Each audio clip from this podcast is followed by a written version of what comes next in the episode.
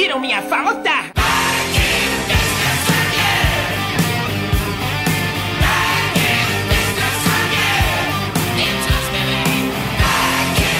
Antes de começar, a gente não devia comemorar que a gente voltou de novo? Apesar que a gente já, já voltou, né, pra essas pessoas. Teoricamente sim, né? Não, não, peraí, pô, a gente grava tudo e já lança na semana que vem, não é assim? Mas então, A gente não exatamente. deixou uma gravação mofando por alguns meses. Exatamente, nós já voltamos. Você me dá nojo. Como pode se olhar no espelho? Vou colocar isso aqui no programa do primeiro que vai sair. Que tal? Você quer realmente dar mais esse trabalho? Saladas, quando você tem que mexer em 6 horas de bruto, não existe mais trabalho e menos trabalho. Existe trabalho e a gente doa. Apesar que já caiu pra 4 horas, hein? Olha só.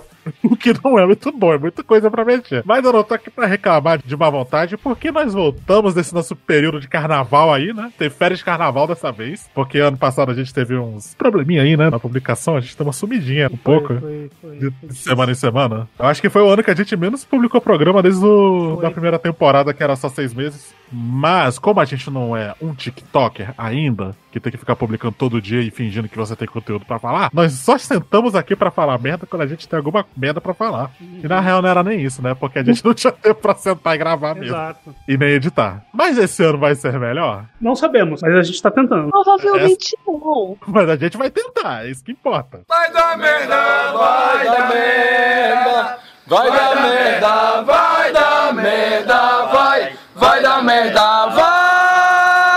A gente tem muito programa bom pra gravar. A gente tem programa muito bom gravado, que sobrou do ano passado, porque o tempo é uma. Como é que mesmo que falam? O tempo é uma amante impiedosa. Quem diabos fala isso? Eu acho que fui eu agora. Eu confundi com alguma outra frase e saiu essa, mas eu realmente. gostei muito dessa frase. É uma frase forte, vai. É, realmente, é uma frase muito forte. Não sei o que ela significa, mas ela é forte. Nada, nada. É aquela frase de Capitão Pirata metida sábio, sabe? O lobo do mar maluco, que tá muito tempo no mar já. É droga. Tirando esse meu momento, Capitão Ahab, estamos aqui pra ficar. Até a próxima pausa gigante de dois ou três meses. Mano, a gente tá aqui pra ficar. Pro nosso o quê? Quarto ano? Quarto ano. Caralho, quarto ano? Três anos e meio, né? Porque a gente tem aquela maldita meia temporada que mexe um pouco. Nossa, Mas a quarta prime- a temporada. primeira pronto. temporada do Netflix. Exato, a gente tá ali só botando o dedo na água. Ó, tô agora revendo Breaking Bad. Primeira temporada tem só sete episódios. A Aí, primeira é, temporada de The Office tem só seis. Foi o nosso episódio piloto. Nosso episódio piloto é péssimo, que nem episódio piloto de série. Exato. E vamos melhorando com o tempo. Ou será que não? Eu acho que a gente não faz programa ruim, tema ruim. O último programa com tema ruim, eu acho que foi o Rant, né? É, foi bem ruim. Apesar de que eu adoro Eu tô brincando, capa. eu tô, brin- Eu adoro aquela eu tô brincando, eu tô brincando. Ah, não, a capa é perfeita. O musical é ruim, mas o programa foi legal. Ah, Ana, capa. Ana Paula. eu não quis magoar. A gente agradece por você ter trazido um tema. Tá ficando cada vez mais difícil encontrar tema, convenhamos. Não, não, tudo bem. Erro na rede? O que você quis dizer, filho da puta? Nossa, eu achei que você tava fazendo algum tipo de provérbio de futebol aqui pra gente, pra dizer que você errou, mas você tá concentrado em outra coisa, nada a ver, né? Não, véi, sabe o que que é? Tô tentando baixar The Last of Us. Você está tentando acessar a HBO Max para assistir legalmente, Ana Paula. Aham. E aí, deu falha na rede, aí eu coloquei pra retomar, e aí tá escrito falha, proibido. Caraca. Ih, os homens estão em cima da gente. Casa caiu, vagabundo. Vamos nessa. que é isso? A gente vai começar a temporada de 2023 com a Ana na cadeia, né? A Ana, é, a Ana vai receber uma multa de mil euros. Ué, porra, vai tomar no cu. Vamos começar antes que a Ana meta um soco no PC dela. Nossa, mas eu tô é muito da puta, vai to... Nossa senhora.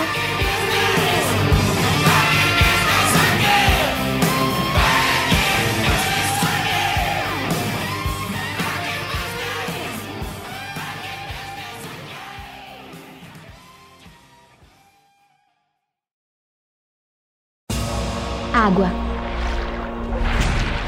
Terra.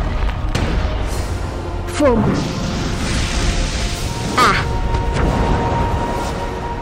A minha avó me contava histórias sobre os velhos tempos. Tempos de paz, quando havia equilíbrio entre as tribos da água, o reino da terra, a nação do fogo e os nômades do ar. Isso tudo mudou quando a nação do fogo atacou. Só o Avatar domina os quatro elementos. Só ele pode impedir o ataque impiedoso do fogo. Mas quando o mundo mais precisa dele, ele desaparece. Cem anos se passaram e a Nação do Fogo está perto de ganhar a guerra. Há dois anos, o meu pai liderou a minha tribo em uma viagem ao Reino da Terra para ajudar a combater a Nação do Fogo e me deixou junto com meu irmão cuidando da nossa tribo. Alguns acreditam que o Avatar não renasceu entre os nômades do ar e que o ciclo foi quebrado. Mas eu tenho esperança. Eu ainda acredito que de alguma forma o Avatar vai voltar para salvar o mundo.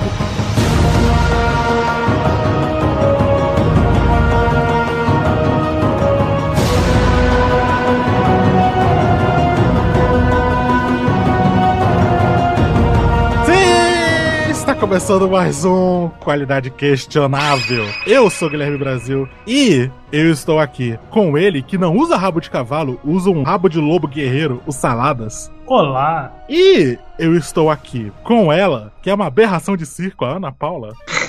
Caralho. E aí, time? Mas, pô, tem que ser com orgulho. A Tylee mesmo fala, eu sou uma aberração de circo com orgulho. Cara, eu acho engraçado que eles criaram a Tylee, tipo, comentário de DVD, porque sim, eu assisti esse tipo de coisa. Hoje nós vemos jovens que são assim, eles não querem estudar. Não querem trabalhar. Eles falam que a Tylee, daquele mundo do Avatar, ela é a Pick Me Up Girl, sabe? Oh my god! Ah, eu sou fã, né? Ela, ela é exatamente isso. Não é pick me up, é só pick me. É sério? Aham. Sabia não. Fica aí o aprendizado. Ficou bem claro porque, né, naquele episódio lá da praia dos vilões. E depois dizem que Avatar não é anime. Tem episódio da Não, praia. dois, cara. Tem dois episódios na praia. Mas, gente, hoje é um grande marco aqui nesse programa. Hoje nós vamos falar sobre um verdadeiro marco na televisão. E eu falo isso com a maior tranquilidade, com a maior paz no meu coração. Que Avatar, a lenda de Aang, é uma das séries mais importantes da história, não só da animação. Eu coloco Avatar junto, sabe? Breaking Bad, Sopranos, as primeiras seis temporadas de Game of Thrones. a gente não conta as últimas, né? Mas é isso, a gente vai falar sobre Avatar, a lenda de Aang, ou originalmente Avatar, o último dominador de ar. Cara, você sabe por que, que tem essa diferença de nome? Não. Porque em algumas regiões da Europa, Bender é um termo pra homossexuais. Caramba. Então, Hum. então, a Nickelodeon em 2005 decidiu dar uma de Hulk do Lou Ferrino, que não podia ter o Bruce Banner, porque Bruce é um nome gay por algum motivo. e aí teve que virar o David Banner. Eles tiveram que trocar pra A Lenda de Aang em algumas regiões. Bando de idiotas. Mas assim, é só no marketing. Porque no desenho eles continuam falando que são dobradores e é isso aí. Grande homofobia É porque, idiota é porque de. assim, né? O teu pai não vai ver o desenho, ele vai ver o, o nome do desenho. O título. O título. É uma coisa tão aberta, sabe? Tipo, Bender. Jogos e prostitutas. Eu sei que o meu povo, o povo heterossexual, é extremamente frágil. Mas, assim, gente, Banner é sacanagem, cara. É como se tivesse. Nossa, a gente tem que trocar. É como se fosse Eng, o mamador, sabe? Não é assim, velho. Eng, mamador. Parabéns pra mim. Incrível, que frase incrível. Olha pra ele e me disse Deus existe. Eu ia falar de Eng, Katara, de Zuko, obviamente, né? Do segundo protagonista. Ele é um segundo protagonista? Será que é mesmo? E a gente vai falar, obviamente, do real protagonista da história. Não, obviamente. Todo mundo sabe. Avatar é a história de como um mico, Um um. Um sagui, que, um sagui morcego, como um sagui morcego é, ajudou a salvar o mundo. Se não neutralizar o macaco, não vai a lugar algum. Ele é um dos animais mais normais desse desenho, né? É. Porque, cara, minha piada favorita desse desenho é quando eles já estão lá na segunda temporada, eles veem um convite pra um baile de gala do Rei da Terra, né? E aí, ah, pro aniversário do urso dele. Ah, urso leão? Não. Não, urso. Urso. urso ornitorrinco? Só diz urso. Que urso, rapaz. Nossa, cara estranho. que eles não conseguem conceber. Que ele é o único animal normal do desenho inteiro, tá ligado? Ai, ai. Mas, gente, a gente vai falar dessa zoologia maluca também, vambora. Vambora.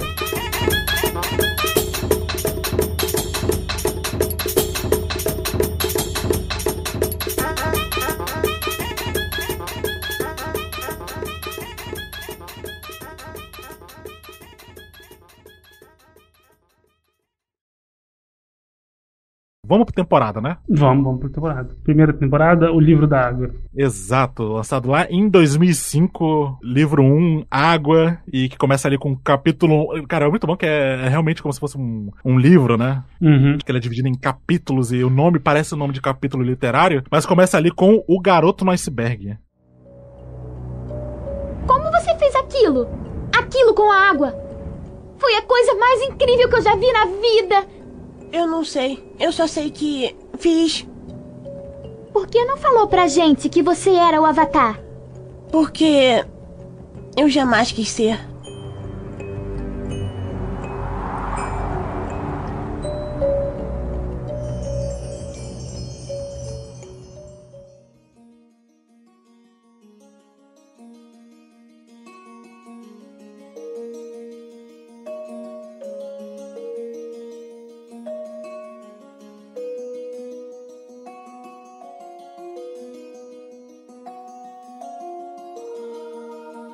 Vamos dar um panorama geral sobre o que é Avatar, apesar que a Katara já deu aí no começo do programa, né? que a Katara faz o resumo todo episódio. A Katara faz duas coisas, ela dá resumo do desenho e chora sobre esperança. E é a mãe do, do time também. Ah, nossa, não. A Katara pega no colar dela e eu pronto, lá vem. Lá vai. Começou. Não, é porque a minha mãe, ela contava histórias sobre esperança. Muito Pasquale. Tanto é que eles zoam naquele episódio do teatro. que ela, que ela, eu não sou uma bebê chorona que fica fazendo discurso sobre esperança e todo mundo fica meio quieto assim, sabe? Tipo, opa.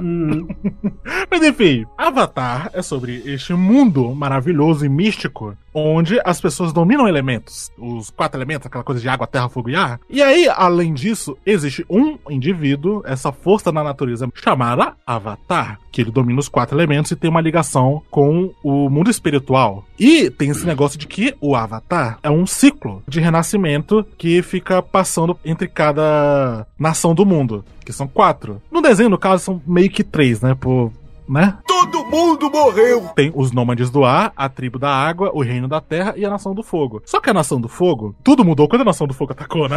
o famoso meme da Avatar. Qual que é o lance? A nação do fogo, ela tinha essa propensão belicosa aí, por causa dos governantes e de um pensamento muito real, que isso é uma coisa que a gente já pode falar desse desenho, quanto esse desenho ele é atual e real, né? Que Uhum. Essa indústria de guerra, essa vontade de dominação e, e essa dominação justificada que eles têm, porque lá na frente a gente acaba tendo um flashback com o bisavô do Zuko, o Sozin, que ele fala: Eu quero dividir a grandeza do meu povo com o resto do mundo. Só que isso significa, obviamente, dominação. E aí, nessa campanha de dominação, a Nação do Fogo exterminou o povo do ar, que era o povo pacífico. Eles eram monges. Tanto é que até o Eng fala depois, eles não tinham nem exército formal, sabe? Sim, só... Eles são, era filosofia e meditação. O povo mais pacífico do mundo inteiro. Esse desenho te respeita como espectador, não só criança, até por isso que não importa quando você assiste Avatar, Avatar vai ser uma coisa que vai te marcar, sabe? Vai ser uma coisa que, você vai lembrar mesmo. Porque ele te respeita de uma forma. Porque a história que ele tá contando, ela é muito séria. Eles falaram, vamos fazer uma história sobre guerra. Só que não é aquela guerra é, de desenho infantil que parece mais uma brincadeira de queimado, né? É, tipo, dizer, nesse, ah, ca- nesse caso, tecnicamente era, porque Nação do Fogo. Nação do Fogo atacou, né? É, É, né? Mostra uma guerra de um lado muito mais realista, né? Não como, ah, a luta do bem contra o mal e essa é a guerra, sabe? Não é só isso, né? É Tem muito mais. mais. sabe? Não foi tipo assim, ah, nossa, mas você consegue ver como eles colocam um fundinho. Eu vejo que eles não tentam nem botar colher de açúcar. Não, Não. o desenho ele declara, foi um genocídio. O desenho abre É. com um genocídio do povo do protagonista. Uhum. E o que é impressionante é que Avatar, apesar de ser tão pesado assim, é um desenho extremamente bem-humorado, né? Sim. E não é distante, não é cínico. Eles sabem mostrar o lado mais sombrio da guerra, por exemplo, com as cidades que são devastadas, com o povo que é refugiado, sabe? é, eles tem muito também- lance de refugiado, né, cara? Tem, tem bastante refugiados. Mas eles também trazem um- uma leveza, um bom humor. Eles equilibram, né? Até por isso é um dos temas de Avatar, né? Equilíbrio. Equilíbrio. Uma coisa que me chama atenção no Avatar, ele parece muito uma mitologia asiática, sabe? Uma mitologia chinesa, tem. ou até japonesa. Ele tem Só que muita inspiração de coisas não só da China, do Japão, mas como do leste asiático, do Alasca também, né? Do povo inuit do Alasca. a tribo da água, eles são inuites, basicamente, né? Uhum. Eles são inuites e meio que alguns povos nativo-americanos, né? Eles são meio Sim. apache, principalmente a cultura guerreira. A arma do Sokka também é uma arma meio africana, que ele tem o bumerangue, né? E o aquele tacape que ele tem, sabe, com a bola azul. Sim. Mas enfim, o que eu queria dizer é que Avatar, ele parece uma lenda chinesa que tá sendo muito detalhada. Porque essas lendas, elas são muito simples, mas é como se elas fossem se simplificando com o passar dos milênios, né? Uhum. O Avatar, se você parar pra pensar bem, é sobre quatro elementos que estão em harmonia, só que aí a Nação do Fogo atacou. E o fogo, ele tem essa coisa, falando assim do comportamento dessa força fundamental da natureza, né? Ele se alimenta, ele cresce, ele se espalha. E aí diz que a natureza vai se equilibrando. O Avatar, ele é como se fosse uma manifestação da natureza. Uhum. Daquela coisa de manter tudo sob controle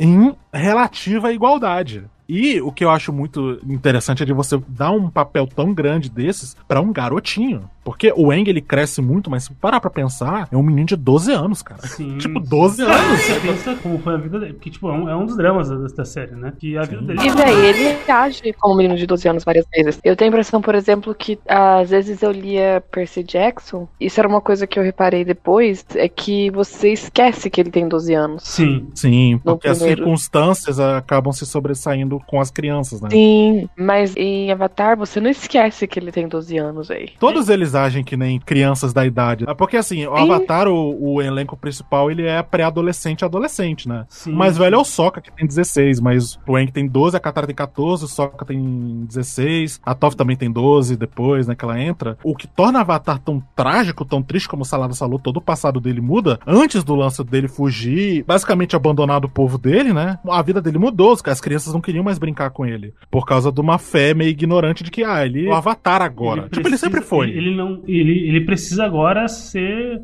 responsável pelo mundo. Ele não pode mais viver como ele era. Ele não pode ser uma criança normal, que era o grande sonho dele. Tanto é que a Katara. Pô, cara, esse desenho tem umas frases assim muito fortes. Ele é muito forte emocionalmente, né? Até por isso que ele se conecta tanto com pessoas mais velhas. No primeiro episódio mesmo, depois que acaba aquela primeira aventurinha deles no Garoto Iceberg, a Katara fala: Por que que você não contou pra gente que você era Avatar? E ele fala: Porque eu nunca quis ser. E ele tem esse negócio de que ele quer abdicar desse dever, só que o que pesa pra mim, assim, que eu acho o Aang tão triste, ele não tem vários direitos que uma criança normal teria. Porque o Avatar, é, eu acho que é, quando ele tá meditando, ele conversa com a Yang Chen, que é aquela outra Avatar dominadora de ar, né? Uhum. Ela fala: o bem do mundo vem sempre antes das necessidades individuais. Então, parte da jornada do Aang não é só ele aprender a dominar todas as disciplinas de dominação, é ele também aprender a equilibrar a vida dele, que assim, ele tem um dever grande. Ele tem que cumprir esse dever. Não dá pra fugir. Ele aprendeu, cara, da forma mais injusta, mais cruel possível que o, sei lá, o destino poderia fazer com ele. Mano, o povo dele foi dizimado. Sim. Cara, é um genocídio tão. É, cara, é É grotesco, cruel, assim é cruel mesmo. um exército inteiro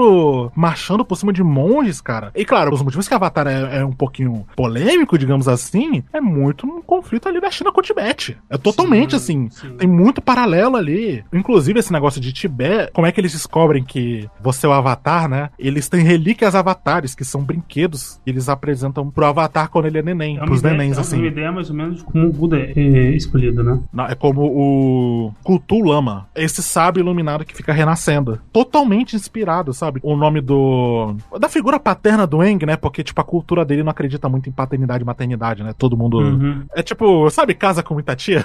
que a tia todo você tem várias mães? Eu basicamente cresci assim, inclusive. Mas aí, o Gyatso, Gyatso era o nome do Dalai Lama, se eu não me engano, na época do desenho, alguma coisa assim, sabe? Gyatso é até hoje, tá?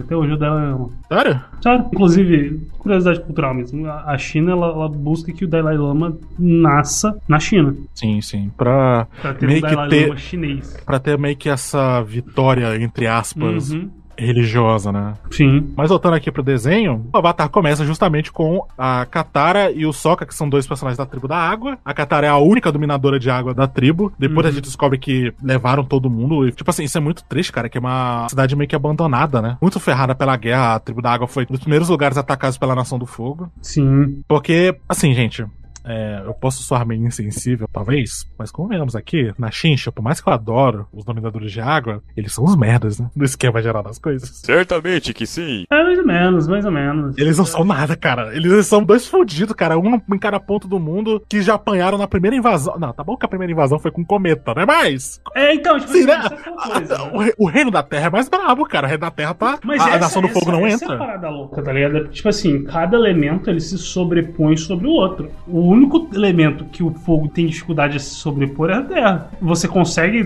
ter uma briga entre a água e o fogo, mas se você tiver mais fogo que a água, a água vai evaporar. E é isso aí. Uhum, e você não vai queimar uma montanha, né? Exatamente, você não quer uma montanha. a montanha continua lá. Exceto se você for o Ozai com aquele plano maluco dele do Dr. Evil no final, né? Ozai mas vamos chegar lá. Não, mas o Ozai é maluco. Vamos chegar lá. Paciência. O, o lance é eles acharam esse garotinho num garoto no iceberg, olha só. Inclusive, isso é uma coisa muito legal, o lance dos títulos, que é pra representar a jornada do Eng. O primeiro episódio se chama O Garoto no Iceberg. E o último episódio se chama Avatar Eng. Cara, é, é bonito. É muito incrível. Mas eles acham esse moleque esquisito que tem um boi voador gigante de seis patas, um boi besouro. Porque assim, a gente chama de bisão voador, né? Que em inglês até é Sky Bison, bisão do céu. Só que o Apa, ele é um besouro boi estranho, né? Só que ele é muito fofo, mesmo assim. Extraordinário, é excepcional. Tem todo esse negócio do Eng, que ele é divertido, ele é distante. Cara, o Eng é um personagem maravilhoso. Que carisma que essa criança tem. No segundo que ele acorda nos braços da Katara, e, óbvio, tem aquele lance de amor à primeira vista, sabe? Porque ele é um garotinho. De 12 anos. de 12 anos que viu uma menina bonita de olhos azuis que tava segurando ele quando ele acorda. Fazendo paralelo com o Percy Jackson é a mesma coisa. Rapaz, é a mesma coisa. É a você baba enquanto dorme, né? Exatamente, você baba. O Eng babou tanto que viu um iceberg. Ah, que nojo. Cara, o que eu acho engraçado nessa, nesse despertar do Eng, fazendo aí uma referência a outro Nickton, né? Que Avatar é um anime da Nickelodeon. Foda-se. Que Incrível, absurdo, né? né? O Eng acorda, ele parece o Bob Esponja quando se afoga. eu quero um alfaiate. Por quê? Eu rasguei a calça! Ele acorda, você quer andar de pinguim comigo? Porque isso é uma coisa que tem mais na primeira temporada. O Eng, ele é um adestrador de animais, né? Ele gosta de brincar com bicho. Uhum. Com esses bichos malucos do Avatar, que é grande parte do charme do Avatar. Não é só que, cara, a geografia desse mundo faz algum sentido. Por mais que simples que seja, né? Não tem lá um, um old build tão complexo, até fácil de assimilar tudo, né? Mas o Eng tem esse negócio que ele gosta de uma crueldade animal leve. Ele vê o bicho, eu quero montar nisso. Sim. Pagava uma de bom moço, moro, mas não defendia os animais. Que tem os pinguins foquinha lá, que tem quatro nadadeiras, né? Uhum. Esse episódio, na verdade, essa temporada inteira, fazendo uma referência aí à maior história já contada que mora no meu coração, One Piece. One Piece, os primeiros 100 capítulos são um prólogo, né? Uhum. São o tutorial de One Piece, o que é esse mundo, como é que funciona. O Avatar, esse livro 1, ele é justamente um tutorial de tudo que você vai consumir nesse desenho, os temas, basicamente, sabe? Uhum. Pra mim, a temporada é um pouquinho mais fraca. Não, com certeza. Pra mim, o livro da Terra é a melhor parte. Mas a Batalha do Norte é muito boa, cara. O Circo do Norte é muito bom. Pois é, isso já é algo que a gente pode falar aqui. Avatar é inacreditavelmente bem coreografado, todas as lutas. Nossa, cara. demais, cara. Que isso. Porque, assim, elas são lutas mágicas, que eles estão dominando os elementos e tal, uma coisa muito mágica, muito fantástica, mas eles tiveram consultoria de um artista marcial mesmo. Inclusive, o filho do cara, de 5 anos, foi meio que o modelo de corpo pro Eng. Nossa, que massa. Os criadores, né? O Brian e o. que tem uns nomes muito difíceis, né? Brian e o Mark, alguma coisa assim. São dois. Eles estavam vendo a demonstração, né? Do pai com o filho. Eles ficaram muito fascinados com o garotinho, a, a movimentação. Eles, cara, vamos animar o Eng, que nem esse moleque. Beba um suco de cacto. Mata a sede. É, meus repolhos!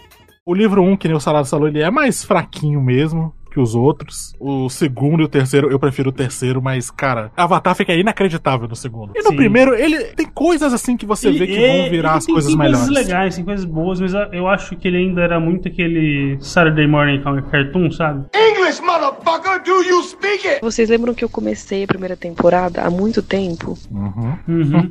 Eu demorei pra engatar? A primeira temporada é um borrão, velho, na minha cabeça. Ela se mistura porque é muita aventurinha semanal que não acrescenta Sim. tanto, né? É que assim, a primeira temporada, uma coisa que se mantém em Avatar sempre é que é, é uma história de personagens, sabe? Sim. Todo episódio acrescenta pra eles, eles aprendem algo, alguma coisa que pode voltar depois na maturidade deles e tal. Por exemplo, um episódio que eu detesto, eu odeio esse episódio, aquele do jato. Chato pra caralho. Eu Chatão. odeio. Como eu odeio esse moleque. Como eu fiquei feliz que esse moleque morreu. Só que, como diz ali na- naquele episódio dos atores, pera, o jato morreu? Eu não sei, não ficou muito claro.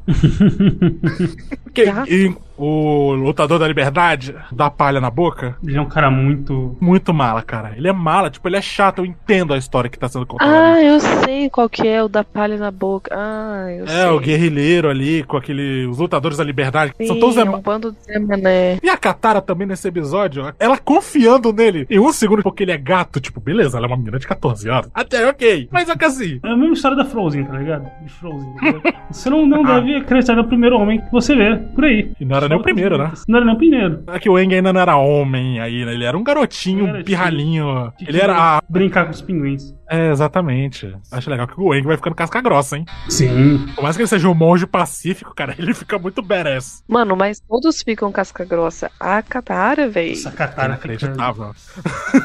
É Mano. impressionante, velho. Chega uma hora que eu fico. Caralho. É porque ela é boa mesmo. Cara, a Katara Caralho, tem muitas cenas de ação incríveis, assim, e eu acho legal, porque água é um pesadelo de animar, todo mundo fala isso. Sim. E a- as animações da Katara são muito complexas. E, mano, o que é impressionante, a sorte do Eng, o, o roteirismo que ajudou o Eng, vamos dizer que é a natureza dando uma forcinha aí, porque o Eng tem tempo, né, pra virar mestre e, e desafiar o Senhor do Fogo pra encerrar a guerra. A Katara, ela é um ultra prodígio. O Eng aprendeu com os maiores prodígios da geração, sabe? Uhum. Porque compara a Katara da- dessa primeira temporada com a Katara da última. Um gênio! Nessa primeira temporada, o que ajuda eles a começar a dominar a água é aquele episódio, aquele episódio dos piratas, cara. Eu adoro esse episódio dos piratas, cara, Os porque. pirata. Os piratas! Exato, Salários, obrigado. Nem fui eu que precisei fazer dessa vez. Cara, eles estão com um pergaminho. É como se eles tivessem visto o tutorial no YouTube, sabe? Sim, como dobrar água com maconha e, e não sei o que lá. Tá ligado aquele vídeo? Como fazer maconha com farinha de não sei o que lá, não sei o que lá. Com farinha de trigo e não sei É. mais o que, né? Famina alquimista, né? Mas É. tem uma piada específica nesse desenho. Quando eles estão andando no mercado e, tipo, é uma cidade meio barra pesada, né? Aí tem um cara no meio da praça. Quem tem coragem pra olhar dentro do saco? Eu não sei porquê, cara. Isso mexe comigo. Porque é muito do nada, É a sabe? quinta série batendo aí na sua porta. Não, não é por causa da quinta série. Tipo, o que que tem nesse saco, velho? Coisas horríveis! Esses piratas, mano. Tem aquele pirata magrelo com batom, né? Vocês lembram? Tem. Eu Tem a não boca meio pra frente. Eu não sei se eu lembro, eu acho que eu vou ter que ver de novo, velho. Falei pra vocês. Abre o Google aí, cara. O livro 1 sempre é um que eu tenho dificuldade de lembrar. Eu tô aqui com a Wikipédia aberta. Eu também. Mas ó, nesse episódio dos piratas, eu acho muito bom, cara, que o Zuko, ele tá rindo da cara dos piratas, que inclusive é a única risada que o Zuko deu na série inteira, que é até meio fora de personagem. Mas ele tá rindo porque o Eng e os amigos dele roubaram o navio dos piratas, né? E aí, os piratas roubaram o navio do Zuko e tem um cara que tá baixando a calça. Que horror! Ele tá pelado! Só que corta na hora que ele vai mostrar a bunda. Mas ó, tá aí. Príncipe Zuko.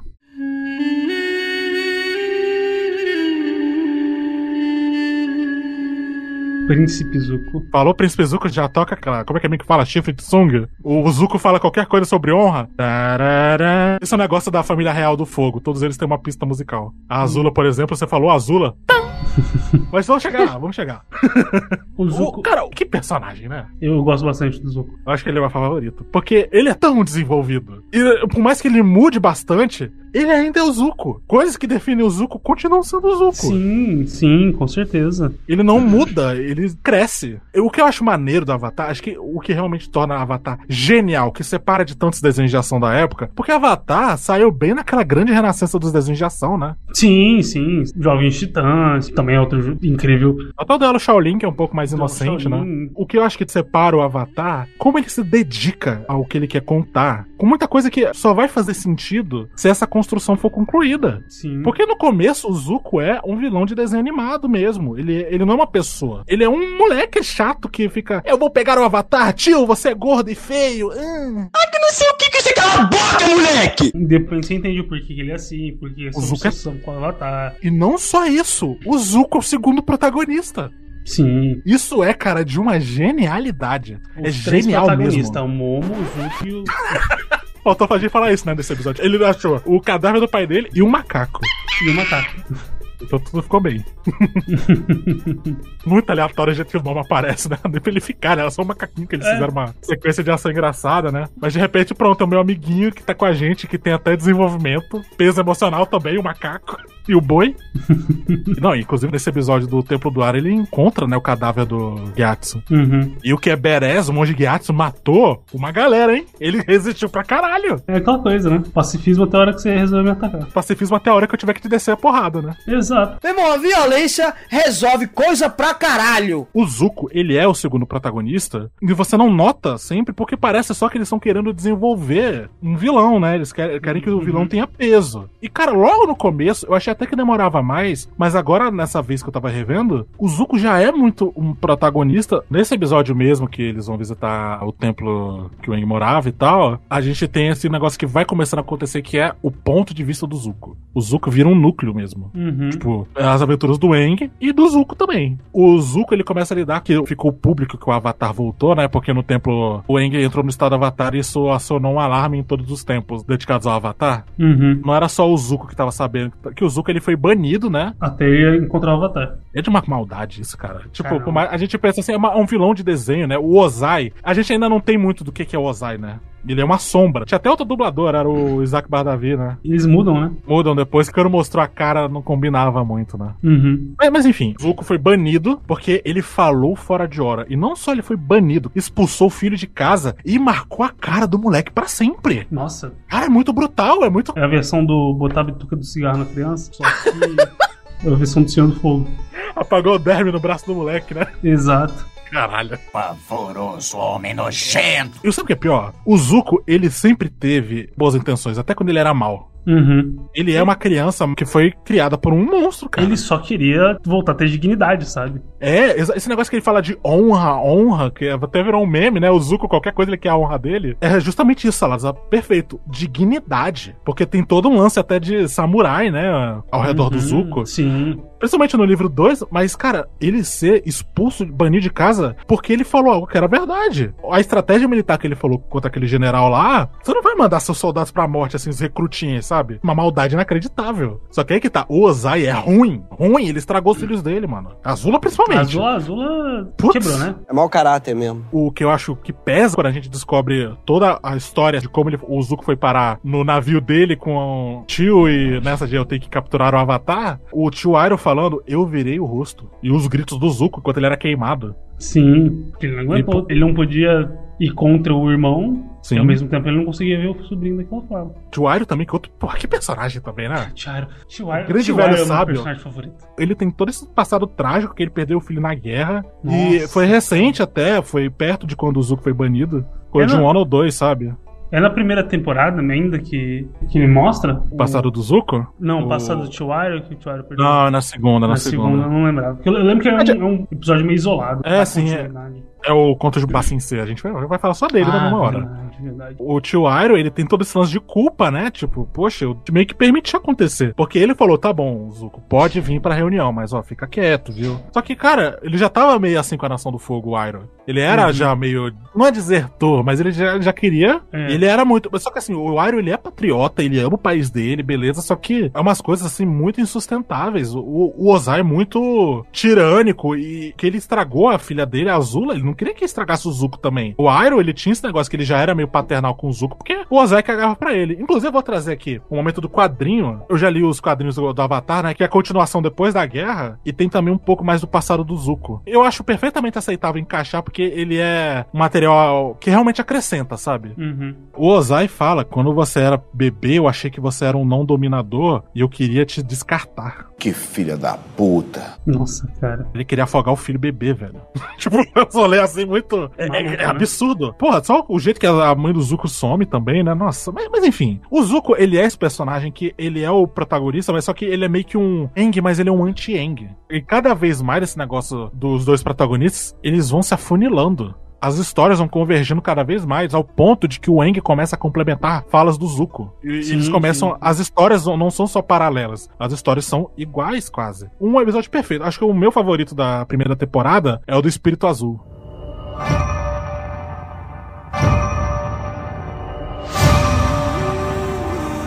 Da época que o Zuko decidiu bancar o super-herói, né? Que é muito uma coisa Ah, adolescente. Nossa. Que a Katara e o Sokka ficam doentes e o, o Aang tem que achar sapo pra eles chuparem, né? Não acho que esse rapaz tenha feito faculdade de medicina. Ele viu que o Aang foi capturado pelo outro vilão da, pelo vilão da Ah, é primeira verdade, temporada. Verdade, verdade. Que a primeira temporada tem o vilão mesmo é o Zal, né? O Almirante Zal. Nesse episódio, inclusive, que eles se tornam almirante, né? Que ele queria usar aqueles super arqueiros lá, né? Uhum. Que eles conseguem acertar uma mosca em outro continente e manter ela viva ainda, né? Porra!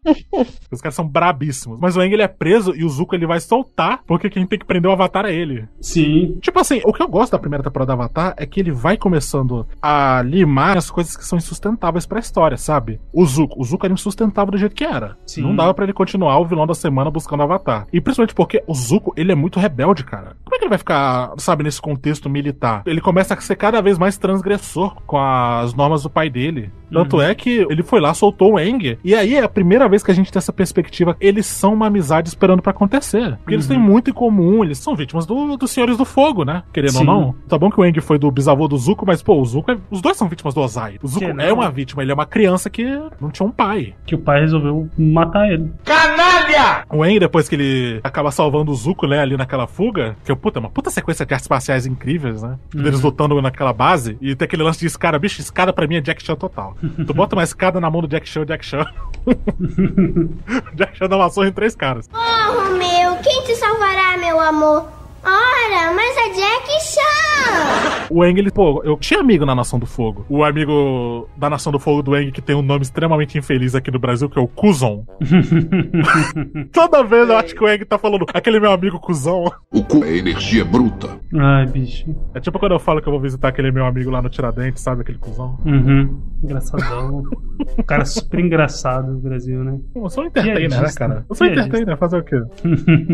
Goku, olha só, que palhaços. O Aang, ele fala, acho que em outro contexto a gente podia ser amigo. E nessa época o Zuko levantou dando um disparo de fogo no Aang, né? Porque, É. né?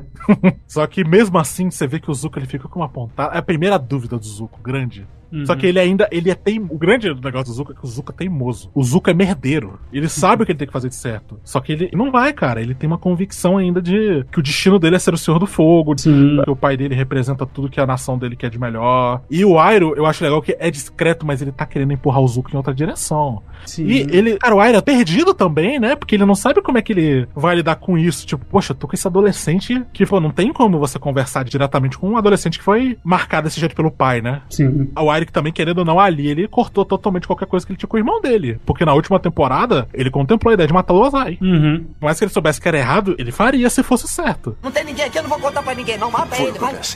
Ele quer te sacanear. Mata ele! Aí que tá, a Nação do Fogo tem uma história muito violenta, muito maldosa e, pô, não dá, né, velho? O mundo precisa da Nação do Fogo também, né? Não vão só exterminar a Nação do Fogo, ser É, só não, outros é interessante, é interessante. Como é, é tratada a nação do fogo? Não é uma coisa, eles são vilão porque eles são a nação vilã. É, Eles são não. vilão porque eles são, eles estão sendo guiados por um. Um lunático. É. É uma força tirânica. Eles não são monstros. É verdade. Quer dizer, às vezes não. Tipo, alguns são. E aí é que é legal. Avatar, ele fala sobre pacifismo, ele fala sobre perdão, mas ele também não fala sobre não punir. Porque, ah, já, já pra gente fechar essa parte do livro da água, o grande set piece dessa temporada é quando eles chegam no Polo Norte, finalmente, que essa primeira temporada é só, não, a gente tem que chegar no Polo Norte, nós temos que levar o Aang ao Polo Norte, nós temos que levar o Aang ao Polo Eu sei!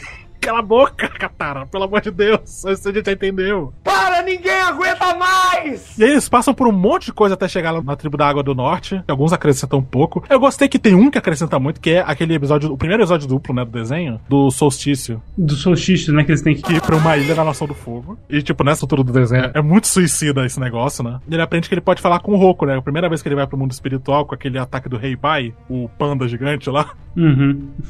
O grande gordo panda.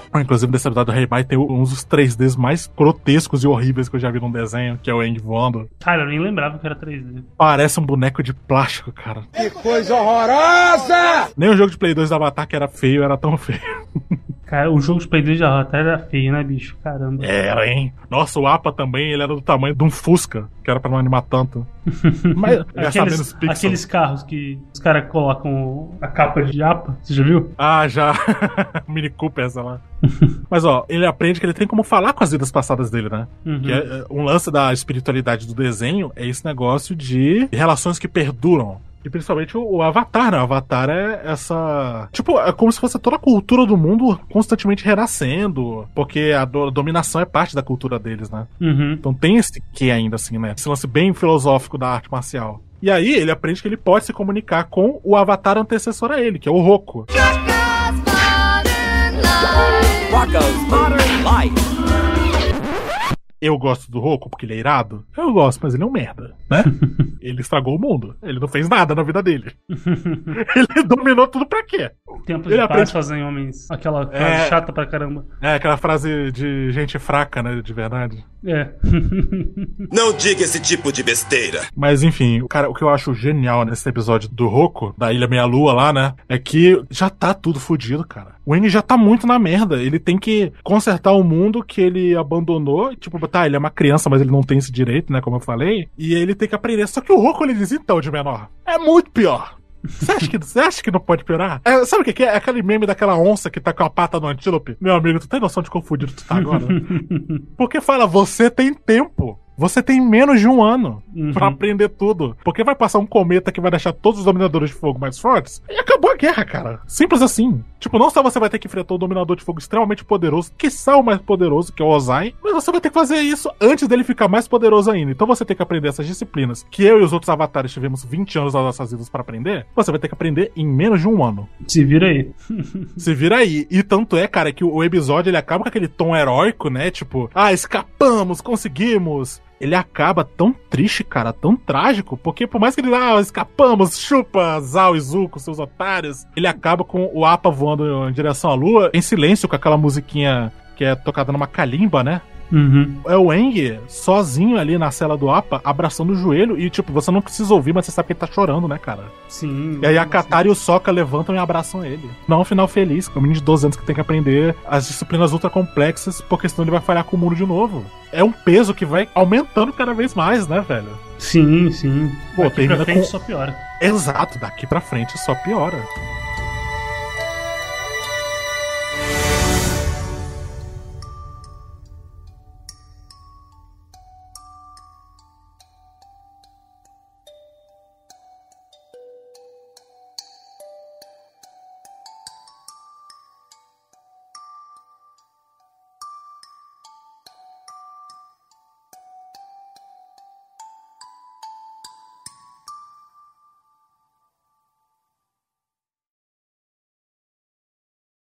Livro 2? Vamos, vamos para o livro 2. Esse eu lembro mais coisa, hein? Esse eu acho que é um peraí, pouco peraí, mais a gente, não, marcante. a gente não vai falar da mina que vira lua? A gente vai falar no começo do livro 2, relaxa.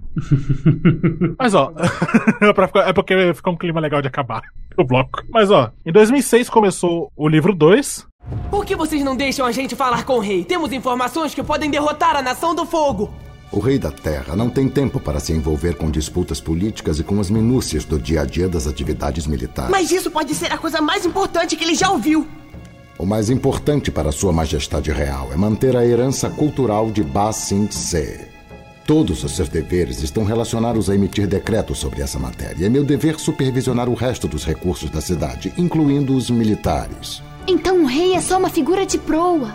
Ele é seu fantoche. Oh, não, não. Sua Majestade é um ícone, um deus para o seu povo. Não pode manchar as mãos com as mudanças frequentes de uma guerra sem fim. Mas nós descobrimos sobre um eclipse solar que vai deixar a Nação do Fogo indefesa. Vocês podem liderar Basta. a invasão e... Eu não quero ouvir o seu plano ridículo. É política rigorosa de Bassincê que a guerra não pode ser mencionada dentro dos muros. Notícias constantes de uma escalada da guerra deixariam os cidadãos de Bassincê em estado de pânico. Tem que acreditar em mim! Eles são dominadores de fogo! Não vão parar até ganharem a guerra! Tenha calma. Está seguro agora. Nossa economia ficaria arruinada, nosso tranquilo modo de vida, nossas tradições desapareceriam. Não há guerra em Bacincê. Do que está falando? De onde acham que vêm todos os refugiados? Não podem esconder isso! Ao silenciar a conversa sobre o conflito, Bacincê continua uma utopia pacífica e ordeira. A última da Terra. Não há guerra dentro dos muros. Aqui estamos seguros. Aqui somos livres.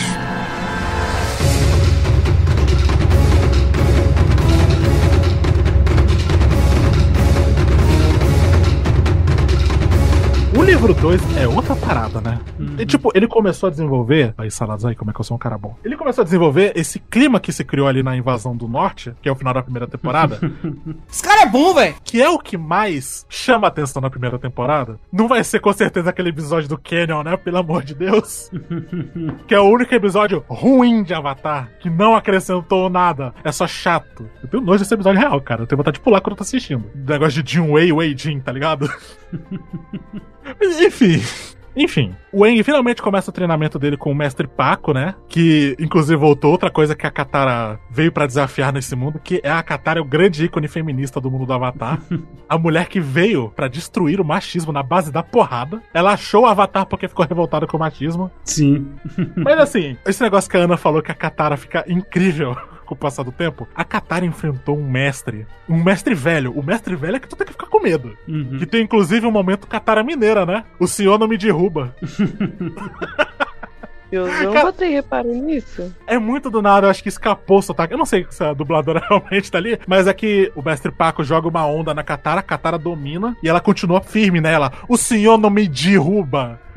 Esse derruba é muito engraçado, cara. O senhor não me derruba! A invasão do norte, ela tem esse clima um pouco mais sério que o Avatar vai assumindo, de tragédia, que é a primeira vez que a gente vê uma batalha em larga escala, né? A gente tem algumas pequenas batalhas de guerrilha no livro 1. Ali naquele episódio do Haru, Uhum. que na época que saiu o primeiro jogo do Avatar no Play 2, eles não tinham ainda e meteram o Haru na história. Que é- diz que o Haru foi junto com eles. Ah, não. O Haru não é ninguém, né, cara, ali do Reino da Terra. É um fracassado. Mas ali nessa invasão do norte, primeiro que as invasões da Nação do Fogo, elas são muito sinistras no Polo Norte, no Polo Sul. E começa a nevar preto por causa da fuligem da Nação do Fogo. Uhum. Pô, é muito foda. E, e o, o que é maneiro, o Eng, ele volta a desabar, né? Ele tava ficando um pouco mais confiante. Só que aí também esses dominadores de água do norte, que são os putas emanéis, mandam a criança sozinha pra derrubar os navios. Tipo, gente, ó, vem, vem aqui com a gente. Vem, vem, vem, aqui comigo. Vamos pensar. Eles são dominadores de quê?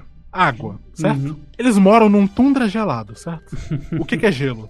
Água. É água. Gelo é água. E onde é que fica essa porra desse tundra? Cercado pelo quê? Pelo oceano. O que, que é o oceano? Algum de vocês dois pode responder o que, que é, É água. É água, exatamente.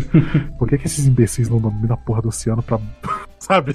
Não é tão difícil fazer um maremoto. Não precisa ser um Eng pra fazer maremoto. Por que, que aquela merda, aquele mestre Paco também? Eu não vou treinar mulheres porque não é a tradição do meu povo, não sei o quê. Aí ele vê o colar da Katara, aí não, eu sou neta da sua namorada. Neto das bruxas. De Jó. não- Cara.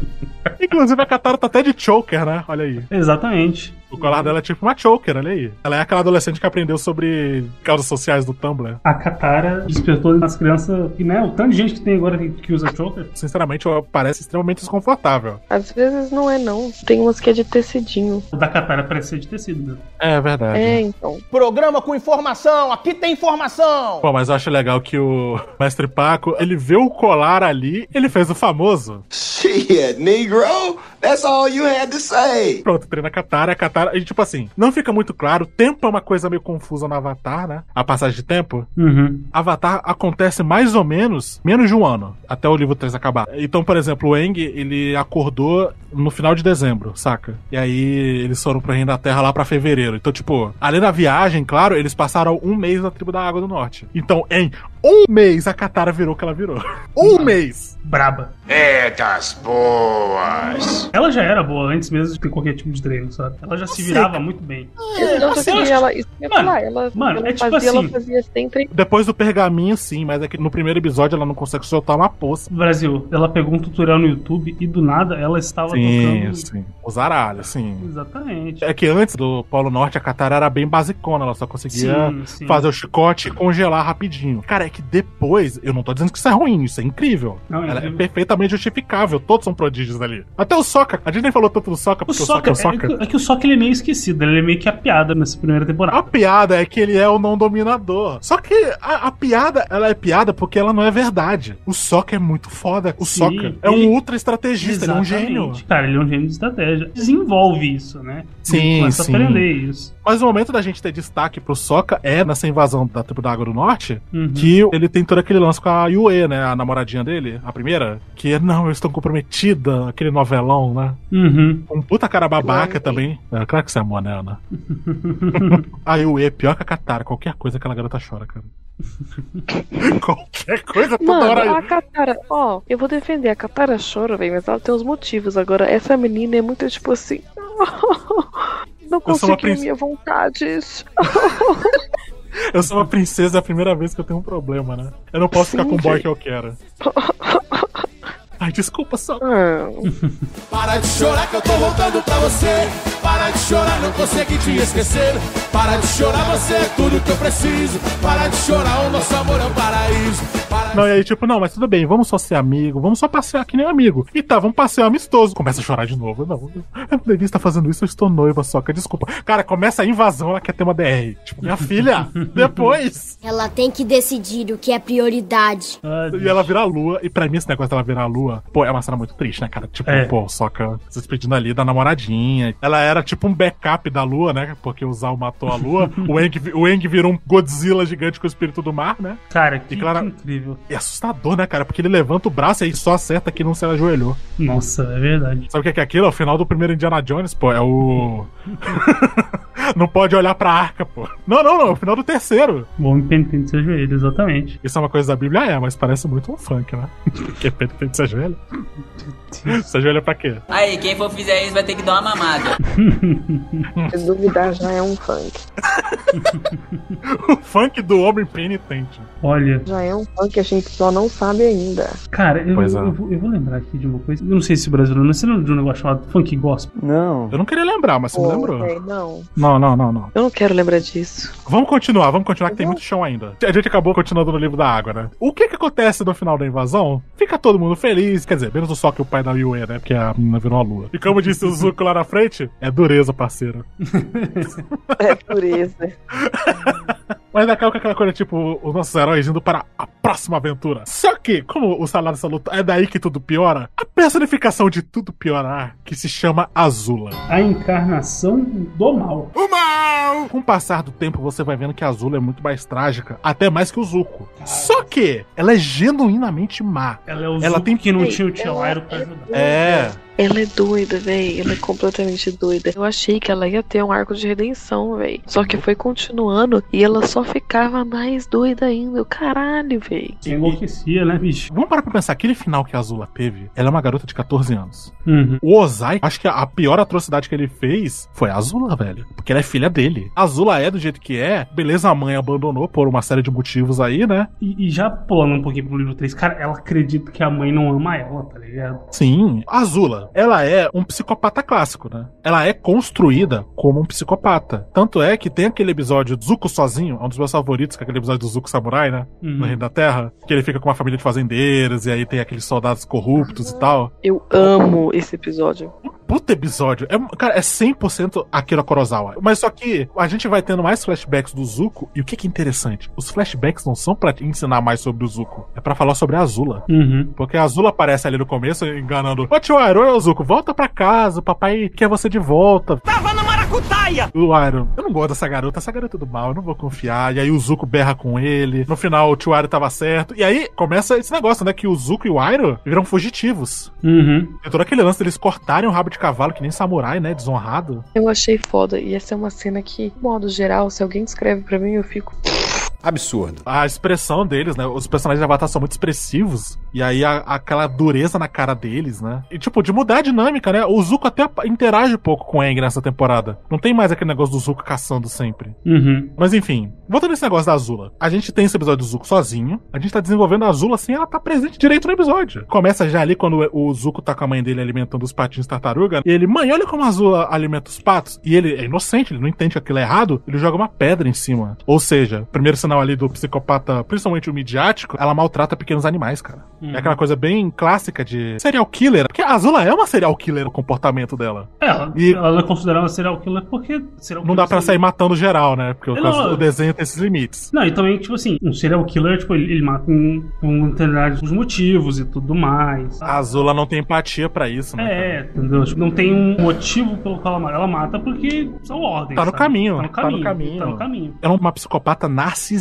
Porque quando ela tá ali com a Tylee brincando criancinha, né? A Tylee tá andando de bananeira e a Azula tenta e cai, a Tylee dá uma risada, a Azula derruba a menina. Nojenta! Tipo, você não pode ser melhor que eu. Ela tem esse negócio de que ela é a melhor. Ela todo tempo fala, eu sou linda, eu sou a dominadora de fogo mais incrível do mundo, eu sou perfeita. Ela não consegue desenvolver empatia mesmo por ninguém, porque nessa época que o flashback tá cobrindo, o Airo tava com um filho no front, tava ali em Bacincê. Uhum. Que o grande feito do Airo foi ter feito um cerco de 600 dias. É o mais longe que a Nação do Fogo chegou. E aí tem o lance que o primo deles, o Luten, ele morre. E o Airo foi o grande momento de virada pra ele, né? De largar esse negócio de general da Nação do Fogo, se aposentar Uhum. Ele ficou perdido, né? Pô, Sim. é muito trágico um pai perder o filho. Só que a Azula, depois que ele recebe a notícia, a Ursa fica na merda, né? A mãe deles. O Zuko fica muito na merda, porque é um pouco passado por cima, mas é- o Luten, ele era meio que um irmão mais velho pro Zuko, sabe? Uhum. E aí a Azula fala: Ô, se o tio Airo morrer, o papai vira o Senhor do Fogo. Tipo, cara, ela não liga. Realmente acha que é uma opção boa o tio dela morrer. Sim. E aí você entende como é que foi esse distanciamento, principalmente entre os dois irmãos, como é que começou, que a mãe deles eles teve que fugir, porque o Ozai, ele falou fora de hora. Olha aí, você vê como é que Avatar é muito cíclico, né, cara? Os temas. O Ozai falou fora de hora e ele foi claramente ali maltratado pelo Azulon. Me chamou de azulão? Calma! E você não faz azulão? Azulão é mãe dele! Cala a boca! Calma! Ele não te chamou de azulão. Que é o pai do Ozai, né? Inclusive o nome da Azula vem em homenagem a ele, não é só porque ela tem fogo azul. é uma coincidência feliz. O Azulon, ó, você vai ser punido por falar uma coisa tão impensável quanto fazer eu trair seu irmão mais velho. Você vai matar o seu filho, o seu primogênito. Tipo assim, essa família é muito horrível, né, cara? Sim. Não é uma família muito unida e também muito oriçada. É um bem oriçada. É... É. Tão oriçada que o Zuko tem o cabelo espetado, né? é uma piada, né? Que o cabelo do Zuko nessa temporada muda umas cinco vezes. O que é bom, né? Porque aque- aquele carequinha com aquele rabinho de cavalo não dá. Horrível. Ele fica ali galanzinho emo, beleza, ficou irado. Isso é coisa de quem tá deixando o cabelo crescer, experimentando cortes e penteados novos. novos. novos. Beba um suco de cacto. Mata a sede. É, meus repolhos! Tem todo um arco do Zuko, dele se descobrir, né? Dele se entender. Até que o Airo fala, você tem que escolher quem é você. Nessa temporada, o Airo é muito mais duro com o Zuko. Sim. Porque o Zuko estava ficando... com- Precisa, né, velho? Sim, o Zuko tava ficando muito fora de controle e indo pro caminho ruim. O Airo começa a ver que a conivência dele tá piorando. Não pode ser só o apoio do sobrinho. Como Uma toda desse- criança, né? Precisa de um limite. Sim, principalmente um adolescente, cara, 16, 17 anos assim, a famosa fase do Enem, né? Escolhe a sua carreira. Só que assim, Carreira. Homicida. ditador. Eu vou ser bandido. Você pegou esse negócio de roubar pra sua profissão mesmo. É minha profissão. Só que assim, o que o Airo quer falar é: tome uma decisão você, não o Ozai. Porque o Ozai fala através dele, saca? Uhum. Até por isso que a gente, quando encontra o Ozai de vez mesmo, no meio do livro 3, você não sente que ele tá jogado, porque você já teve tanto contato com as maldades dele, né? E Uhum. principalmente o Zuko. Só que ao contrário da Zula, o Zuko não é conivente, o Zuko é rebelde. O Zuko, ele, ele era conivente, ele cria dignidade. Quando ele não consegue, quando ele vê que o pai dele não vai voltar, então ele, tipo, se revolta, sabe? E principalmente, não é só que eu não vou ter o que eu quero, ele vê, cara, isso é errado. Uhum. Isso é genuinamente ruim. O momento que faz ele fugir da Nação do Fogo no terceiro livro é quando ele descobre que o pai dele vai queimar o mundo todo. E, tipo, não, isso aqui Sim. não, não, gente. Que merda que eu fiz, sabe? Mas antes disso tudo, toda essa construção do Zuko, ela é muito intensa, sabe? Eu, eu acho que é por isso que o Zuko ele acaba ganhando tanta sua graça. Aquele episódio, logo depois daquela luta com o time Avatar, né? Que o, Sokka no meio nessa, nessa temporada. E o Zuko e e o Airo, tem aquela luta naquela cidade faroeste contra a Azula. O Zuko tava separado do Airo, né? Que eles seguiram caminhos opostos e tal, só que eles se É, encontraram. Ele tava revoltado com o Iron, né? Ele tava revoltado com a vida dele. O meu sonho é que o mundo acabasse, ó. Esse mundo é uma porcaria, ó. Ele é mimado, né, o Zuko. Ele tem uma lição de humildade ali, tipo, eu não posso viver como um camponês, vivendo na rua, de restos, não sei o quê. Tipo, Zuko, pelo amor de Deus. Menos, tá ligado? Você não tem país. É, velho, você já é um proscrito há anos já, né? Não é de agora. Pobre! Depois ele quer aprender com o Airo a soltar raio. Só que isso que é interessante. Primeiro que desenvolver esse negócio que tem subdominações. É o primeiro contato com essa ideia, né? É, que além de produzir fogo, o dominador de fogo pode produzir raio. E que tem toda uma filosofia que o raio, ele é o fogo frio que chamam. O fogo Uhum. do, cora- do sangue frio, porque o fogo, que a dominação do fogo, pelo menos a nação do fogo, antes da gente entender todo aquele negócio dos guerreiros do sol, dos dragões, eles canalizam raiva e intenção forte, né? Sim, sim. E aí, o raio é um assassinato frio. É aquele sangue frio. Por isso que a Azul é tão profissional em soltar raio. Sim. Mas até o Aira, e o Aira é capaz porque ele é muito em paz com ele mesmo. O Zuko, ele tenta, ele se explode. Porque ele não consegue. Sim. O Zuko é muito cheio de tumulto nele mesmo pra ele conseguir Uhum. produzir raio. E o Airo, então, olha, então eu vou te ensinar a redirecionar. Cara, o Airo é muito foda. Ele criou uma dominação de fogo com base na dominação de água. O cara é foda, patroa. É um episódio muito triste esse do Zuko dominando o raio, porque nesse episódio, aquele lance que eu falei de paralelo, vamos voltar nisso, né? Porque tem a dominação de terra do Eng, mas o Zuko, ele termina no topo de uma montanha, berrando na chuva, chorando. Atire em mim, você nunca se segurou, agora eu posso devolver.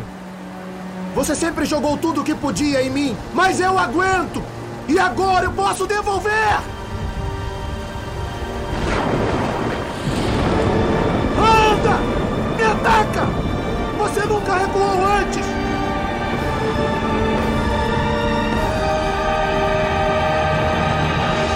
Cara, isso é muito pesado. Tipo, poxa, um adolescente gritando com Deus. Um moleque tretando com Deus, falando você sempre. O cara comeu sempre solenite, tá ligado? É a Ana Paula na fase intelectual adolescente dela. Nada contra a minha fase intelectual. Talvez melhor do que a fase de agora, que é um neurônio. A party girl que viaja. Mas é isso aí, tem que ser feliz, tem que ir toda festa. Exato, Pensar, pensar te traz sofrimento. Ser burro é uma condição que pode te deixar em desvantagem em algumas situações, mas ela também é uma condição muito libertadora. Ser burro meio que é a saída de tudo. Você acaba se tirando de qualquer responsabilidade. Qualquer adversidade que aparecer na sua frente, você pode se isentar de resolver aquilo ali. Porque você fala, ué, eu sou burro. Tá, beleza, eu tô vendo esse problema, mas o que, que você quer que eu faça? Eu assisti esses dias um episódio do Futurão, aquele do, do macaco com o chapéuzinho, que é um chapéu coco que deixa o macaco muito inteligente, e aí o macaco começa a ter uma crise. E. Enfim, tem todo o lance do episódio, só que aí. Só que. Só que aí, tipo, quando tiramos, ele vira um macaco normal, muito burro. Só que aí o macaco fica triste, porque ele não consegue ser um animal burro depois que ele provou a inteligência. É, esse é o problema. Quando ele é muito inteligente, genial, ele.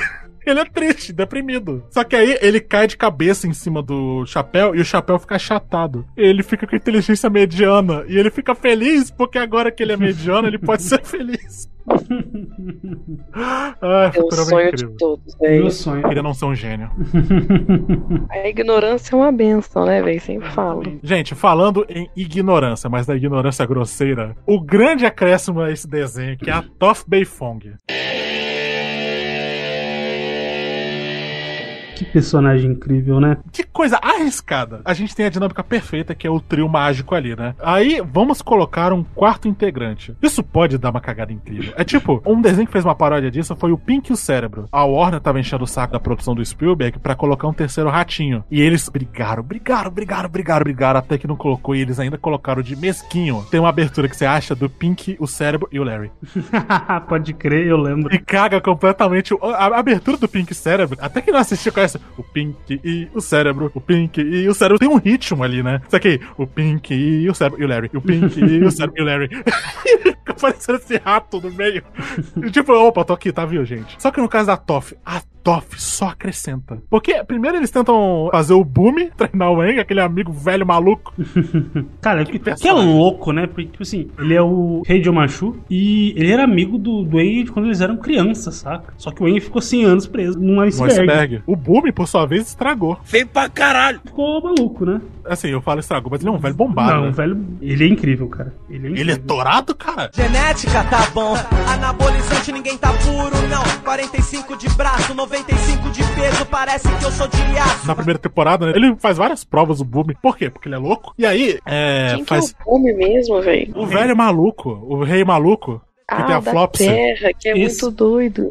É. Que se prende de volta. Tipo assim, velho, por que você me soltou, otário? O rei cracudo. que ele vai escolher, ah, vou escolher, ele não tá com você então, que você que é o velho. Escolheu errado. Cara, ele tira a capa, ele ajeita a corcunda na base do ódio, basicamente. e ele é gigante de bombado e tem pelos enormes no sovaco, de grisalhos. Ele era um velho clássico, né? Ele é um velho, daquele velho da biqueira ali. Sabe o velho que vai no boteco que todo mundo, opa, seu não sei o quê, ê, bagaço, hein? Aquele que anda caindo, que tem aquele pé inchado, que fala umas coisas nada a ver, sem nexo. É esse mesmo. Mal começou o dia e o Geraldo já tá na mó manguaça. Verdade, Ana. O Bob se prende de novo. Porque ele traz esse conceito filosófico dos jings. Tem um jing positivo quando você vai defender e o negativo quando você vai atacar. Alguma coisa assim, né? Aí o Bob, não, tem um jing neutro. Não, peraí, são três? Na verdade, são 85, mas vamos focar nesses três. tipo, é muito papo de maluco o tempo todo. Na verdade, Ele- tem 85, mas vamos focar nesses três. Cara, esse É muita loucura. Ele é muito louco, cara, o Boom. Ele é tão foda, ele consegue dominar a Terra só com a cabeça. Cara, ele é incrível, bicho. Ele é muito um bicho. overpowered, só que ele é muito louco. É olho parado, grau 15. Voltando pra Toff, o Boom fala: o seu professor de dominação de terra tem que ser alguém que escuta a terra. E, tipo, isso parece um papo de maluco dele. Só que aqui tá, o Boom tem uma sabedoria escondida naquele emaranhado de loucura dele. e a sabedoria que volta no final. Acho até que eles vão pra Machu antes de irem conversar com o Roku, né? Eu acho Uhum. que é isso. E aí o Boom fala: olha, você tem muito trabalho à sua frente. Você vai precisar de seus amigos e você vai precisar pensar fora do comum. Você tem que pensar sobre outras perspectivas. Esse é o final do desenho, cara. O Boom já cantou a bola lá no quinto episódio, sei lá. Aham. O drama final do Eng, talvez o Boom já soubesse que o Eng ia ter que encarar esse negócio que eu vou ter que matar o Senhor do Fogo. Uhum. Aquele drama no final, o Eng resolveu exatamente pensando por fora. E mais, ele até levou o Momo. Que o Boom falou, você vai pensar em levar o Momo. Esse velho é incrível. This motherfucker don't miss. No, he's fucking good. That motherfucker don't miss, man. He's good. In the heat of battle, he don't miss. No. In the heat of controversy, he don't miss. E ele mandou essa sabedoria de que ele precisa de um professor que escute a Terra. E ele encontra a Toff, a bandida cega. Uma garotinha cega que luta no MMA. Ela simplesmente é uma lutadora lá da WWE e isso aí. E desce o cacete de todos os adultos. Exatamente, se vira aí. Ela desce o cacete no The Rock genérico. O pedregulho. O pedregulho está em conflito por ter que lutar com uma jovem cega. Eu acho que você está com medo, Pedregulho. Hum. O Pedregulho superou os sentimentos conflitantes e está preparado para enterrá-la numa avalanche! o Pedregulho superou os sentimentos conflitantes que ele tinha com esta luta. Mas que personagem é o Pedregulho? Cara, que coisa. Vamos mostrar o The Rock, a rocha. Só que ele é o Pedregulho. Pedregulho, bicho. Que canalice. E ele fala que nem o The Rock falava no WWE, porque o The Rock disse um negócio: O The Rock vai destruir todos vocês, não sei o quê. Nessa época clássica do WWE, né? O The, o The Rock era um grande idiota. Cara, o The Rock falando chinês. Cara, que incrível. Let The Rock tell you in Chinese. Uh-oh. Chinese? Ding bang ding dong, Stone Cold aí! A Toff, ela enxerga por dominação de terra. Que conceito, né? Cara, incrível. Com o básico da dominação de terra, que é você sentir, né? Uhum. Os dominadores de terra, eles são os que têm mais contato, que eles precisam ter mais contato para fazer alguma coisa. Eles né? até andam descalço, né? Ela absolutamente precisa andar descalça, né? Porque senão ela mal enxerga. Ela enxerga pelos pés que eles falam. Tanto é que a Katara fala uma hora assim que ela acha que a Toff tá enganada. Ô, você devia checar os olhos dos seus pés, hein? Inclusive. Can't. A Toff é o maior alvo de piada de ceguinho que eu já vi em qualquer obra, cara. Mano, ela foi colocada com o único objetivo de eles conseguirem inserir o máximo de piada de cego possível no desenho, velho. Sabe o que é pior? A última fala desse desenho é uma piada de cego. A última coisa que alguém fala em cena. Porque o Soca tá desenhando ali no final todo mundo e tá todo mundo reclamando. E a Toff fala: Eu acho que vocês estão lindos. a última coisa dita no desenho é uma piada de cego da Vocês que fizeram isso, vocês não prestam. E vocês sabem onde vocês vão? Pro capeta. Sete parmas. Mas o pior é que ela é tão complexa quanto o resto dos outros amiguinhos dela, né? Ela não deixa de ser um personagem, sabe? A cegueira dela não é o personagem dela, saca? O desenho, ele, ele, é muito inclusivo, né? Ele é muito respeitoso com tudo, Isso. saca? Se parar pra pensar, o protagonista é um menino asiático, né? É o maior desenho sem personagens brancos. Não, não tem, tem branco. branco. cara. Não tem um. Não tem um loiro, sabe? Uhum. Até a Nação do Fogo são japoneses, basicamente. É porque toda a nação é meio misturada. O Reino da Terra é meio chinês até, né? É, eles têm essa mistura de chinês com... Com é É, é, é que, tipo assim, é muito da cultura asiática em geral. Você não pode chegar e apontar, ah, é China. Não, não, não, não. É... Às vezes só a arquitetura que é um, a arquitetura é, um pouco mais clara, mas fora isso. Mas, ó, que... um dos grandes pecados daquele filme, que, ó, é a última vez que eu vou falar disso aqui, dessa atrocidade que é o último Mestre do Ar de 2010, do M. Night Shyamalan. Mas. O M. Night Shyamalan pra fazer filme Avatar. Ana, você já viu esse filme do Avatar? Claramente não. Você sabe quem é o Zuko, Ana? Dev Patel. isso é verdade. Meu Deus, isso deve ser dívida de jogo, porque só com alguém ameaçando quebrar suas pernas se você não pagar, é que você vai e topa um trabalho desse. Cara, é incrível. Eles colocaram os personagens com pele mais clara. A Katara e o Soca brancos. É! Isso é ofensivo, cara. brancos, cara. Que... Cara, o Dev Patel de Zuko. E toda a nação do fogo indiana, né? É, toda a nação do fogo indiana. Cara, o Dev Patel de Zuko. Cara, o Dev Patel é um ator inacreditável. Agora, nesse filme, gente. Aquela cicatriz de Zuko dele. Isso aí parece que eu te dei um peteleco, sabe? Tabajara, tá ligado? Tabajara Nossa. total.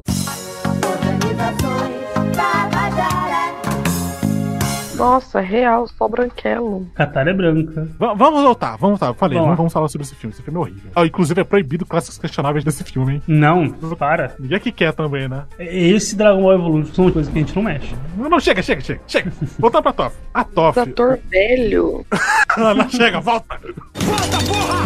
Volta, caralho! Não entra por esse buraco. Chocada. Bem, vou ter que assistir. vou ter que assistir pra comprovar o quão ruim essa oh, porcaria é. Nossa, Ana, chega, por favor. Anakin, você está indo por um caminho que eu não posso te seguir. você está quebrando meu coração. Beba um suco de cacto. Mata a sede. É, meus repolhos. A Toph, ela não é tão melodramática que nem os outros personagens, mas ela tem muita profundidade, ela tem muitas camadas, sabe? Uhum. Só não é da personalidade dela ser mole. Sim. Sim, ela é seca. As pessoas ficam, né, nesse negócio de, ah, ela é cega, tadinha. E, tipo, ela não quer que vejam ela assim, saca? Então ela simplesmente fala, não. Pra isso eu vou virar. ela não entendeu, né? Ela não quer que vejam ela assim, né? É impossível, cara. É impossível não falar da e você fazer uma piada dessa sem querer. Mano. É.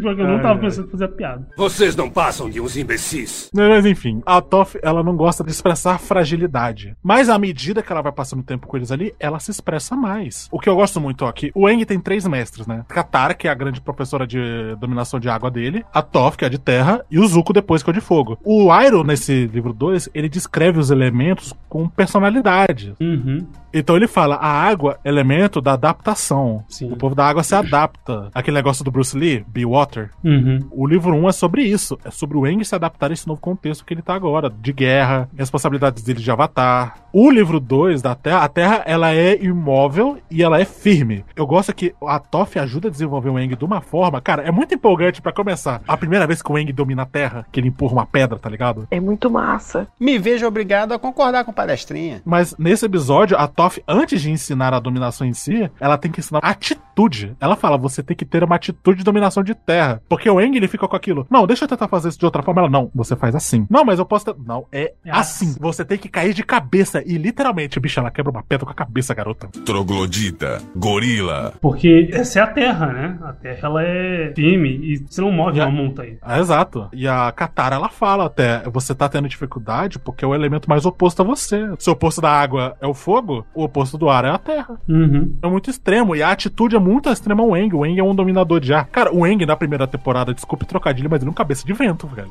tipo, ele Eu tá não- sempre acho- brincando, não distraído. acho- Eu não acho que não seja uma piadinha do próprio. Sim, isso que ele é cabeça de vento, né? Ah, é. Porque Mas mas ele ele- é Airhead, né? Mais ainda. Mas ele tem esse negócio dessa grande liberdade. Ele não tem posses, ele não tem nada. Até quando eles estão viajando, ele não tem bolsa, ele não muda de roupa, ele só tem uma roupa. Ele é aquele lance quase religioso, que é um monge. Uma grande abstração. Só que essa abstração não combina. Então, no final desse episódio, que inclusive é o mesmo episódio lá do Zuko gritando com Deus, esse negócio dos opostos, né? Enquanto o treinamento do Eng tá 100%, o do Zuko não tá. Sim. É sempre um espelho. Até parar de ser um espelho. Mas o, o Eng, no final do episódio, que a Toph tá começando a encher o saco dele, ele pega, esse é o meu cajado, você não vai pegar. Aquele negócio dele, tipo, não, eu não ligo. Tá tudo. Sabe o que que ele é? Ele é aquele Chico Bento, tá tudo normal. Tá tudo normal. Isso é normal, aquilo é normal. Depois o Zuko ainda incentiva ele a ser mais feroz. A soltar as, emoções mais. A ser agressivo. Não é 100% errado você ser agressivo às vezes. É. Você se impor. você tem que tacar fogo nas coisas.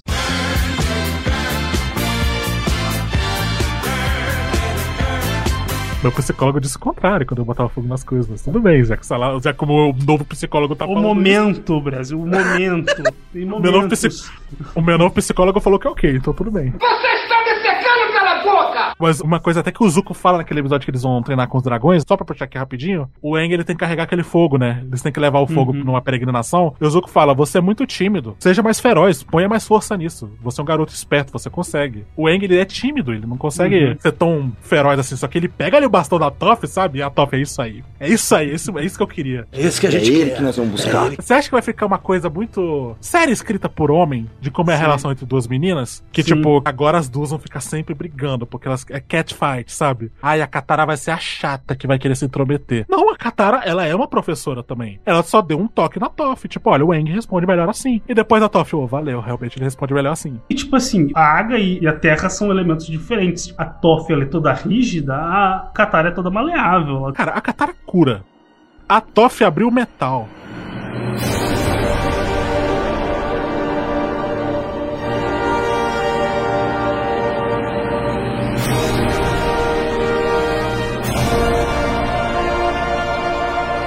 Isso eu tava esperando também. O que é isso, ge- gente? Já que a gente tá falando da Toph, a gente não tá exatamente numa linha reta, o que é a Toph descobrindo que pode dominar metal? Essa talvez seja uma das cenas mais bonitas já filmadas. Puta que pariu. E tem aquela cena onde ela simplesmente cria uma armadura de, Ah, de que ferro. incrível. Eu não sou muito fã dessas coisas de ação, mas é muito foda, velho.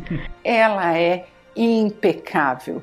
Ela é mais do que impecável, ela é uma força. Nessa temporada, entende mais ainda esse lance espiritual, né? Que Avatar tem toda uma dimensão paralela de espíritos, né? E a gente entende mais ainda esse lance de ponte entre dois mundos. O Avatar, ele meio que tem que dominar um quinto elemento. Não do, o do Bruce Willis e da Mila Djokovic. Mas ele tem que dominar o lance espiritual. É como se fosse o quinto Sim. elemento do Eng. E aí o Eng vai treinar com aquele guru conveniente, né? O guru Patik. Eu adoro quando o Apa acha ele. Olá.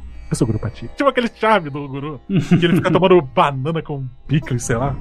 que nojo. Mas aí, enquanto o Guru tá ensinando uma coisa dos chakras pro Eng, a Toph tá aprendendo isso, que a separação é uma ilusão. Apesar de nós somos distintos, nós somos todos o mesmo povo. Eu gostei também, não chega naquele papo eugenista de somos um povo só, pra que ter diferenças, sabe? Uhum. Ele só fala que mesmo com as diferenças a gente é um povo só, tá ligado? Isso eu acho muito forte. Sim. Eu, eu acho uma filosofia muito bonita mesmo. E aí, cara, ao mesmo tempo que tá essa filosofia, essa espiritualidade tão bonita, tá a Toph descobrindo. Peraí, de onde é que vem o metal?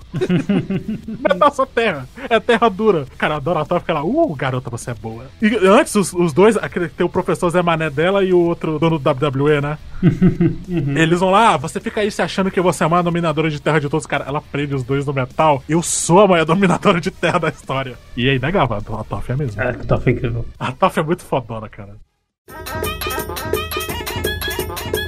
Beba um suco de cacto. Mata a sede. É, meus repolhos! Essa temporada, além de a gente conhecer a Toph, essa temporada é de rasgar o seu coração. É a temporada que você chora, Cara, de verdade. é- Primeiro tem aquela putaria toda na biblioteca, a biblioteca do Washitong, que é aquele espírito coruja Uhum. bizarro pra caralho, que tem todo aquele negócio de tipo, ah, os humanos são gananciosos. E o desenho, somos mesmo! E aí? Vai fazer o quê? Da malandragem eu vim de lá, e é desse jeito que é porque é. É parte Tipo- da gente, sabe? Inclusive, um grande momento de fodão do Soca. A coruja fica tirando sarro do Soca que, ah, você é meio idiota, né? Você não é muito esperto, né? Aí depois ela vai embora e o Soca, eu sou esperto bastante pra te enganar, babaca. tipo, muito bom, cara. E eles Cara. descobrem que vai ter o, o eclipse, né? Primeiro, isso avança a história de uma forma. Uhum. Eles têm mais uma etapa da grande missão deles, né? Tipo, o que é legal é que esse é um desenho com um grande objetivo, mas ele não é abstrato. Você sempre sente que ele tá levando pra alguma coisa. O que torna aquele final do Avatar tão bom, né? Porque ele é resolutivo mesmo, com tudo que tava sendo construído. O Dia do Sol Negro, eles descobriram aqui, né? E eles têm que ir pra Bassin C, porque eles precisam dos exércitos do Rei da Terra. Cara, e é isso que eu ia falar, Bassin C. Não a grande Incrível. Bassin C. Ali a classificação indicativa subiu um pouquinho, hein? Cara, não, Porque é, é muito, é sinistro, muito cara. pesado. É É, assustador, bicho. Cara, a Joji, acompanhante que fica andando com eles ali, troca uma mulher uma hora, "Oi, eu sou a Joji. Não, você não é essa, é outra mulher. Tipo, Joji é só um título, que depois mostra, eles estão hipnotizando um monte de mulheres. Sim. Cara, que porra é essa, sabe? Hum, isso é muito perturbador. Bassin C tem todo o negócio do APA, que levaram o Tem. APA. Nossa, ele vai pro circo, né, bicho? Ô, bicho, os dias perdidos de APA dá uma vontade de chorar, cara. O que é legal no Avatar é como eles tratam animais, né? Uhum. Tipo, o Momo e o APA, eles são muito inteligentes, eles têm uma inteligência mais cartunesca, que eles respondem às vezes e tal. Só que eles ainda parecem animais. Eles Sim. raciocinam que nem animais. Mesmo assim, eles têm desenvolvimento como se fossem pessoas. Sob a perspectiva de um bicho, sabe? Uhum. Por exemplo, um grande problema que vai pro APA é que todo mundo nesse desenho acaba criando um trauma, né? Eles acabam o desenho meio zoados. O Sokka fica com problema pra ter relacionamentos. Tipo, ele não Uhum. consegue se aproximar da Suki. Por causa da Yue, ele se sente culpado. Ele tem Sim, culpa de sobrevivente. Ele acredita que é culpa dele, sabe? Sim, e ele fica super protetor, porque ele acha que quem ama ele morre. Uhum. tem um lance de mommy issues aí também, né, cara? Querendo ou não. É. Que ele tem esse negócio que ele é o guerreiro que protege a família. Ele falhou com a mãe dele e ele falhou com a namorada. E aí o Eng. Tam... Pô, o Eng. a lista é longa, né, de traumas do Eng. Nem muita terapia. A Katara também é um pouco mais à frente, mas todo o lance da dominação de sangue, né, cara? Nossa, aquilo lá é. É muito grotesco. Mas o Apa ganhou um trauma. O Apa fica com pirofobia. Uhum. Porque ele tem um medo genuíno de animal. Tem aquele medo de. Pô, ele é um boi, né, cara? Boi tem medo de fogo. Por exemplo, a caverna do. Túnel secreto! Túnel secreto! Dois amantes proibidos de se ver. Uma guerra divide seus povos. E uma montanha separa os dois. Abriram um caminho para ficarem juntos. Ah, eu esqueci os dois próximos versos, mas depois diz assim: Túnel secreto, túnel secreto, através das montanhas, livre secreto, secreto, secreto.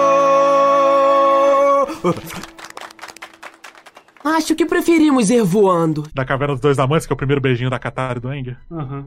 Katarianga é a coisa mais fofa do mundo. Foda-se você que acha que a Katara deveria ficar com o Zuko. Quem, quem acha isso tá errado? Você tá muito errado e os caras tiram sarro de você no desenho. Enche o cu de maconha Doidão. e fala merda. Mas enfim, ele vai pro circo, que nem o Saladas falou, e ele fica com pirofobia mesmo, trauma daquela humilhação e do maltrato. E você ganha flashbacks do Eng e do Appa pequenininhos, cara. Caralho. Vamos ficar juntos pra todo sempre. Eu chorei, chorei muito. Eu precisei sair, respirar, tomar uma água. E eles estão sonhando a mesma coisa ao mesmo tempo, porque um garoto é seu cachorro, só que o cachorro é um boi de 8 toneladas que voa. É tipo, sei lá, ganhei um mastife. né? Ou então aqui no Mato Grosso do Sul mesmo, né? Nosso estado aí. Ah, é, que tem muita exatamente. gente que tem cavalo e boi. Se você Aí é você rico, descobre- você tem. Exato, no é nosso caso. Se a gente tivesse cabeça de gado, nem é que a gente tava. Exatamente. Mas o- mas enfim. importando em fazer um podcast pro YouTube? Como é que é? Não, pro YouTube jamais, né? Começa por aí. Pra, pra internet? Que bom que você se retratou aí, eu já. Teremos Foi, uma DR foi, aqui. Foi. É porque eu pensei em fazer vídeo pro YouTube, que eu, que eu vou começar a fazer em algum momento da minha vida, porque eu me odeio.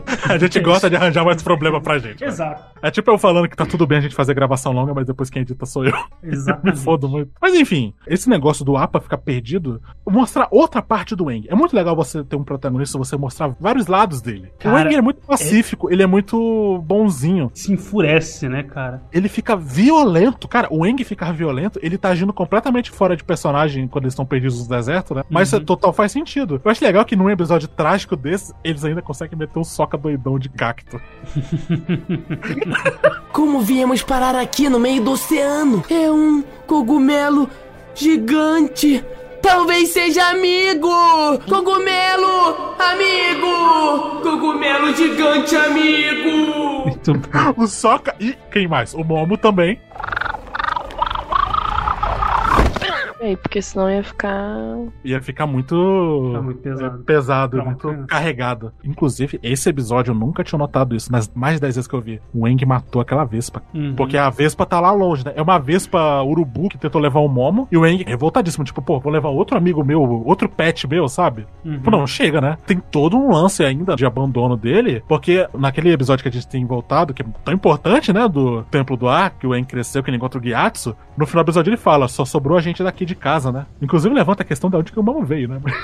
Veio da puta que o pariu. Mas enfim, essa cena que eu tô falando, que ele matou a Vespa, ele faz uma rajada de ar que corta a Vespa no meio. Isso é totalmente contra a filosofia dele. Ele tá totalmente fora de controle. Tanto é, ele fica tão estressado que ele entra. Falta a gente falar disso, né? O estado Avatar. estado Avatar, no modo Avatar. O Super Saiyajin do Eng.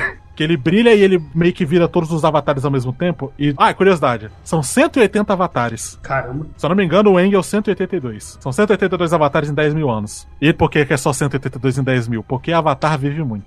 E eles têm longevidade estendida. Cara, sabe a Kyoshi, que tem aquele episódio do dia do Avatar, né? O Eng tava pagando por um erro da vida passada dele. E aí, primeiro ele tem toda aquela cena maravilhosa dele na cadeia.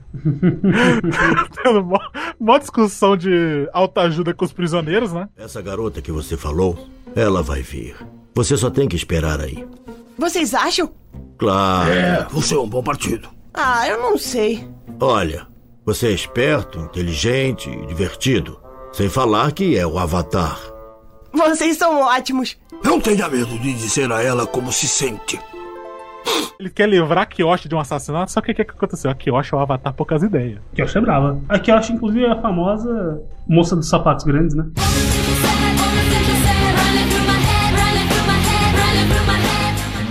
A primeira pista que eles deram que a Avatar. Cara, que, que piadinha, bicho.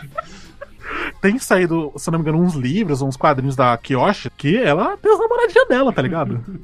ela é Avatar sanguinária. E onde eu quero chegar com esse papo da Kyoshi? A Kyoshi é a Avatar que mais viveu. A Kyoshi morreu com 200 anos. Será que ela foi passageira da Arca de Noé? Só puxando um pouquinho da lenda de Korra, vale um programa só de Korra. Obviamente, como tem a Korra, a gente começa o desenho com o Eng morrendo. Uhum. O Eng morreu de idade, com 66 anos só, cara. Nossa. E sabe por quê? Porque ele passou 100 anos no estado Avatar, congelado. Isso destruiu o corpo dele. Com o passar dos anos foi começando a pesar nele, tá ligado? Beba um suco de cacto. Mata a sede. É, meus repolhos. Que sacada, né? Fazer metade da temporada aquela coisa que a gente já sabia, eles viajando pelo mundo e parando numa vila pra ajudar. Só que depois fazer Avatar na cidade. Sim. Com altas críticas sociais sobre o, o- urbanização e políticas de propaganda, de opressão. Cara, olha a- as frases que eles soltam. Que a Jodie vai explicando como é que funciona a cidade, como é que ela é organizada. A cidade é dividida em anéis e a cidade baixa é onde ficam os mais pobres. E aí o Eng ele fala: Isso é contra tudo que os monges me ensinaram. Essa separação por classe Uhum. social. E depois daquilo que eu falei do Zuko começar a meio que dialogar com o Eng, logo depois corta pro Zuko e o Zuko fala: Eu odeio essa cidade, parece uma prisão. É como se o Zuko tivesse concluído um pensamento do Eng, sabe? Sim. Cada vez mais eles vão ficando mais próximos, mais parecidos. Porque é, né? Eles dominam a cidade de uma forma fascista até, sabe? 100%, cara. Separar É, as classes, fazer propaganda, mentir sobre o estado real das coisas. que tá tudo bem, aqui a gente tá na maior fantasia do mundo, que até quem, sabe, defensores da ditadura brasileira falam, né? Que É. na época da ditadura era tudo 100%, mil maravilhas e. Exatamente. sabe? E aí, cara, é exatamente igual no Avatar. Avatar é muito atual. Mano, o Daily, querendo ou não, o jeito que eles agem é muito o AI-5. Cara, é não, muito. é. Um... Tortura. É. Cara, o que eles fazem ali. Assassinato, governando, usando um governo fantoche, basicamente, é muito pesado, cara. E, e aí eu gostei que esse desenho deu um descanso um pouco ali do bem, porque era muita informação. Tem aquele episódio da broca que eu não gosto muito. Ele serve pra alguma coisa lá na frente, mas no geral é qualquer coisa, assim, Uhum. aquela broca. Mas tem aquele episódio Contos de Bacin C.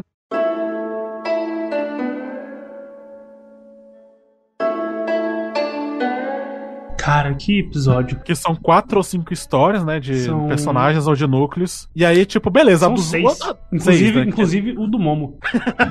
Que é como conclui, né? O macaco o olho que tudo vê. Ele começa com a da Katara e da Top. Que é lindinho demais, que são elas tendo um dia de Aham. meninas no spa, né? Sim. E, pô, a primeira vez que a gente vê a Toph se abrir, que ela não sabe. Cara, eu nunca tinha parado. Eu assisti criança Avatar, né? Tudo quando tava saindo. E aí, eu nunca tinha parado pra refletir isso. Cara, uma pessoa cega não sabe como ela é. Ela não sabe como é que é a aparência dela. E eu sei que é óbvio, mas como eu era, eu tinha uns Quando 10 você aninhos se assim. toca, né? É, cara, que coisa triste, sabe? E ela fala, eu não ligo, eu sou casca grossa, não sei o quê. Começa o episódio com eles até. Como é que são eles se arrumando pro dia a dia, né? O Eng raspando a cabeça, o Sokka tirando três fiozinhos de barba, me, me senti representado. E a, a Katara fazendo aquele penteado inexplicável dela, né? Top só acorda. É, suja também, não toma banho.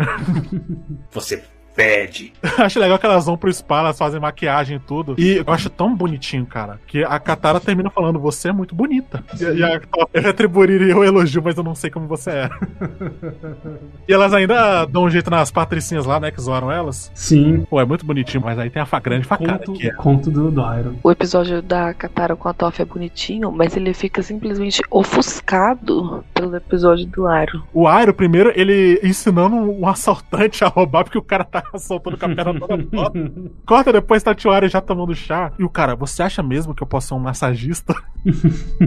e ele sendo paternal com aquele garotinho chorando. E ele toca o quê? As Folhas da Parreira, né? Que é uma música que ele cantava pro filho dele. E aí você descobre que esse piquenique que ele tava organizando era do aniversário do filho dele, que ele era falecido. Feliz aniversário, meu filho. Se ao menos eu pudesse ter te ajudado. Folhas da parreira caindo devagar como conchas frágeis a flutuar. Pequeno soldadinho pra casa a marchar. Corajoso soldadinho, não pode chorar. O Tiwario, ele canta chorando. Eu sou que nem o Pernalonga. Eu não gosto de ver idoso chorando. Cara, Oh, eu queria dizer que só, só um momento. Esse aí é um clássico questionável. eu sei, eu tava pra caralho no entrando de votação. Mas voltando pra triste. Cara, olha como que a gente é insensível. a gente é muito horrível. A verdade verdadeira, vocês não prestam. Tem um peso maior esse episódio, um pouco menos pra gente, porque a gente tem a nossa dublagem aqui, mas aquilo que aparece no final, em honra de Mako, Mako era o dublador do Tio Iron em inglês, ele faleceu.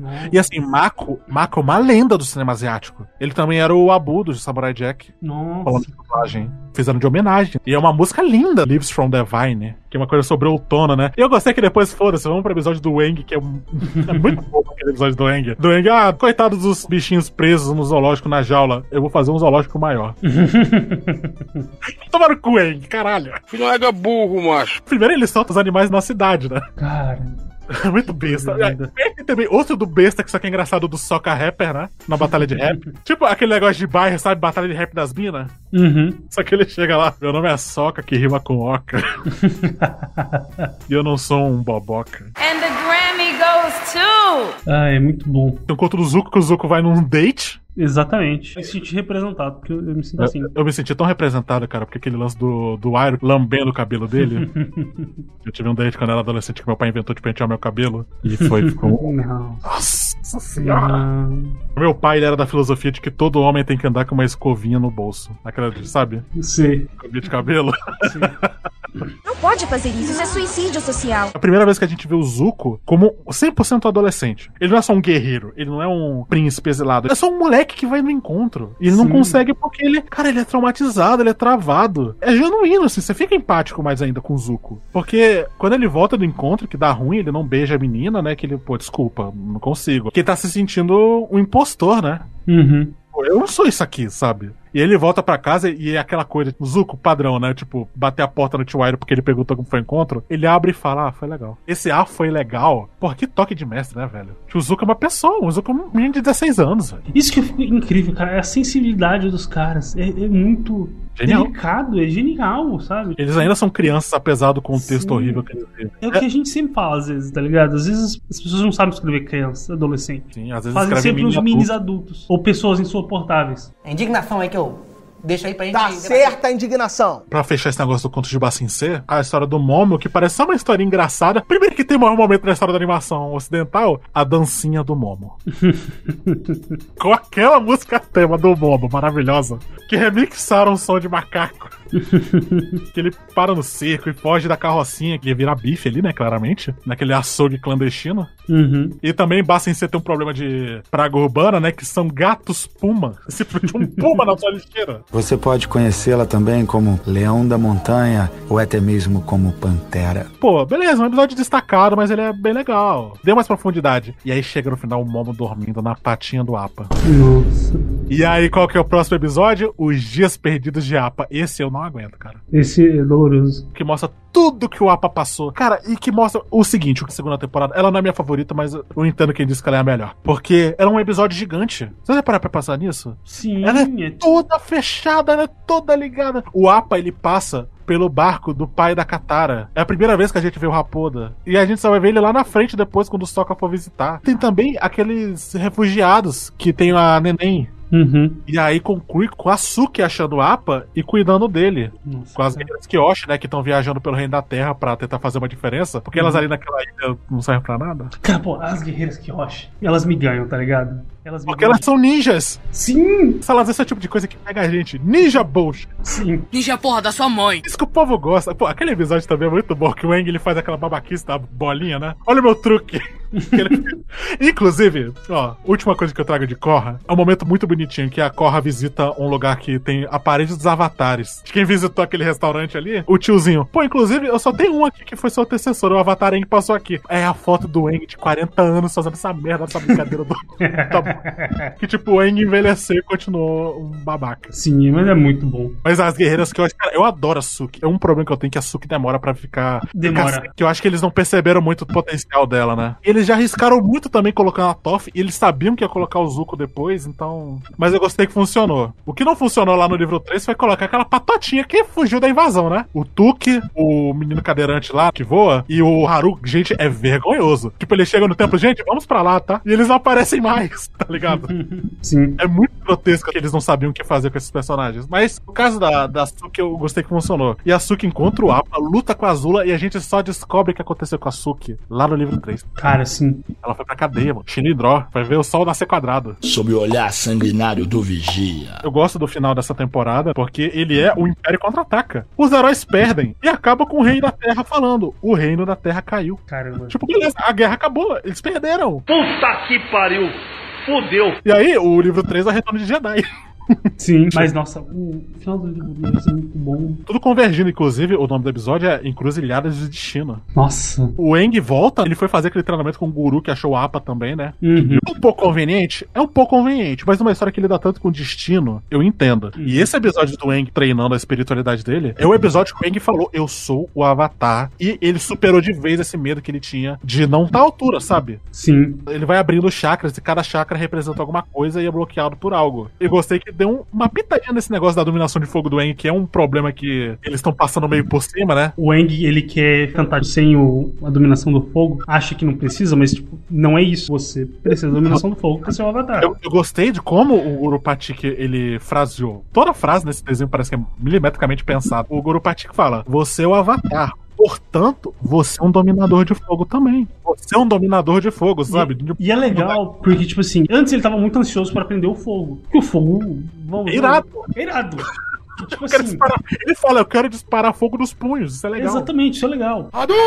Só que o fogo, ele se precisa de muito cuidado com ele. Ele se descuidou porque ele tava muito feliz, muito Empolgado. empolgado. E ele machuca a Katara. E isso faz ele ficar chateado com a ideia de dominar fogo. Ele sente que ele é tão o Senhor do Fogo quanto o Senhor do Fogo, né? Uhum. Tipo, que Ele é acha, parte ele, desse é isso problema. que é louco. Ele acha que o fogo é parte do problema. Tem um episódio todo pra desenvolver o que, que é o fogo como elemento, né? Como filosofia. Só que aí eu acho legal que nesse episódio do chakra, ele abre o chakra e entende, beleza. Eu vou tentar. Só que até o Guru falar, ah, não abriu tanto assim, né? Tão violentamente. Falei, meio ok, né? Tava tudo meio médio, agora tá tudo meio merda, né? Oh, mas esse negócio do chakra, pra terminar essa minha referência ao Império Contra-Ataca, o Eng abandona o treinamento pra ir salvar os amigos. Sim. A cidade que é supervisionada pelo Império, Vulguração do Fogo. Inclusive, cara, que coisa genial esse negócio da Azula se disfarçar de guerreira Kyoshi. Porque assim, ninguém nunca viu e, tipo, não tem mídia, não tem jornal, não tem televisão, e é uma ilha isolada, né, a ilha Kyoshi, porque a Kyoshi separou do resto do continente, né? Não é cientificamente possível! O desenho ele meio que te dá uma enganada, que tipo, ok, eles conseguiram. Agora vai ser outra coisa. Já vamos pra invasão, vamos juntar galera. E não. E Azula? Azula, Azula estraga tudo.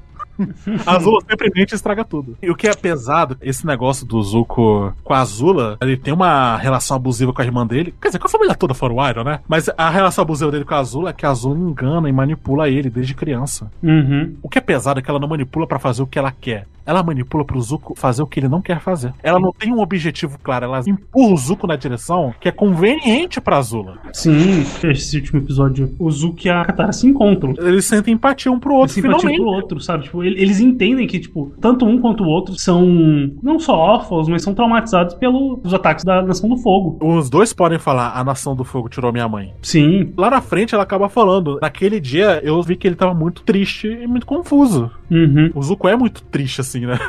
Que às vezes ele fala: Eu nunca tô feliz. Que ele é meio emo, né? Some Mas-.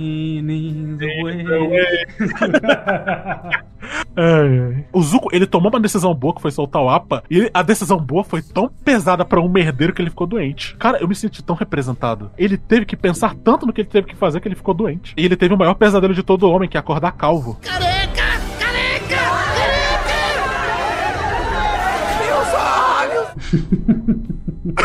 Aquela parte que ele acorda com a seta, aquele pesadelo bizarro dele. Uhum. E ele acorda um pouco o Zuko mais da terceira temporada, né? Sim. Capaz de simpatia, tratando bem o tio, feliz pelo tio dele de ter a casa de chá. Só que mesmo assim, ele ainda tava se enganando, sabe? Ele só tava evitando os problemas dele. Ele ainda não tava sendo quem ele era, sabe? Sendo que ele precisava ser. Tava sendo uma pessoa boa guiada pelo tio dele, mas, É. pô, não é assim também, cara. O Avatar é muito sobre você ter uma identidade. Cara, naquele episódio do Zuko sozinho, como eu falei, é pra desenvolver a Antes de mais nada. Uhum. Ele fica repetindo no flashback a Azula sempre mente. E ele volta pro presente, ele ainda tá falando a Azula sempre mente. Ele precisa ficar se lembrando, eu não posso confiar na Azula. Só que aí a Azula começa a tentar tanto ele com o que ele quer, tipo, poxa, essa é a minha chance. Ele, ele tem essa ideia que ele rejeita, ele não consegue ainda conceber essa ideia de ficar do lado do Avatar, sabe? Sim. Ele criou esse negócio que o Avatar são todos os problemas dele. Ele é um menino que foi expulso de casa com 14 anos, que ficou no mar, sem casa, com um ferimento gravíssimo no olho e procurando o Avatar em todo canto. E, cara, foi uma piada de mau gosto do Ozai, tá ligado? Uhum. Porque pra ele, a Nação do Fogo já tinha vencido quando matou todo mundo dos Nômades do Ar. Era meio que um boato que eles mataram o Avatar no, no estado Avatar, né? Que é assim que mata Uhum. um Avatar. Que se você mata o Avatar no estado Avatar, acabou o ciclo e ele não vai mais renascer, né? Quando o Aang, ele tem aquele momento dele que ele fala, eu vou deixar a Katara aí. Que era o que ele não queria superar. Esse negócio do amor, né? É, que porque- que- que é, uma, ir. é uma coisa, né? Bem de monge mesmo, deixar as coisas Sim, irem. é uma libertação do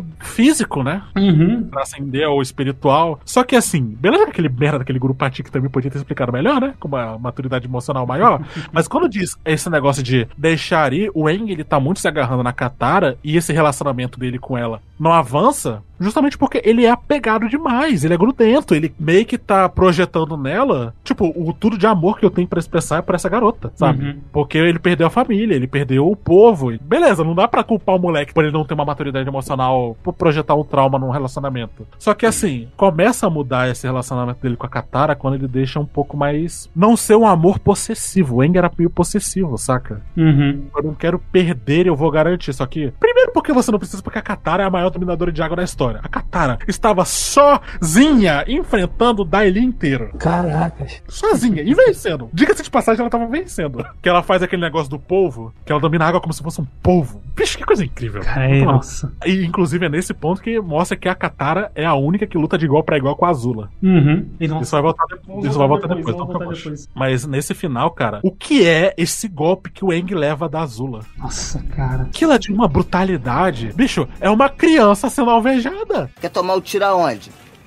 No pé ou na mão? E o ferimento, ele é real. Tipo, beleza, é uma menina de 14 anos soltando um raio dos dedos. Isso não é tão real. Mas o Enk tem duas cicatrizes. Uma cicatriz na base da coluna e ele tem uma cicatriz na sola do pé. Porque o raio entrou e saiu pelo pé, velho. E, tipo, quem é acertado por raio, tem isso, cara. Tem onde entra e onde sai. Sim, o raio ele passa por você, tá ligado? Eles não podem falar. Tipo, nessa época aí, aqui, não parece, né? Mas a Nickelodeon tava bem em cima. Tava. A Nickelodeon tava. Vocês não podem falar a palavra matar. Tanto assim, sabe? Uhum. Não nesse contexto brutal que vocês estão querendo. Se puderem, dão uma volta. Dá uma contornada, sabe? Tem formas melhores de você falar. E olha, eu sou contra você limitar criativamente, mas eu acho que funciona tão bem que eu acho que tudo bem Uhum. falar pra eles fazerem algumas mudanças. Ia comprar muito problema, ia ser muito desenhozinho polêmico. Eu acho, eu acho que tem coisa que, pô, talvez mudando isso, isso aqui, talvez fique melhor. Não uma questão de como foi corra. Da sutileza, da- Exatamente. da, da mais Talvez- dinamismo. É a questão de ter um produtor, tá ligado? Não necessariamente só um escritor, só um roteirista. Ter um departamento de vai dar merda. É, exatamente. A gente deveria ter um desses, inclusive. Precisamos, né? Eu não sei que vontade é essa que você tem de fazer merda. O Eng, para todos os efeitos, morreu. A segunda temporada acaba com uma criança morrendo com um raio na coluna. E aquele desespero, o Iroh fica pra trás pra segurar, que é o momento que o Iroh finalmente, tipo, tá bom. Chega de é, essa revolução palmole que eu tô fazendo aqui, né? Uhum. De paz, amor, chá, paixão, todo aquele negócio da ordem do Lotus branco, né? Sim, que são os bichos bravos. É o forró da terceira idade que conta. Exatamente. É Aviões do Forró Volume 7! Aquela fuga desesperada e a Katara pelo menos tinha aquele McGuffin no começo da temporada, né? Aquela água do, do Oasis, né? Uhum. Que cura absolutamente tudo. E ela quase gastou pra fazer uma plástica no Zuko. Se bem que também ia salvar ele de qualquer forma, né? eu- Porque o Zuko. É, eu entendi, tipo, por que que. Mas é engraçado, do jeito que você falou. Porra, falando desse jeito. Ela era o Dr. Ray, né? Como é que ele ficaria igual Bruno Galhaço? Aí, aí fica f... né? Aí não dá. Porque aí a pessoa é Deus que faz. Eu faço algumas coisas porque dá pra consertar bizarrice. Continuando aqui. Pior que, tipo, acaba meio esperançoso, apesar de muito triste, né? Porque o En acorda, ele dá um sorrisinho, ele abraça a Katara. Só que no começo do livro 3, que ele tem um flashback mais claro do que, que foi isso, ele lembra dele largado morto no APA. E, pô, o reino da Terra caiu, perderam a guerra, fodeu. E mais, perderam o estado do Avatar também, porque bloqueou o chakra com violência, né? Sim. Trancou. E criou um medo no Eng também. Eu não sei se vocês sabem o tanto disso, mas é. Tem pontos físicos de chakra. O Avatar ele dá uma mudadinha leve pra fins narrativos, né? O da Uhum. Terra não é tão alto assim, saca? Da Terra é. Na pelvis. É um pouco depois. Mas assim, de qualquer forma, ainda bem que é na pelvis, porque ia terminar com o coitado do Eng levando um tiro no pinto, né, cara? a gente aprendeu a surfar. Não se atira no pinto de um cara. Todo mundo sabe disso. Atirar no pinto dele, isso é covardia. E shot me the dick. Caralho, coitado, velho. Aí realmente não ia rolar mais a lenda de Korra, porque a Korra não ia poder ser treinada pelo filho do Eng, né? Porque o Eng não ia poder ter filho. Será que é mesmo que fala? Uma vasectomia elétrica. Cara, Ai, isso, isso dá nome de banda. Vasectomia elétrica? Exatamente. Pô, tá todo mundo querendo aprender instrumento aqui. Se a gente realmente começar a aprender mais instrumento, a gente vai junto. Vamos começar uma banda chamada Vasectomia Elétrica. Bora. Ah. Inclusive é o nome do episódio, caguei.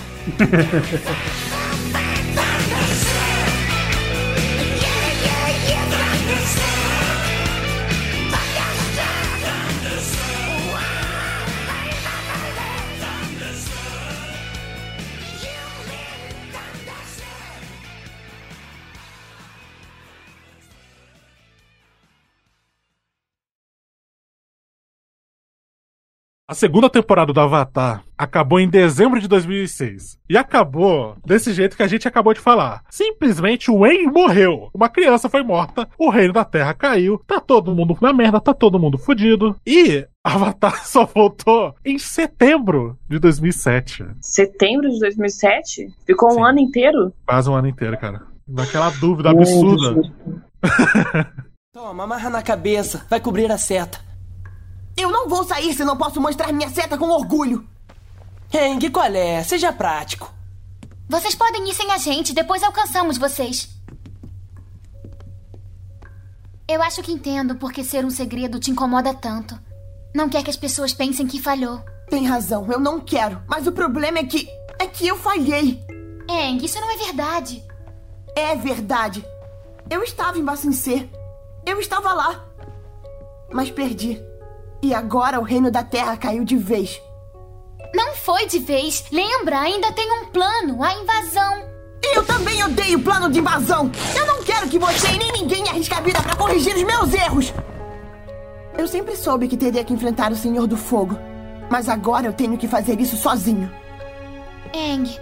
Katara, por favor, vá embora. Por favor. Precisa de alguma coisa? Eu preciso me redimir. Recuperar a minha honra.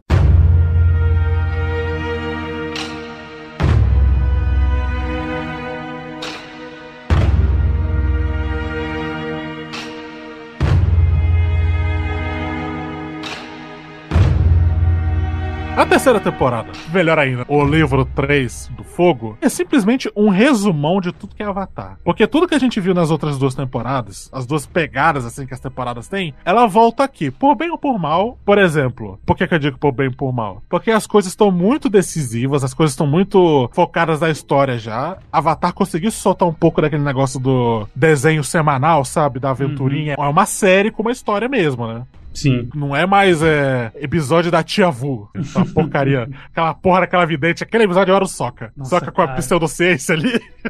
Que raiva, o episódio é ruim. Mas acho engraçado que tem a Meng. Que é Que a no fi- que é apaixonada pelo, pelo Aang. Pelo Eng. E que no final chama a Katara de oferecida, cara. Caralho, eu tinha esquecido disso já. Bigone Thought? Bigone Thought! Mas tá, voltando, voltando. Tá num ponto da história que tá tudo muito sério, tá tudo realmente nos finalmente, é hora de fechar tudo. Mas assim, ele ainda tem uns episódios mais ou menos de aventura semanal. A temporada toda era a Nação do Fogo, Uhum. que era uma área assim que eles não mexiam muito por motivos óbvios, né? Não fazia muito sentido. Tanto é que na primeira temporada, naquele episódio do solstício, aquele momento puta fudeu, sabe? Que eles falam, estamos indo pra uma ilha na Nação do Fogo. Ferrou. Tipo, já é muito difícil entrar lá. Só que aí, agora que eles se reencontraram com o pai da Katara, uma galera mais especialista em guerrilha, né? Consegue andar mais de chavada assim, né? Uhum. Dá pra esconder o APA em algum canto, que é complicado você se infiltrar na nação que tá te perseguindo com um bisão besouro de 8 toneladas que tem uma seta gigante na cabeça. E que solta pelo, que tem aquele episódio que eles ficam sendo perseguidos pela Azula. Todo mundo fica na é merda privada verdade, de tava sono. na, tava na, Na muda na- na dele. muda dele. Mas mesmo que a história esteja nesse ponto, o livro 3 ele é dividido em duas partes, né? Tem o pré-invasão do Dia do Sol Negro e tem o depois. Uhum. Até chegar o dia da invasão, eles vão ficar viajando pela Nação do Fogo tentando colher o máximo de informações que eles puderem, porque, como é uma nação isolada que tá em guerra com toda a galera, você não vai ter muita visita diplomática, né, de Reino da Terra pra Nação do Fogo. Tanto é que ninguém tem mapa da Nação do Fogo. Até por isso que eles queriam ir pra biblioteca. Não era pra descobrir a invasão do Sol Negro, eles queriam só um mapa. Eles descobriram sem querer, na real, não foi? Foi aquela raposa bizarra lá do Washington que indicou. O Google ali dele, né? Mas enfim, esse começo do livro 3 eu admito que eu acho bem fraquinho. Paradinho, né? Véi, precisava dar um break. A gente tava. Fazia É. cinco episódios que eu tava chorando todo episódio. Alguém me dá um segundo de paz. Pois é, né? É, ele serve pro freio, mas é que eu acho que eu tô falando isso porque tem um episódio que eu menos gosto. Aquele da Dama Pintada. Tá que pariu. Caralho. Que eles vão pra cidade da Nação do Fogo, que é cheia de lama, toda poluída. E aí a Ah. Katara vira uma super-heroína. Os piores episódios do livro 3, eles pelo menos têm serventia. Agora, esse da Dama Pintada, meu problema é que tem um, acho que o personagem mais detestável que eu já vi um desenho, que é aquele Doca. Eu não sei porquê, gente. Eu acho que eu, sou muito exagerado com esse cara. Mas eu tenho um bode tão grande desse personagem, aquele maluco, o Cavaleiro da Lua ali do Rio, pô, que ele tem 30 personalidades. O meu irmão o Shu, o Doca, e ele troca só de chapéu. E, cara, que coisa chata, pelo amor de Deus. Mano, é porque ele não tem muito propósito, né? Qual que é o propósito dele no fim das contas? Nenhum. Se for assim, faz um episódio do Mercador do Repolho. Foda-se, que acho que até agora a gente não fala desse pobre coitado, né? Do Mercador do Repolho. Meus repolhos! Todo episódio eles Ah. Que virou o maior easter egg de Avatar. Ele some, né? Tipo, a última aparição dele é no livro 2 mesmo. Piadinha que cansou um pouco. Mas lá na frente, naquele famigerado episódio que a gente já comentou algumas vezes do teatro, o episódio recap, no pôster, né? Várias fontes de muitos lugares reuniram é, informações pra fazer a peça. Uma delas foi um mercador de repolhos surpreendentemente familiar com o Avatar. Então, um dos motivos da peça ser tão escrota com o Avatar é porque o mercador de repolhos foi fonte. E ele odiava. Tanto é que nos quadrinhos eles falam diretamente com ele, e, cara, ele detesta ele com todas as forças. Eu vou lhe pegar, filho de! E na lenda de Korra, uma das maiores corporações do mundo do Avatar que aparece foi esse babaca que começou. E aí contam a história. O humilde mercador de repolhos que criou uma grande multinacional. E, e, cara, é sério, é uma indústria de carro, porque em Korra tem carro já, né? E aí, na frente, tem uma estátua dele de bronze levantando um repolho. Meu Deus, velho. É uma piada muito imbecil que os caras eles simplesmente amaram essa porra desse mercador de repolho. A última aparição dele, ele fala: Ah, meus repolhos. Ah, tá, esquece. Eu lembro, sim. Mas enfim, o livro 3 tem algumas coisas que eu gosto nesse comecinho, nessa primeira etapa. Vamos, vamos, vamos para as duas etapas, né? Tá dividindo já, né? Não, não, eu, vou- Mas eu, eu vou começar com aquilo que cimenta Avatar com o anime, que é o episódio da praia. tem dois, né, saladas? Tem dois? Tem, eu lembro da Azul e do. Tecnicamente não é, mas um episódio da cachoeira que o Eng, sem Ah, querer, sem querer, uns soldados vêm ele mandam um falcão, mas o homem combustão.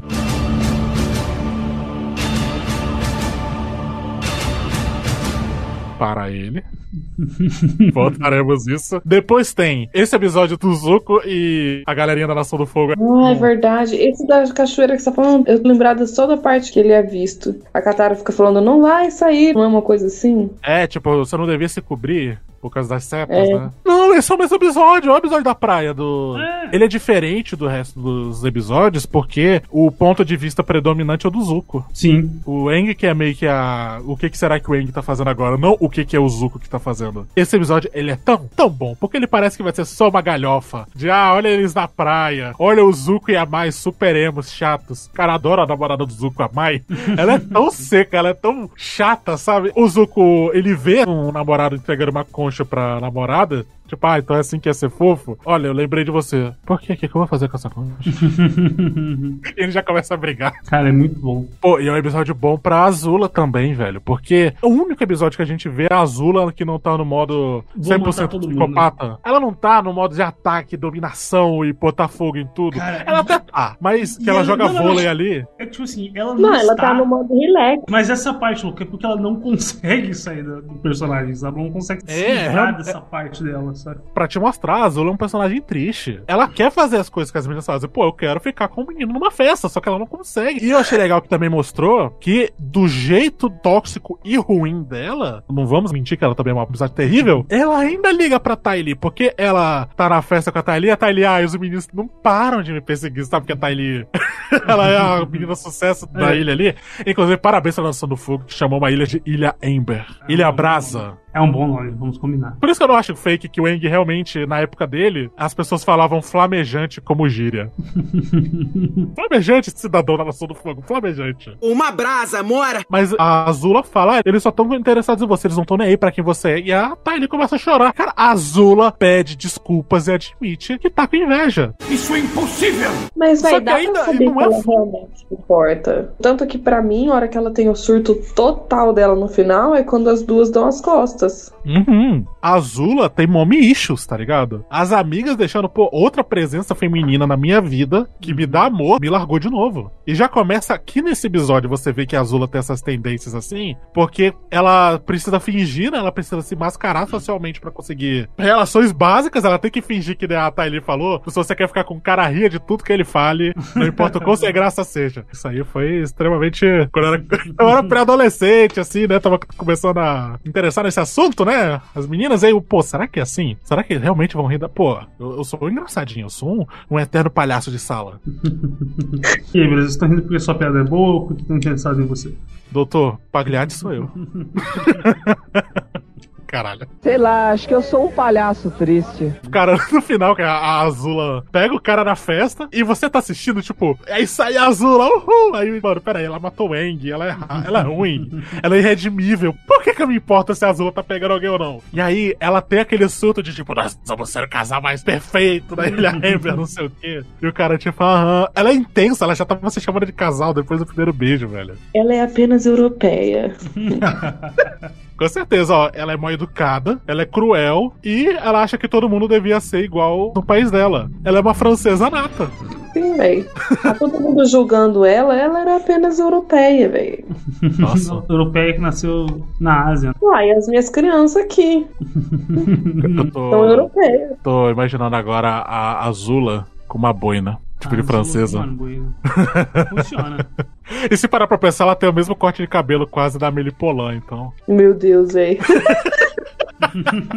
Amélie Poulain é azula. Uma sociopata é igual. Errado, otário. Talvez não é igual, porque a Amélie Polan não tenta machucar ninguém. O maior crime da Amélie Poulain é esse filme. Chato pra caralho. Eu, eu lá ligo pra porra do seu creme brulee. Caguei pro cara com osso de vidro também. O único cara com osso de vidro que eu lembro bem é do Bob Esponja. Eu nasci com ossos de vidro e pele de papel. Todas as manhãs eu quebro as pernas e toda tarde eu quebro os braços. À noite eu não durmo de dor até que um ataque do coração me faz dormir. Oh não!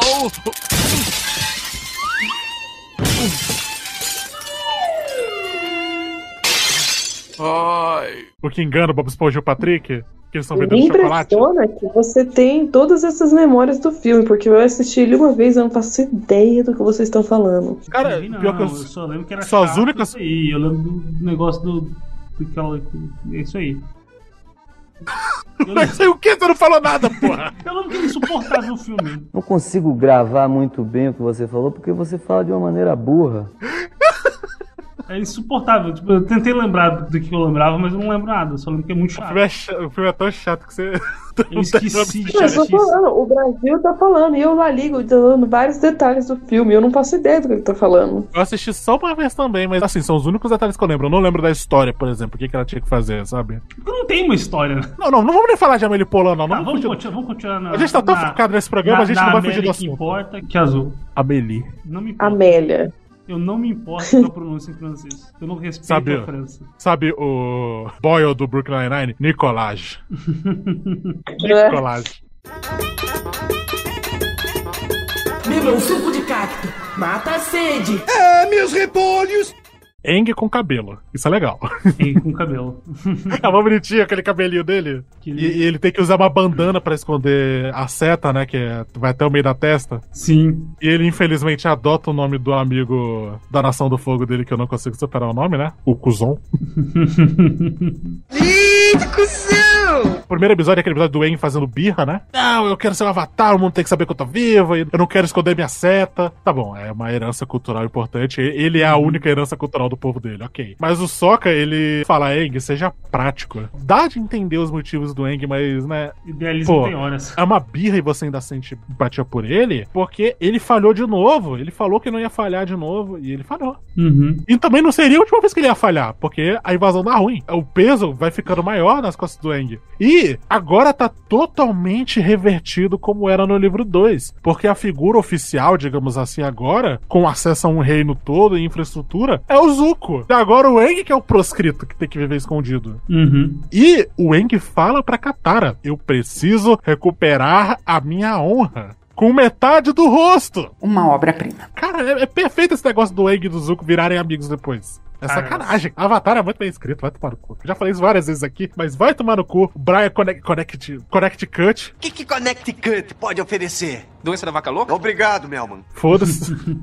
é Connect Echo, alguma coisa assim. E o Diamantino, alguma coisa assim. Mas esse primeiro episódio é um momento muito intenso que o Eng ele tentou fugir pra não sei pra quê, né? De novo ele fugiu. Acho que ele ia pro palácio do Senhor do Fogo ferido pra lutar com ele na merda, sem nem dominar fogo, mas que, né? Ele é criança. Ele é devagar, Rogerinho. Mas, pô, tem um momento intenso que ele queima o planador dele, velho. Que tava quebrado. Foi meio tipo o Avatar morreu aqui, tá ligado? Era a última lembrança dele criança, tá ligado? Sim, A agora. partir de agora eu- ele tinha que ser o Avatar. É ele superando realmente de vez aquela etapa dos chakras lá. Realmente, te sinto muito, mas você não tem esse direito de ser só uma criança. Mas se bem que no próximo episódio tem o Footloose do Eng. Now I gotta cut loose, foot episódio interessante, porque é legal de ver como é que a Nação do Fogo funciona, como é que eles doutrinam as crianças. É sinistro com real é aquilo, né? Tipo, de mentir a história. Queimar a história, né? E Queimar não só história. história, mas como uma cultura, né? Apagaram a própria cultura, sabe? Parece até o Brasil. Posso falar com propriedade, eu estudei em colégio militar e eu tinha livros de história do exército. e olha, tinha umas coisas ali que eu com 15 anos consegui dizer que tava errado. Ainda bem que eu tive muito professor minimamente responsável que sabia que aquilo era uma merda. Mas, nesse episódio a gente tem o Eng na escola. E acima de tudo, a gente tem a primeira aparição do Soca de Barba. Não importa se você tem barba no rosto ou não, desde que você tenha barba dentro de si. Chama os pais do Eng pra escola. Ele, obviamente, não tem pais e tem que a Katara e o Soca. E por que, que a Katara fingiu que tava grávida, mano? Safira Flamejante, mano, o nome. Não, Fogo. Fogo! Twang Fogo! E esta é minha esposa Safira! Safira Fogo, muito prazer. O sobrenome deles era Fogo, cara. Que difícil, né? Acho legal que a Katara, ela sem querer acaba entrando no personagem, que o cara fala, não, que ele arranjou briga e discutiu com a professora, mas nem parece o nosso menino. e o Sokka falando que vai dar um corretivo nele. Ai, ai. Cara, é, é muito bom esse episódio. E tem aquele momento de romancinho pra galerinha do romance, que é o Eng com game. É o Eng suave, dando em cima da Katara dançando. O apelido da Top se concretizou e o Eng de fato é um bailarino. É, até porque né, ele começou querendo dançar. É, o sonho dele era ser tratador de animais e artista circense. Uhum. Quem nunca pensou uma vez na vida, velho? E se eu largar tudo e fugir com o circo? Eu. Certeza que você já pensou Você isso, é um palhaço, né, Brasil? Eu, já sou, eu sou palhaço freelancer. O circo é onde você está. Que palhaços. Pô, mas na moral, o Eng chega ali na xixa, que a Katara estão olhando pra gente. Só importa eu e você. Olha aí. O moleque é bom, o menino é bom. Gente, esse daí eu fiquei caralho. Gente, qual é a classificação indicativa? Que isso, aquilo Esse ali. mojo todo. Ele tem mojo. Mano, pra começar, olha tudo que o moleque passou. O mínimo que ele tem que ter é mojo. Dá em cima da menina que claramente gosta dele. Ele levou um tiro nas costas, cara. depois disso, depois disso, ó, por exemplo, a maior fase de putão do 50 Cent foi depois que ele levou os tiros. É isso que tá faltando Já- na nossa vida, Brasil tomar Fase de putão, velho. É isso que tá faltando na nossa vida, Brasil levar tiro. Esse meu exato foi pros dois, levar tiro e fazer putão. Salário, a gente levando uns nove tiros, aí começando a falar que a Liga Bertin, que nem o 50 Cent. Mano, Já- mas você tá esquecendo que todo mundo aqui já acabou a fase putão, velho. Eu estou procurando alguém pra passar. o- Ana, não! Não largue a fase da putada, não ouça seus ovários, Ana Paula! Eu não aguento mais, eu só quero casar e ter. Eu não aceito sexo!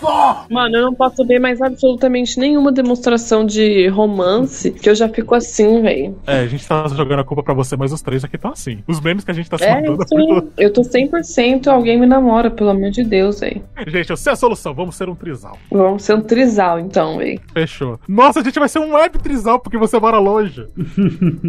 eu sabe, a gente Mas pode chegar nos que ser lugares. fechado, que eu não faço relacionamentos abertos, eu sou contra. Eu sou a favor da monogamia. Eles falaram que a gente volta do cinema tarde da noite pra ver sonho que você, mano. Onde é que vocês estavam mesmo? Essas horas? Tem mulher não, porra? Ai, que inferno.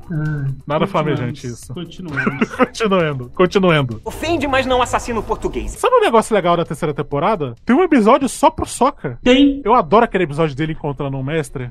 Que todo mundo fala, pô, o que mudou minha vida foi eu um mestre. O Eng teve quatro já. E teria o quinto, que é o Zuko. A Katara teve o, o vovô deles, que claramente só gosta da Katara, odeia o Sokka. Não quer nem que chame de vovô. Mano, um professor que é um não dominador. Um grande mestre sinistro que é um não dominador dominador. Tem um episódio muito bom que finalmente tocaram nesse assunto. O Sokka não tem poder nenhum, né? Depois que ele já se provou, ele tem essa crise. Que tem um incêndio e ele não pode fazer nada. Fala, ah, fica de babado do Momo. Isso é uma falta de respeito muito grande. Eu acho o mestre dele um cara muito bom. Eu tinha dificuldade de lembrar o nome dele, só agora que eu gravei. Piandal. Piandal. E ele era da Nação do Fogo, né, cara? Sim, e uma coisa que ele fala, o conhecimento é para todos. Nenhuma nação tem o, o direito sobre o saber. Porra. Você sabe que tem gente que tá ali que, tipo, fala, mano, não, o que tá rolando aqui não é legal, tá ligado? Tem focos de resistência na Nação do Fogo. Uhum. E principalmente, pô, um filósofo, né? Que o, o Piandal não é só um grande mestre espadachim, ele é um filósofo, ele é um artista. Uhum. Cara, o que podemos fazer para dar um upgrade no Sokka? Que, pô, a Toph desbloqueou, vamos, voltar nisso. Ela aprendeu a dominar mental. Isso é incrível. A Katara teria o upgrade dela depois, só que não é um upgrade muito legal. Voltaremos nisso. O Aang tem upgrade toda hora. O Sokka ganha uma espada. Sim. E se o Sokka fosse um espadachim? E se ele tivesse uma espada feita de um meteoro? Foda! Isso aqui é foda pra caralho. Esse é o tipo. são sempre incríveis. Esse é o tipo de coisa que eu adoro. Esse é o tipo de babaquice. Espada feita do material mágico. O martelo do Thor que é feito de uru, não sei o quê. Tipo assim, não tem erro isso aqui. Eu adoro o treinamento dos espadachim do Sokka, porque as coisas de mestre são sempre legais, né? Os ensinamentos que eles querem passar. Tipo mesmo o John Jong, né? A primeira tentativa de dominação do fogo do Eng, que ele fala pra segurar uma folha e não deixar a brasa sair da folha. Que era pra ensinar autocontrole. Uhum. E o negócio de manter a respiração também. O Piandão, ele fala, olha essa paisagem. Ele o Sokka olhar aquela paisagem, inclusive lindíssima. O, o livro 3 é lindíssimo, hein, cara? Deu um upgrade da produção. Nossa, o livro 3 ele é muito bonito. A Nação do Fogo é muito bonita. Ela é toda vulcânica, então a vegetação parece da Nova Zelândia. Uhum. É como se fosse uma Nova Zelândia japonesa. o Sokka ele tem que pintar aquela paisagem, né? Em cinco minutos, ele dá uma olhadinha rápida, pronto. Você tem que pintar. Por quê? Porque o espadachim tem que ter a noção de todo o campo de batalha em um segundo. Cara, Você é- tem que ter a memória que grava. Faz sentido pra caralho! Sim, cara. Eu acho legal que o Sokka, ele falha em todas as lições, mas ele falha do jeito dele. E o Piandá adora. Tipo, o Piandá, no primeiro segundo já, ele já adorou o Sokka. Que o Sokka é humildão. Ele fala, eu não posso ser só o cara do bumerangue. O cara do bumerangue não serve pra nada. Agora, se eu tiver uma espada, eu vou servir menos, mas eu vou ter uma espada maneira. é útil? Não, mas é irado. Exato. Tem estilo. Eu achei legal que eles vão numa loja de armas antes que a Katara, eu sei que vai te animar, e o Sokka tá batendo palminha. Compras! e o Eng tá naquela armadura exageradíssima. Que inclusive eles não sabiam nem como animar aquela merda, tá ligado? Que o Eng só fica parado e cai pra trás. Mas inclusive eles soltaram uma coisinha ali que eu queria ter visto. O Eng fala: Ah, eu podia ter uma arma nova pra mim também, tipo uma espada de ar. Ah, o que, que é isso? É uma espada, só que eu domino o ar pra fazer a lâmina. Eu, cara, eu quero que esse moleque faça isso. Ele não faz. Sacanagem! Até porque uma espada não é muito Eng, né? Não funciona pro Eng. Apesar que um bastão, um boa, a galera tem esse negócio que, ah, o Donatello da Tartarugas Ninja. Ele só tem um pedaço de pau, ele não é tão letal. Beleza, pode não ser tanto quanto o Leonardo e o Rafael, que tem armas perfurantes, mas, cara, um bo te arregaça. Um Não, golpe é bem sempre- dado é daquilo, abre sua cabeça. Golpes de artistas marciais são sempre violentos. Minhas mãos são registradas como armas letais. Quer dizer que se nós dois brigarmos e eu matar você sem querer, eu vou para a cadeia. Qualquer um que mate alguém sem querer numa briga vai pra cadeia. O nome disso é homicídio. Golpe é inerentemente Não, você, sabe, violento. você, sabe, você sabe uma coisa? Espadas são terríveis contra armaduras. Uhum. Agora, armas contundentes como o Bo e os Nunchakos, cara, fazem um estrago terrível. Porque Uhum. você bate na armadura e consegue bater no corpo, entendeu? A É, espada, dano não, interno. a espada não, não consegue cortar. Um golpe na perna e você provavelmente não anda mais. No braço e você não luta mais. Na cabeça e, bem, já era. E como a gente aprendeu naquele documentário, o dano interno é sempre pior. O documentário que eu digo, Hokuto no Ken. A gente, só ele assistiu. Mas eu falei tanto pra vocês que é como se vocês tivessem assistido. O que, que é isso? A gente fala tanto sobre as coisas que a gente gosta, que é como se a gente tivesse assistido. Eu já assisti o Wicked, por exemplo. Entendi. Porra, Edina Menzel, tamo junto. Fã pra caralho. Nunca vi nada dela, mas porra, ela é foda. Ai, velho, ela é mesmo. Beba um suco de cacto. Mata a sede. É, meus repolhos! Pô, sabe um negócio interessante desse episódio do Piandal? O que que ele tem de enfeite de jardim? Ali no cantinho? O que, digamos? Tartarugas Leão. Eita porra! Ah, é verdade. Tá na série inteira que eles foram deixando pelos detalhes. Tipo na biblioteca mesmo, que a Katara repara num pergaminho. Mas, vou voltar nisso da tartaruga. O negócio desse episódio do Piandal, o Sokka finalmente ele teve um momento dele. E todo mundo percebeu que eles adoram ter o Sokka por perto, que eles não conseguem. eles ficam entediados de ser o Sokka perto. Eles tentando fazer alguma coisa engraçada, cutucando, tipo, fala alguma coisa engraçada aí. Aquele meio Cara, cutucando com uma vara, assim, vai. Fala alguma muito- coisa engraçada. Faz o Esse negócio dessas aventurinhas deles na Nação do Fogo, além desse episódio do Piandal, tem também o episódio que eles são golpistas. É muito bom, cara. E eles começam a roubar as pessoas. Que a Toff, ela. Roubar não. Roubar do ladrão. Exatamente. O ladrão que rouba ladrão não tem sinal de perdão, né? Você sai pra soltar e volta mais pobre ainda. Um negócio que eu me acabo de rir. Aquela montagem que eles estão fazendo vários golpes. E a Toff, ela fica dominando a terra pro, ao bel prazer dela. Uhum. É uma sacanagem aquilo lá. Sabe aquele negócio de martelo de bater na sineta? Ela domina a terra atrás pra impulsionar o martelo. Gente, como é que ninguém viu isso? A dominação de terra não é discreta. Aí que a top é incrível, né? Ela consegue ser discreta, dominar o chão, né? Uhum. Roteirinho fraco, né, gente? Mas, cara, tem uma hora que ela finge que é uma menina cega que foi atropelada. e aí o Sokka, disfarçado de guarda, aceitando o suborno. Mano, ele dá uma piscadinha sincronizada com a música. A cara do Sokka. Agora é tudo nosso. Tudo 50-50. Apesar de ser um episódio todo engraçado, tem uma coisa tão pesada que a Toff, ela tá brigando bastante com a Katara, né? Porque elas são personalidades muito fortes. Uhum. São E tinha muito par- diferentes, né? são opostas. Opostas, exato. A Katara é muito responsável, a Toff é muito porra louca. Uhum. E já tinha aparecido antes naquele. No primeiro episódio, da- depois que a Toff entra pro grupo, o da muda, do APA, que tá soltando pelo, que ela não quer nem ajudar no acampamento e tal. Aí a Katara cedeu um pouquinho. Só que aí não deu o momento da Toff ceder também, né? Dela ver, pô, limites, né?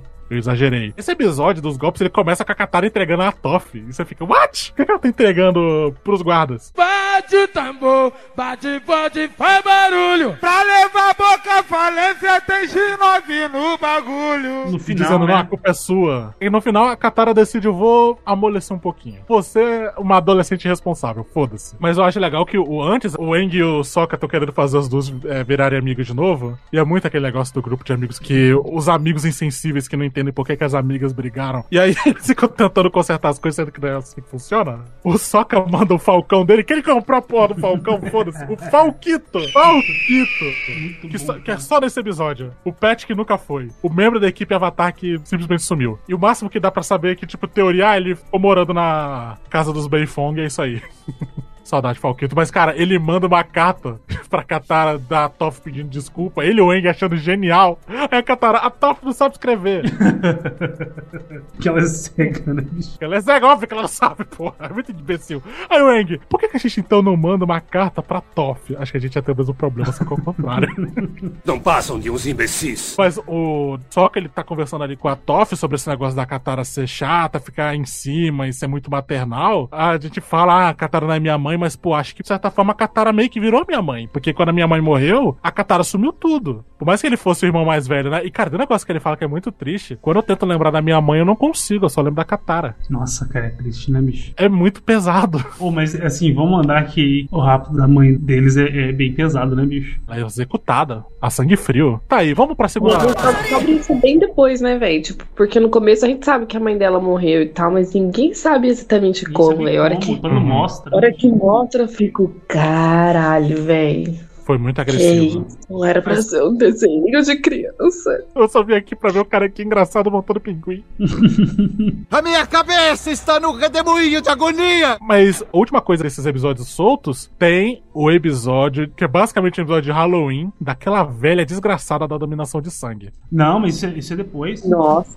Não, é antes da invasão. Ah, não, é ainda. antes da invasão. Real, real. O Aang ainda tá com o cabelo. Tá certo, tá certo. Cara, eles estão na floresta, a Katara conta uma história terrível de terror da menina que quer se aquecer. É realmente um desenho muito asiático, isso aí é coisa de japonês. Japonês gosta dessa merda de criança afogada, criança que quer se aquecer, criança que tá com medo e que vai te fuder. Folclore japonês é aterrorizador, tá ligado? Eles têm fantasmas que, tipo, ficam no teto e que te puxam. Tem um fantasma que a única coisa que ele faz é que ele tem um olho na bunda e ele mostra esse olho pra você quando ele te vê. É a única coisa que ele faz.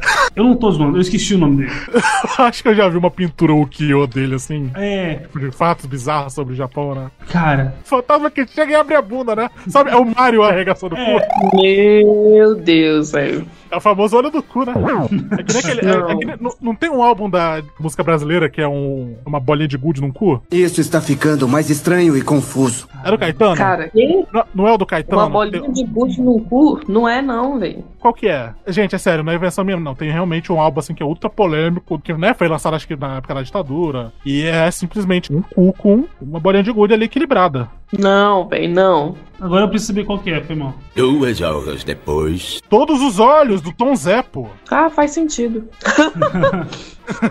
Tom Zé, né? E assim, ele parece uma. Não é exatamente. É uma pintura que parece um cu. Mas né. Você sabe que o Tom Zé quis colocar, né? Você arriscou sua vida para proteger o cu. Ai, ai, que boa lembrança pra se ter hoje, né? Mas enfim, voltando. Esse episódio dessa mulher. Que coisa sinistra, mano. E ele começa bobinho, né, cara? O episódio tava indo em outra direção. Ela só parece uma velha esquisita e muito triste. Porque, cara, é uma sobrevivente da tribo da Água do Sul. É uma compatriota do Sokka e da Katara, que também é dominadora. E que pode ensinar o caminho do Sul. Finalmente a Katara vai ter um power-up próprio, que não é só a super dominação. E ela acaba tendo. Mas ela não tem o que ela queria. Cara, o final desse episódio é horrível de triste. Que ela é a mestre dos bonecos, né? A Rama. Ela primeiro ensina umas coisas meio sinistras, mas que, pô, prática, né? Que ela consegue tirar água do ar e ela consegue tirar água das flores, das árvores, né?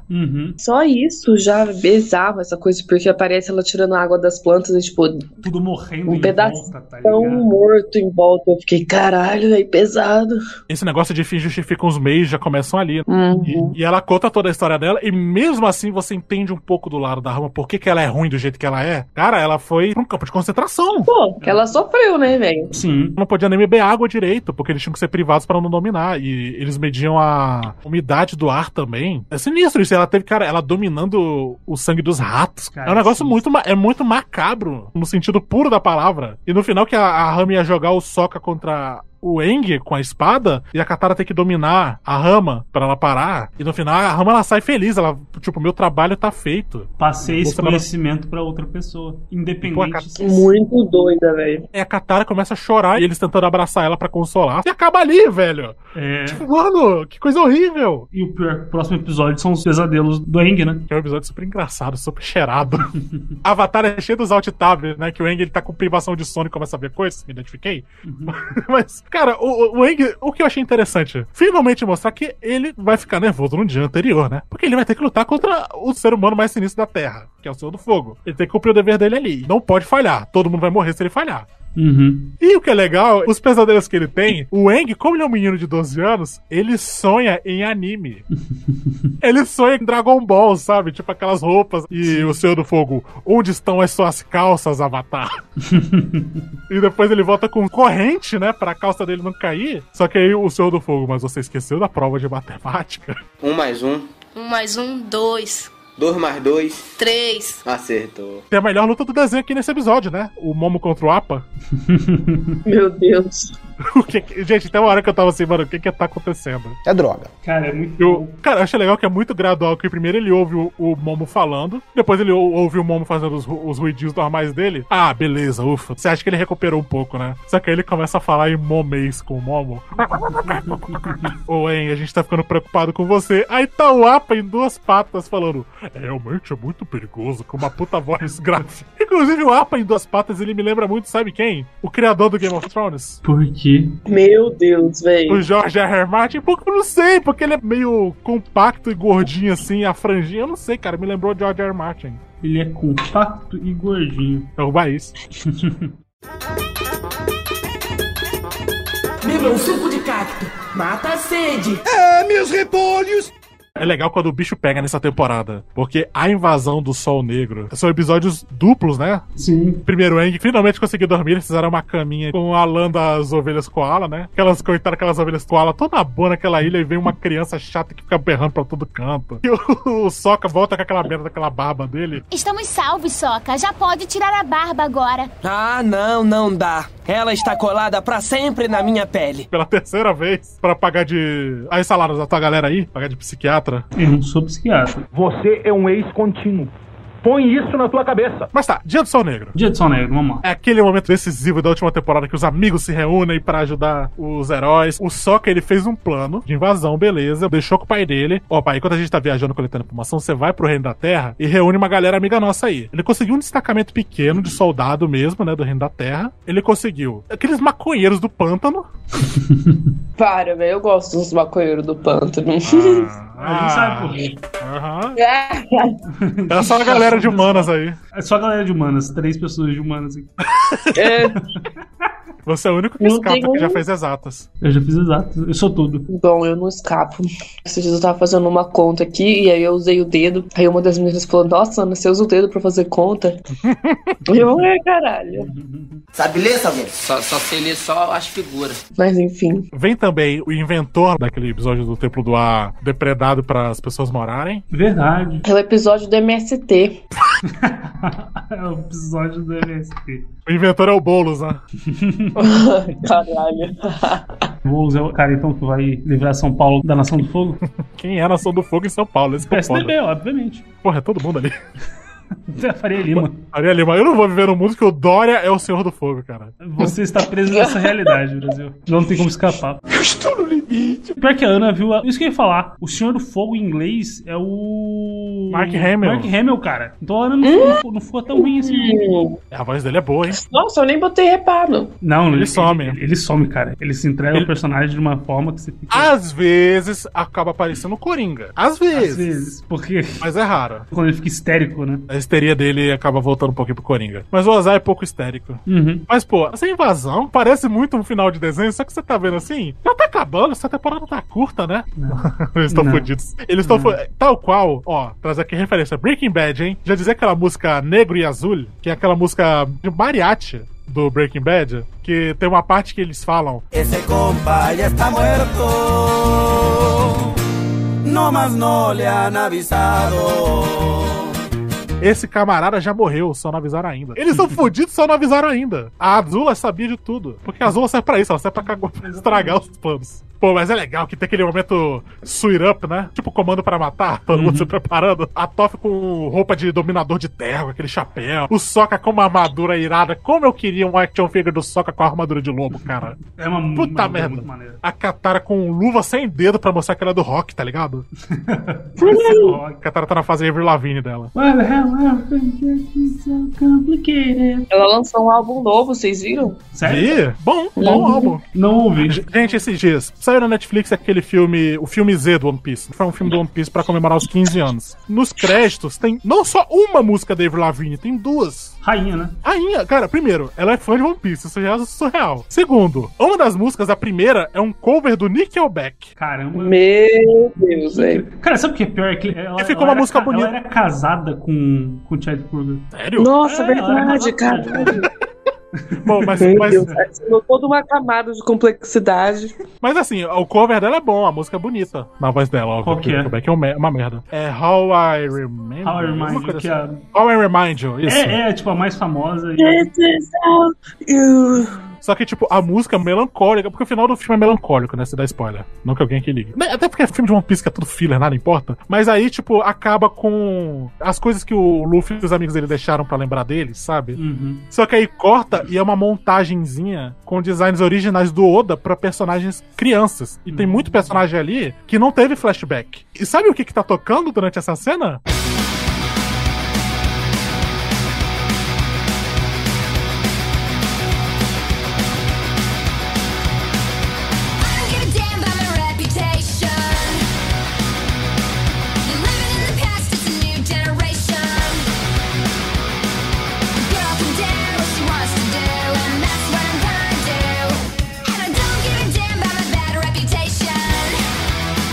Cover de Bad Reputation, da Avril Lavigne. Meu Deus, velho.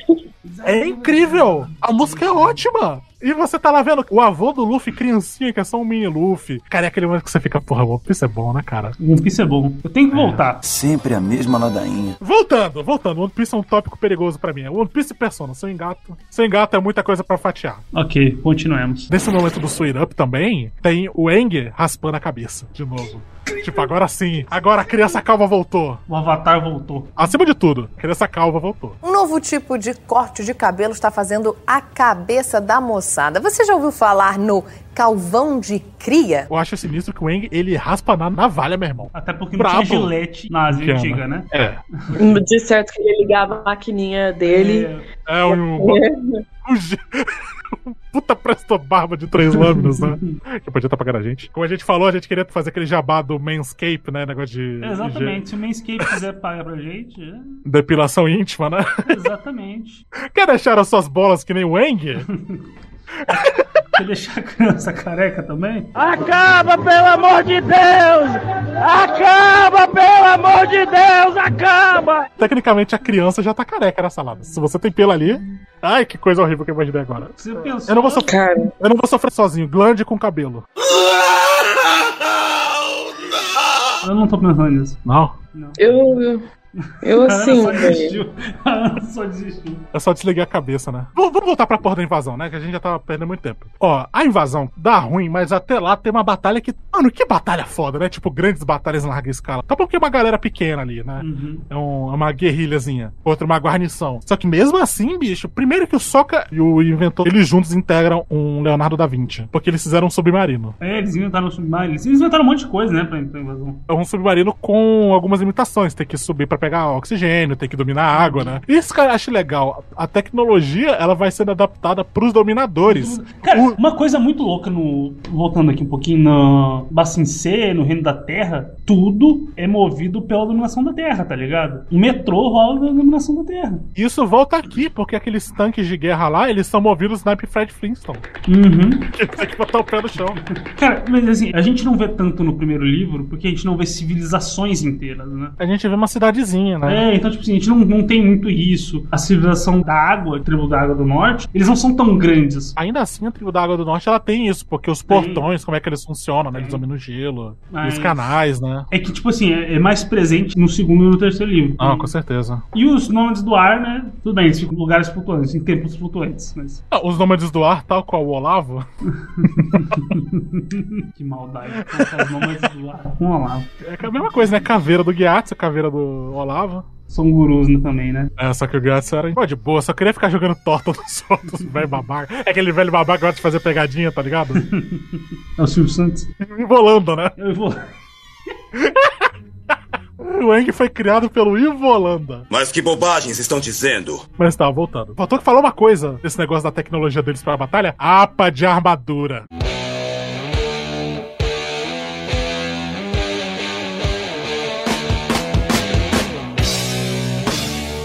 Minha reação é sempre a mesma. Desde quando eu vi criança, obviamente, eu quase tive um colapso nervoso. Que coisa incrível, cara. Que design maneiro da armadura.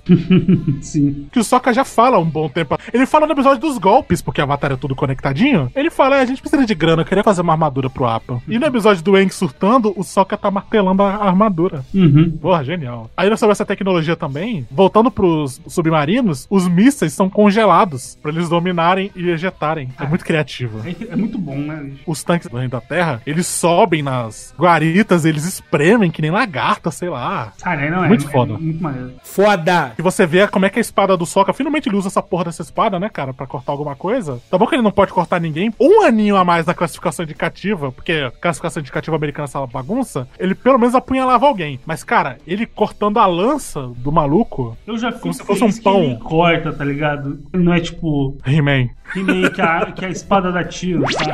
Um laser que não é nem pra atirar em alguém. É um laser que empurra, tipo o laser do É, Ciclope em o laser desenho. do Ciclope, Às né? vezes queima, às vezes afasta. Exatamente. Mas tem umas balistas de metal, e pô, é metal sólido, é uma balista, né? Uhum. Ele corta a balista como se fosse manteiga. É Tramontina. A imagem do Soca de armadura, montado no APA, também de armadura, com uma espada apontando pra frente, atacar, incrível. e o Eng, ele foi na frente, né, que ele enfrentou o Senhor do Fogo, pô, e antes disso ele dá o um beijão na Katara, né? Claramente, tem emoji. Ele gosta. Tipo, gente, eu vou morrer hoje. Eu não vou morrer BV. Essa é a real. Você vê que ele já tinha perdido o BV antes, na caverna? Na caverna não, no Túnel Secreto. Túnel Secreto! Túnel Secreto! Tem o negócio deles verem que, gente, o Senhor do Fogo nem tá aqui, não tava no palácio. Fudeu, vamos procurar um bunker, vamos tentar fazer o máximo possível antes dessa porra desse eclipse. E o eclipse, inclusive, que dura só 8 minutos. A gente não explicou ainda por que, que o eclipse é importante, a gente só falou do eclipse, é porque o sol apaga. Então, tipo Uhum. assim, a dominação do fogo fica mais fraca. Não, fica inexistente, eles não conseguem. Uhum. Tem o cara, ele tenta dominar o fogo, sai uma fagulhinha. Uhum. Tem coisa acontecendo do lado do Zuko também, né, cara? Que é finalmente o momento que o Zuko vai. Porra, vambora, né? Chega. Tipo, isso aqui não tá certo. Porque em todos os episódios, até no da praia lá que a gente falou, ele fala: Eu tô com raiva de mim mesmo. Eu tenho tudo que eu quero, mas eu não tô feliz. Será que era tudo que eu queria? E ele tá vendo, cara, o tio Airo tinha razão. Eu tô só seguindo o que meu pai falou pra mim, mas não tô feliz. E acima de tudo, eu tô perpetuando um mal, que eu tô vendo que é mal. Ele não é mais o príncipe mimado da primeira temporada. Ele é o cara que, pô, sofreu, passou fome, viu pobreza de perto, viu consequência da guerra, viu família sendo separada, viu gente mutilada por causa da guerra. Eu acho maneiro também, só depois a gente descobre o que que fez ele. Ok, chega. Teve a reunião que ele viu que o pai dele ia queimar o reino da terra inteira. Com o cometa. Seu filho da puta! Pô, eu, eu tô ajudando meu pai a cometer um genocídio. Isso não é legal. Pra dizer o mínimo, né? Não é legal. Não é legal. Não foi bacana. Não é de bom tom, né? Caralho. Deselegante. O Zuko finalmente se posicionando contra o pai. E finalmente o Zuko tendo senso comum. Que ele fala: não é normal você desafiar um filho de 14 anos pra um duelo e depois deformar a cara dele. Ele aceitou o trauma, né, bicho? Ele aceitou o trauma. E, cara, ele apontando uma espada pro pai dele, porque o Zuko sangue no olho. O Zuko mataria o pai dele se necessário. E tanto é que é a primeira e única vez que ele redireciona um raio, né? Sim. E, pô, e, e isso já é muito simbólico. É algo que o Airo ensinou. O que salvou o Zuko de vez, novamente, foi o Airo. O Zuko só tá ali desafiando o, o Ozai por causa disso. Pô, é muito foda. E, e tem mais uma camada de psicopatia da Azula, que ela começa a cutucar o Sokka, né? Que ela prendeu a Suki. A Toph fala, pode falar, e eu vou saber se você estiver mentindo. Ah, é? Eu sou um urso ornitorrinco roxo de 3 metros de altura. Começa a fazer uma situação super absurda. E aí a é, ela é boa. E, tipo, ela consegue mentir, e não é perceptível. Frieza pura. Os batimentos não mudam, né? Porque É, isso que ela a Top tem- sente. Ela sente, ela sente os batimentos saindo das plantas dos seus pés, cara. Ela é demolidor. Top é sinistra, cara. A Top é sinistra demais. Pô, imagina que inferno, né, cara? Você não pode contar uma lorotinha perto da garota. Por isso que ela se divorciou tanto. Eu não tenho marido! Tem esse negócio que a Toff, ela. A Toff foi pegadora, cara. Depois fala assim, ela tem vários maridos. Por isso. Incrível.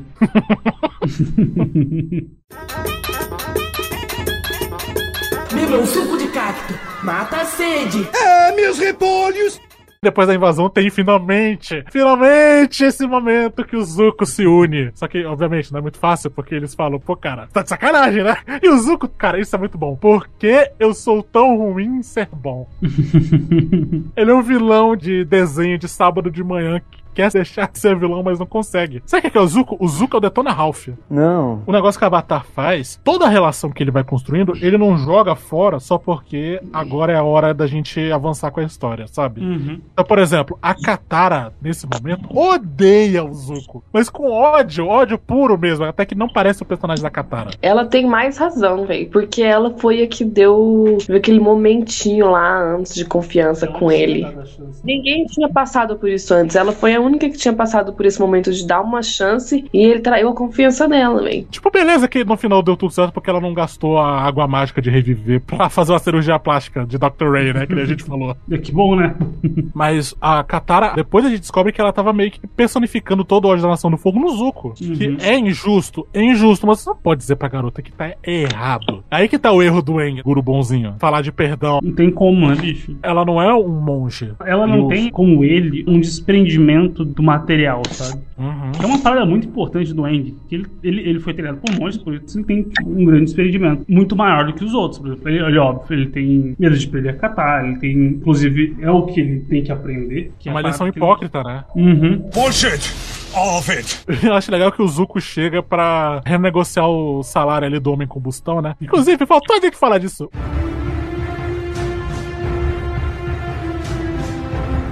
O que porra é esse homem combustão, né? O Zuko simplesmente, o último capítulo de merdeiro dele, a última grande merda que ele fez, foi mandar um Hitman, ele mandou um T-800 atrás do Eng. ele mandou o Exterminador do Futuro mudo, que não tem história, o cara não é nada. O cara é... Um assassino, é isso aí. Ah, ele é meio jogado, eu achei até que é um ponto meio fraco. Qual episódio que ele parece, né? Eu não lembro, mas é logo no comecinho que o Zuko ele tá surtando ali na Nação do Fogo, logo quando ele Uhum. chega, e aí ele vai se encontrar com ele ali de chavado, que ele ficou sabendo que ele era o melhor que fazia e que você não fazia muitas perguntas. E assim, o cara nem fala. Tudo que se sabe dele é tipo lore paralelo que eles fizeram depois, não tá no desenho. Eu tô até vendo que, tipo, parece que tem um clã deles, tá ligado? É, um lance dos dominadores de fogo que dominam com a mente. Ó, novamente, na lenda de Korra tem uma mina do clã dele. Que aí ela é uma personagem mesmo. Mas ele, em específico, ele descobriu cedo que ele tinha esse negócio e ele não tem um braço e uma perna porque quando ele era criança ele se explodiu sem querer. O senhor vai explodir os seus colegas, o senhor vai explodir os meus auxiliares, o senhor vai me explodir. Eu tô fazendo aqui os chifres heavy metal. Isso foi metal pra caralho.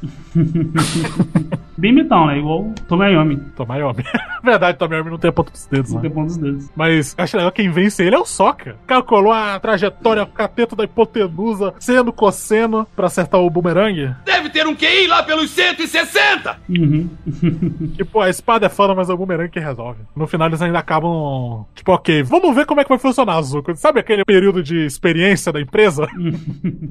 Zuko entrou ali de estagiário e, pô, tem um dos meus episódios favoritos depois com o Zuko. Dos dragões, né? Que coisa Que, bonita. inclusive, é quando o Wang realmente aprende a dominação do fogo, né? Ele não aprendeu a filosofia em si. O John Jong, o John Jong é maneiro? Ele é. Mas ele é puta de um babaca, né? É que assim, né? Vamos, vamos combinar. O Zuko é o pior dominador de fogo, mas ele é um bom professor. O Zuko, ele é sábio. Cara, o momento que o Aang instala que o Zuko tem que ser o professor dele, antes ele queimou o pé da Toph, né? Uhum. Só que aí ele fala, ó, desculpa, o fogo é um elemento complicado. Se você não controlar, ele pode queimar descontroladamente. E o Aang, putz, é ele. E ele vai passando pro Aang ensinamentos do tio Iroh. Isso que é legal. Sim. Porque como Avatar, parte da filosofia dele é a história de crescimento, de vida adulta. E é um grande momento da sua vida adulta sempre, é que você para de aprender e começa a ensinar alguém. Seja como pai, seja como, às vezes até um irmão mais velho. Passar uma experiência, às vezes até, sabe, coisa leve de veterano de faculdade. Bonito, hein? É, eu sou um cara bonito.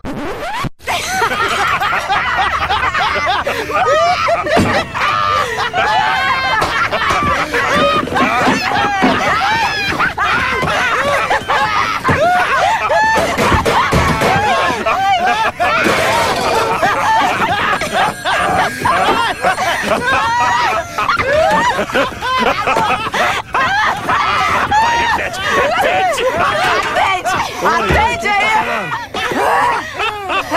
Chega! Pelo menos filosoficamente. Não é só pro Eng ter um treino místico de fogo com o Zuko. É pro Zuko crescer também. Uhum. E o Zuko superar de vez tudo. Porque o Zuko, gente, o Zuko é brocha. O Zuko tenta dominar o fogo e brocha. O Zuko é o Dória da dominação de fogo. Ele realmente é o, é o Dória. Bom, se você considerar que ele depois ele vira o Senhor do Fogo. Olha o círculo completo. Ai, meu Deus do céu. Se você não queria lembrar daquele fatídico vídeo do Dória, eu sinto muito, agora lembrou. Alguém me tira daqui, por favor! Esse episódio dos dragões, voltando, é um momento de buddy comedy do Zuko e do Eng. Você descobre que eles têm uma química ótima quando não é vilão contra heróizinho, né? Ele é todo seco e o Eng é. O Eng é todo alegrinho, o Zuko todo seco. Uhum. Eles vão lá pra encontrar a fonte original, né, da dominação de fogo, que o Zuko tá tendo dificuldade porque ele não tá mais nervoso. Tipo, ele não sente mais aquele ódio. Ele alimentava o fogo por ódio. Ódio! Agora não tem mais isso. E a Uhum. Katara fica sendo ultra cruel com ele ali, fazendo um bullying ali, né, cara? Sim, ele tentando o máximo, né? Cretina! Desgraçada! Precisa se reencontrar essa. Tava só o Cartola, né? Preciso ir. Preciso andar, tem que me encontrar, etc. Hoje tá só MPB, é Tom Zé e Cartola. Pelé. Pô, mas a, Pelé. É hein? Exato. Pô, mas a parte que eu me acabo de rir quando eles vão lá pra aquele templo maluco do Indiana Jones que você tem que fazer a dança, a forma mais básica de dominação de fogo, né? De movimentos. E aí o Zuko pega aquele ovo e é tipo uma armadilha de cola e eles ficam presos. Cara, o Eng ele solta um grito de socorro. Socorro! Fininho. E aí passa horas, eles passam. Cara, fica de noite depois. O Eng, você tinha que pegar ovo, né, Zuko? tipo, se cutucando, se implicando. E, pô, tem maias que dominam o fogo. Sim. Ou incas. Tem uma civilização pré-colombiana ali, basicamente. É, os, os dominadores. do sol. Exato. E que eles cultuam dois mestres, que depois eles descobrem que são dragões sobreviventes. Uhum. Que virou uma tradução da noção do fogo, que o Zuko, ele, isso que é legal, cara. O Zuko, ele vai falando com cada vez mais vergonha do país dele. É. Que virou tradição caçar dragão. Cara, e é Porque louco, você- né? Porque, tipo assim, a nação do fogo, ela destrói tudo relacionado ao fogo, tá ligado? Você falou da dança, apagaram as danças dentro da nação do fogo, tá ligado? Olha aí, cara. Tá tudo única coisa que você aprende a dominar o fogo é a sua raiva. Porque eles são uma nação belicosa. E os dragões, no Avatar tem as criaturas que dominam os elementos. Os dragões, naturalmente, dominam o o fogo. E eles têm um entendimento maior do fogo. Porque o que eles aprendem nesse episódio, principalmente o Eng, parar com esse negócio de fogo é destruição. É uma Uhum. coisa, é uma filosofia bem importante. Vamos parar pra pensar. A humanidade nunca teria saído das cavernas se não fosse a gente aprender a fazer fogo. O Eng fala: fogo é vida. Um corpo quente é um corpo vivo. Era muito legal esse episódio. Tipo, o Zuko aprende outras maneiras de entender o fogo. E o Eng também. O Eng aprende a aceitar o fogo e o Zuko a como ver o fogo de outra forma. Cara, é um momento tão maneiro, porque eles fazem a dança com a música de encerramento do Avatar, cara.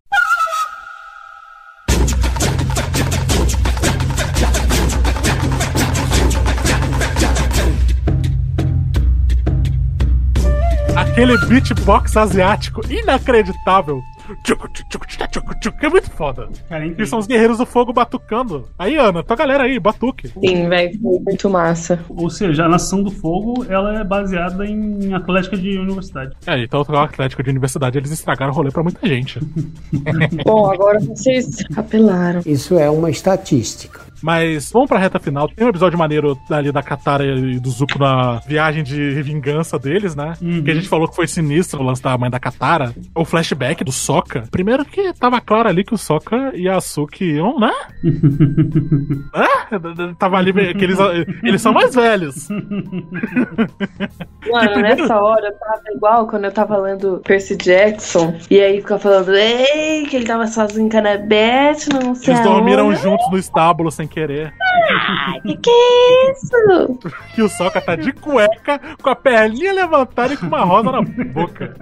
Não, não dá, velho. Senhoras e senhores, a partir desse exato momento eu tenho o prazer e a satisfação de informar a todos os presentes que vai começar a putaria! E aí a Suki fica toda tímida, cara. Tipo, ai, não, pera aí, me atenda, nossa. Tava só aquela gaitada nordestina, tá ligado? Tá com pau, Tô tentando fazer, mas sem gritar, velho, porque eu não posso, já é noite aqui, tá ligado? Estão dormindo. Nossa, o que, que aquela garota tá fazendo no quarto dela? Mano, toda hora eu faço esse barulho, velho. Não posso ver duas pessoas dando a mão aqui que eu fico. É aquele vídeo daquele cara da novela que ele simplesmente pega uma lupa. Sexo. Sexo? Mano, é porque eu não sei se eu falei, mas em Paris as pessoas começavam a ficar se beijando no meio da rua, assim. Ah, l'amour. Tipo, beijaço. No meio da rua, tipo, geral andando assim, atravessando, e os caras se beijando intensa. E aí toda hora eu passava. eu, Queima! No Brasil, o pessoal se pega real intensamente numa festa, num. Não, tipo, nove da manhã indo comer na padaria, tá ligado? Vamos parar aqui e dar um, um, um amasso. Cruzar. A casa lá. vamos voltar, vamos voltar. Temos que terminar. Pô, faltou um negócio. A Suki, ela finalmente entra no livro 3, né, pra equipe, pra ficar ali com a galera Uhum. junto mesmo. Eles salvam ela naquele episódio da prisão, que é muito foda. Os dois episódios. Que tem aqueles planos malucos. E que, infelizmente, eu fiquei triste que aquele personagem da cadeia não continuou. Aquele cara super gente boa. tipo, que quando eles voltam, ele falou: Oi, gente, eu sou novo aqui, prazer em conhecer, hein? tipo, puta bonachão, sabe? E ele só some depois. Eles têm essa noia de que eles não querem tirar o foco do grupo principal e eles não querem adulto ali, estragando o rolê. Tanto é que depois eles se separam, né? Do pai da Katara e do. Sim. desse cara. E dos Bush ali que ficaram, pô. É muito triste quando eles chegam no templo que eles, ó, vamos explorar ali, vamos, não vamos nunca mais ser vistos. que é o Haru, o Tuki e o. Esqueci o nome do rapaz cadeirante ali. Do Ben 10 cadeirante, que tem a voz do Ben 10 aqui no Brasil. o Charles Emanuel? É. Maneiro. Mas o episódio da cadeia, cara, uma prisão na Nação do Fogo que é até pra prender ter gente da Nação do Fogo e que tem o negócio do frio, Uhum. a geladeira. Pô, que prisão foda, tipo, funciona. Eu acho legal quando esses mundos fantásticos, assim, tem grandes marcos, sabe? Não é turístico, né? Mas, tipo, localidades. Uhum. Tipo, Game of Thrones tem Westeros, a Terra-média tem, sei lá, Baradur, Isengard, né? Bem lembrado?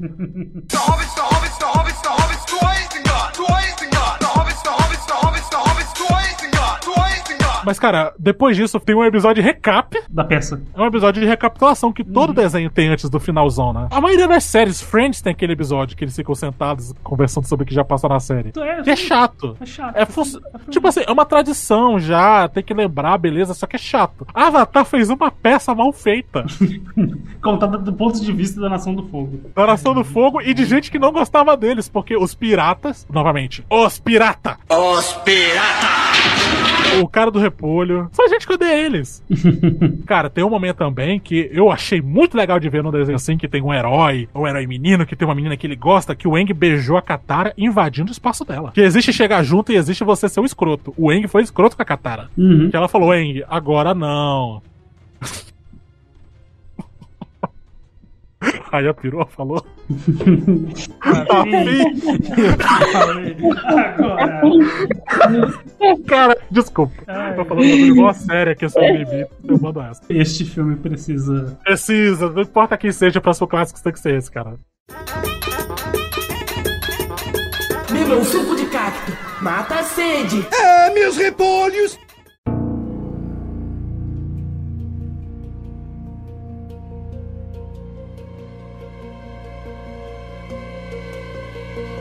A reta final de Avatar. O que são esses últimos quatro episódios? Puta que pariu. Primeiro que o valor de produção, eles começaram a espremer a Nickelodeon como a Nickelodeon nunca pensou que ia ser espremida.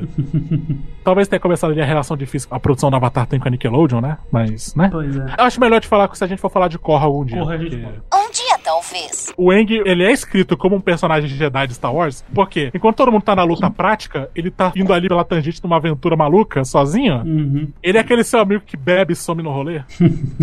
Simplesmente aparece horas depois. Você deve continuar sua jornada sem mim. Mas o Aang, ele some porque ele encontra uma conveniente tartaruga leão gigante que ensina pra ele como tirar dominação. É conveniente? É conveniente. Mas, como a tartaruga já tinha algumas pistas assim que essas criaturas existem, elas são ilhas, né? Gigantes e místicas. E tanto é que o Aang, ele some do mundo. Eles vão atrás daquela mina que briga no bar, que tá brigando com o Ryu do Street Fighter no bar. Vocês notaram? Era simplesmente o Ryu do Street Fighter que ela tava batendo. Sim, sim. Mas ela tenta farejar o Aang, não consegue. E aí o Zuko tá, então fareja meu tio. O Zuko guardou um chinelo suado do tio dele.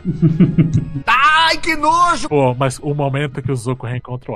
Cara. Eu choro toda vez, bicho. O Zuko, ele começa a chorar. De... Sabe aquele choro que só vem? Ele pede desculpa. Eu, eu gritei com você, eu te humilhei, não sei o que. Cara, o Iroh só puxa ele pro abraço e diz: Eu nunca tive bravo com você. Aquilo que ele tava na cadeia, aquele tratamento de silêncio, foi só pra botar ele no caminho certo. Pô, você é mais duro com o Zuko, pra ele se tocar.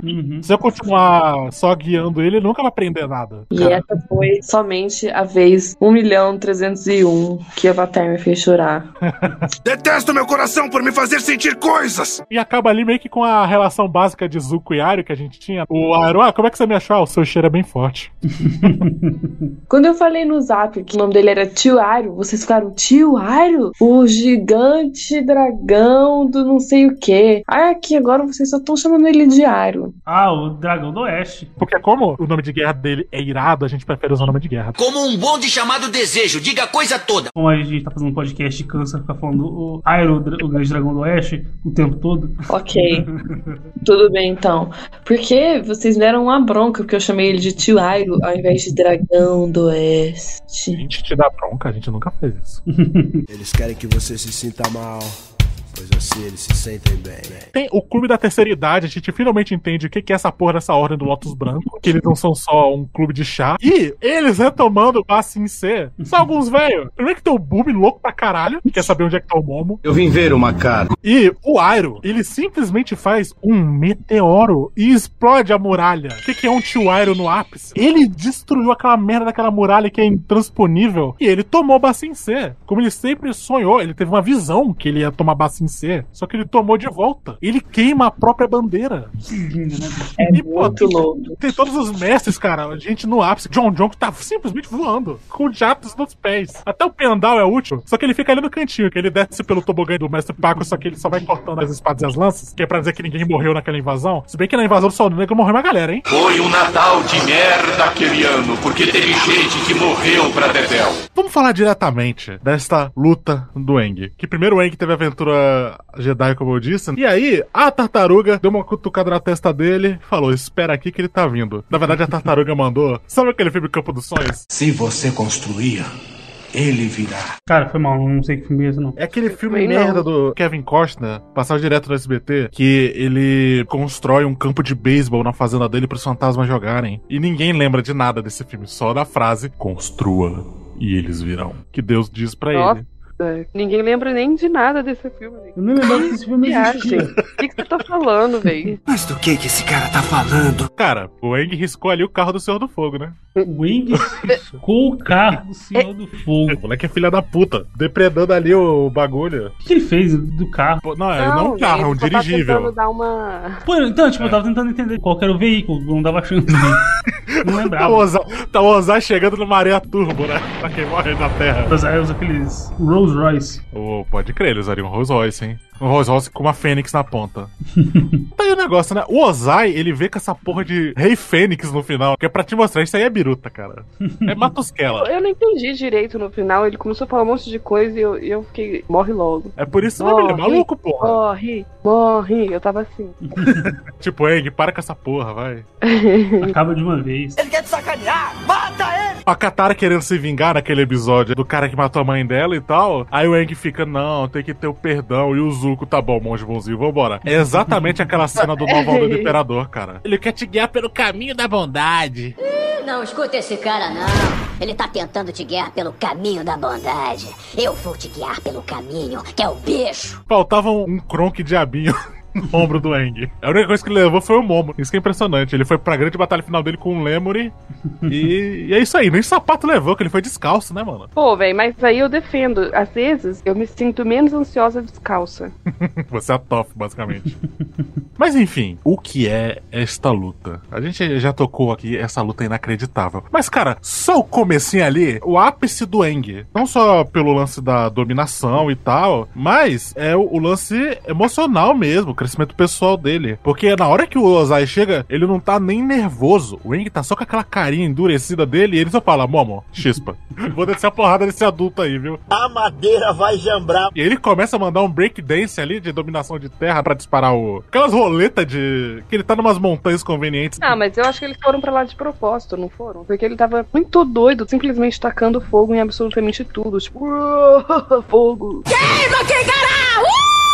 Tipo uma floresta de pedra, sei lá. É, então, eu acho que é por causa disso. Tipo, pra ele não ficar no, espalhando fogo pro resto do chão. Brasil, a famosa Batalha do Dragon Ball Z. Vamos nos retirar daqui pra não atingir ninguém. É, vamos pra um lugar seguro. a luta é tão sinistra que todo mundo no mundo começa a sentir. De qualquer forma, foda-se. Todos vocês vão explodir em mil pedaços junto com a Terra! Tem três pontos de vista dessa luta final. Tem o Eng lutando contra o Ozai, que é inacreditável. Tem o Sokka, a Toph e a Suki nos dirigíveis. Que, cara, essa cena do dirigível. o Sokka, como é que a gente vai tirar a tripulação daquele dirigível? É, todo mundo vá pro Pogo, velho, de carga, que nós temos um aniversário hoje. Vamos comemorar com o bolo. Chega lá embaixo, os, tipo, os caras vão sem jeito. Opa, bom. Trabalha na sala de máquinas, ah, comunicações. Nave grande, né? E a gente nunca se fala. Mano, o pior é depois que o cara, eu não acredito que o capitão lembrou do meu aniversário. cara, é um negócio todo sério. É, pô, festa da firma, aniversário. Tem que lembrar das Esse pessoas, Brasil. Tem que, tem que lembrar do- dos seus funcionários. É, o dos governo seus Bolsonaro vai fazer isso. colaboradores. Colaboradores, é foda. Palavra de chefe otário, velho. Nós não somos uma empresa, somos uma família. É, paga bem. É. Assim, da Ana, tecnicamente, tá certo, né? Ei, é. Eles são, você não, né? Graças a Deus eles me tratam como funcionário e não como família, velho. Porque eu já tenho a minha, eu não quero mais. uma. Obrigada. Já tá bom demais, né? Tá bom, velho. A próxima é a que eu vou construir. Ah, oh, que fofo. Gente, na moral, alguém, por favor, insemine minha amiga. Ela não aguenta mais. Que isso? Insemine e fique, fique, tá bom? Fica pra criar também. Fica pra criar. yeah. Não, É bom, é bom deixar claro os termos do contrato, né? Isso é que é pai. Ó, mas além do esquadrão de derrubar dirigível, tem, acho que, a, a pior luta dessa última etapa do Avatar, que é o Zuko contra a Azula. Porque a Katara tava perdida no rolê e ela foi junto. Essa parte foi a que eu menos entendi do rolê. Eu gosto, não acho que Eu- não. Olha, não é Eu ruim. achei o que que tá rolando. A Azula tava biruta já das ideias. Ela começou a alucinar e ver a mãe dela. Esse é o nível, tá ligado? Ela tava biruta mesmo, véi. Mandou a Britney Spears 2007 ali, meu irmão. Que ela cortou o cabelo, ficou verdade, sozinha. ela Pegou o guarda-chuva, bateu no carro. É o quê? Pegou o guarda-chuva. O guarda-chuva destruiu uma janela de um carro com guarda-chuva. Ah, verdade. Cena icônica. Live Azul alone. A Thaili gravando depois, né? Live Azul alone. Tem até umas problemas com os pais. Tem o mesmo Porra, olha aí. Olha só. Não, aí foi o Zuko, pô. O Zuko que se livrou ali da, da guarda, sabe? Sobre a, a propriedade intelectual dele. Mas assim, eu gosto do jeito que a Katara resolve as coisas. Aquela cena que ela se congela junto da Azula, domina a água pra ela se mover dentro do gelo e amarra ela com uma corrente. Aquilo foi incrível. É uma luta incrível. Vamos combinar. É porque, véi, no começo ela tava toda tipo, ai, nossa, eu não tenho confiança, eu não sei se eu consigo. E aí chega no final, véi, ela tá muito doida fazendo esses bagulho fodão. Ali em Bassin-C mesmo, que ela vira um polvo pra lutar com Daili. Ela faz estrada de gelo. Mano, eles atravessando a grande... A, ela aquela abriu o mar vermelho. Exato, ela, ela, ela é Moisés, velho. Oh, aleluia, caralho. Mas assim, aí nessa luta do Zuko, seria finalmente o momento do Zuko descer o cacete na irmã dele. Porque o Zuko só apanha o desenho inteiro. O Salas vezes falou: o Zuko é o pior dominador de fogo. Ele não vence nada, nada. Toda vez ele sai apanhando. E o pior de tudo, ele venceu só em duas ocasiões. Ele venceu contra o Jato. É o Eu vou, ter, eu vou ter que colocar a risada do bola do pânico aqui, porque é o Jato.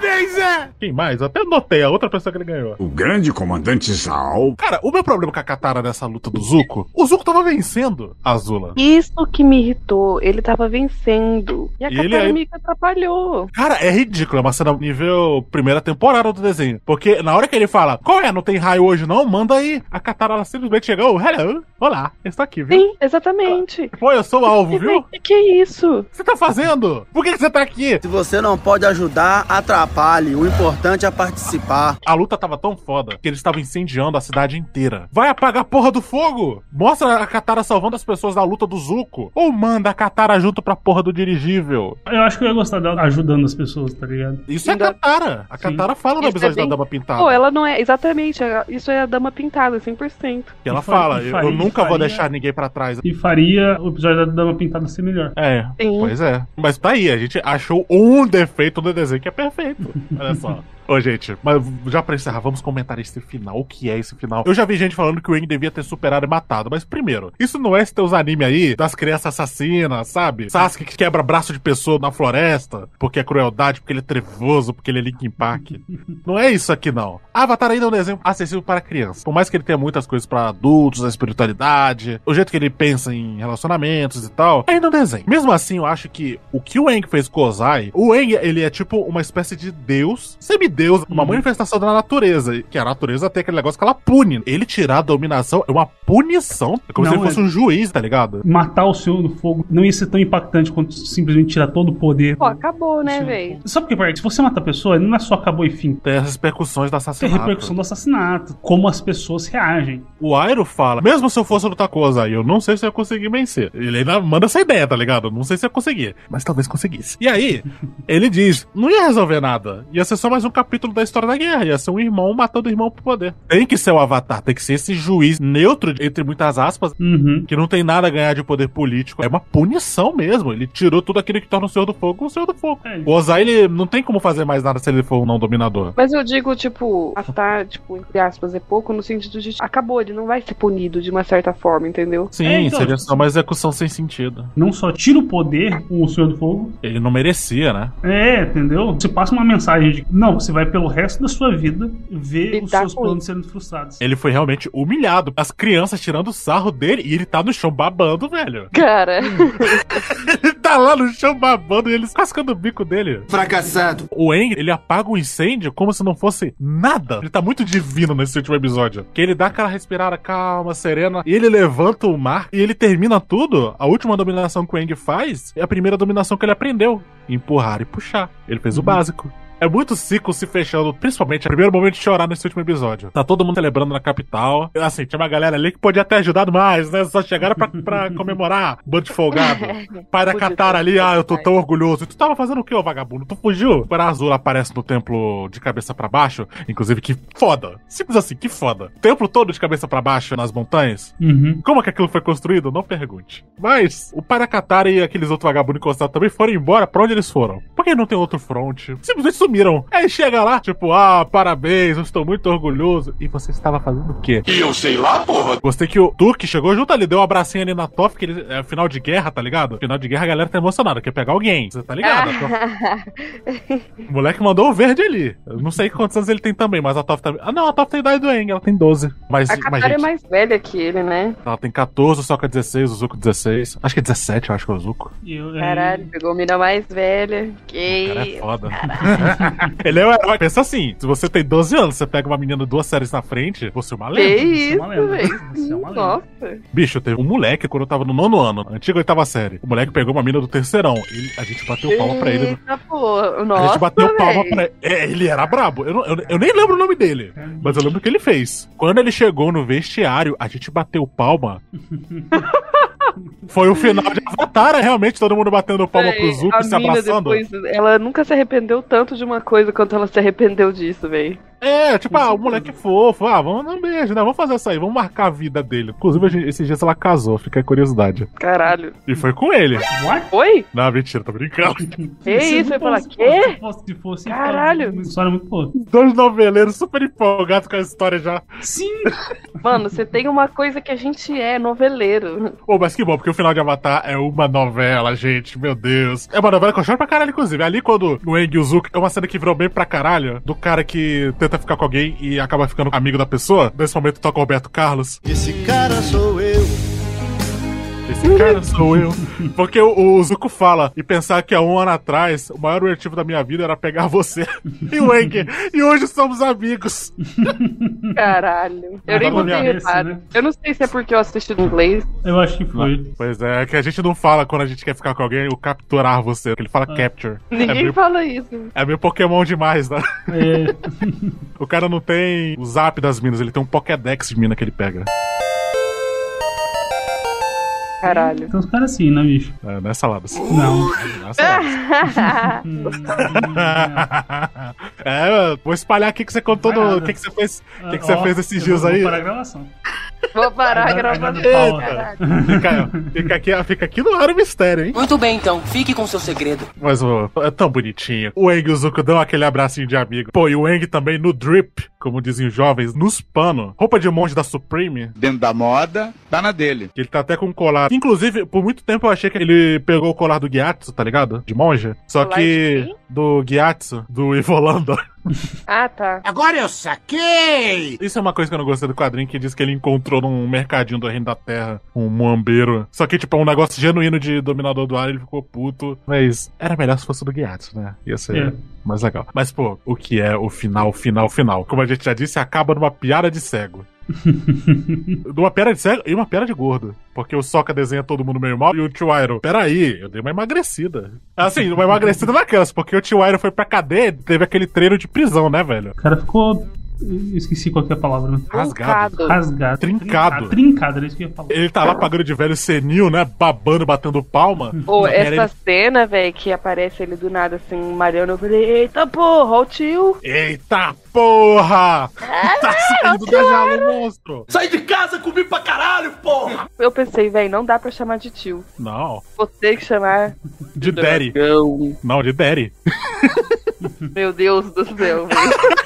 Tá bom, né? Se você. É, não, se você quiser, pode ficar à vontade. Não, não é. vem com essa porra, não. Não vem com essa porra, não. Que vocês dois ficam com esse negócio que gostam de milf, vocês dois? Que gostam da panela É. velha? Sim. Não vem jogar isso pra mim, não. Sim, mas Não, e daí? não vou né? negar. Mas quem falou agora foi você. É. Então eu posso jogar isso na sua cara. Isso está gravado. Vocês não prestam, na moral. É, Ninguém também nunca disse que prestava. Exato, tava no contrato, né? Não preste. É por isso É, pra participar aqui, velho, é não prestar, velho. Se alguém presta e vem.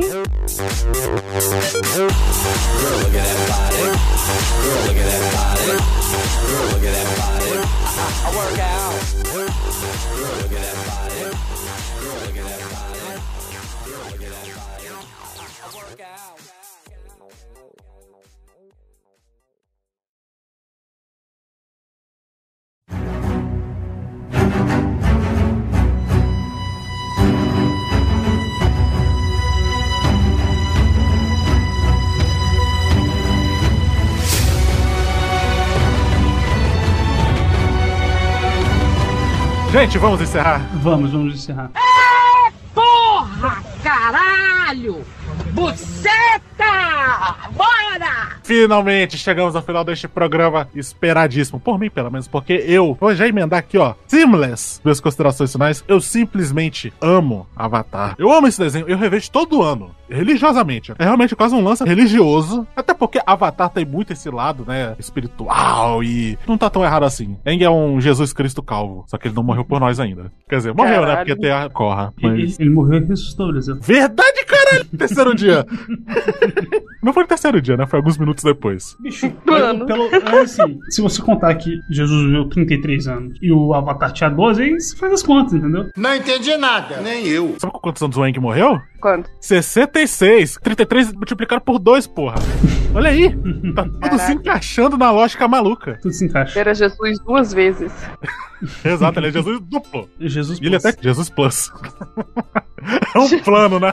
São vários planos de Jesus, né? Tem o Gold, tem o Platinum, tem o Black. É tipo cartão de crédito. É, aí você escolhe aí em qual seu esse batismo é o qual você vai ter. Meu Deus do céu. Ai, ai. Você vai arder no infinito. Enfim, esse desenho, ele é especial. Simplesmente um marco. Não tem nada que nem Avatar. Ele é muito único, por mais que ele tenha um conceito tão, sinceramente, cansado que esse negócio de quatro elementos, porque tudo era quatro elementos 10, 15 anos atrás. 20, 30 até, porque vamos lembrar aquela merda daquele Capitão Planeta?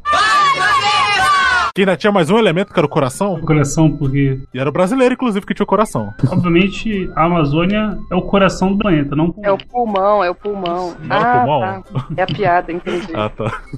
Eu odeio quando a gente começa a desmontar a piada do outro. É, eu tô gente- fazendo, Vamos você já seguir a lógica. Não, foi sem querer, velho. A gente interrompendo, acabando com a piada da má educação, entendeu? Só tem tapada aqui, pelo amor de Deus, mano.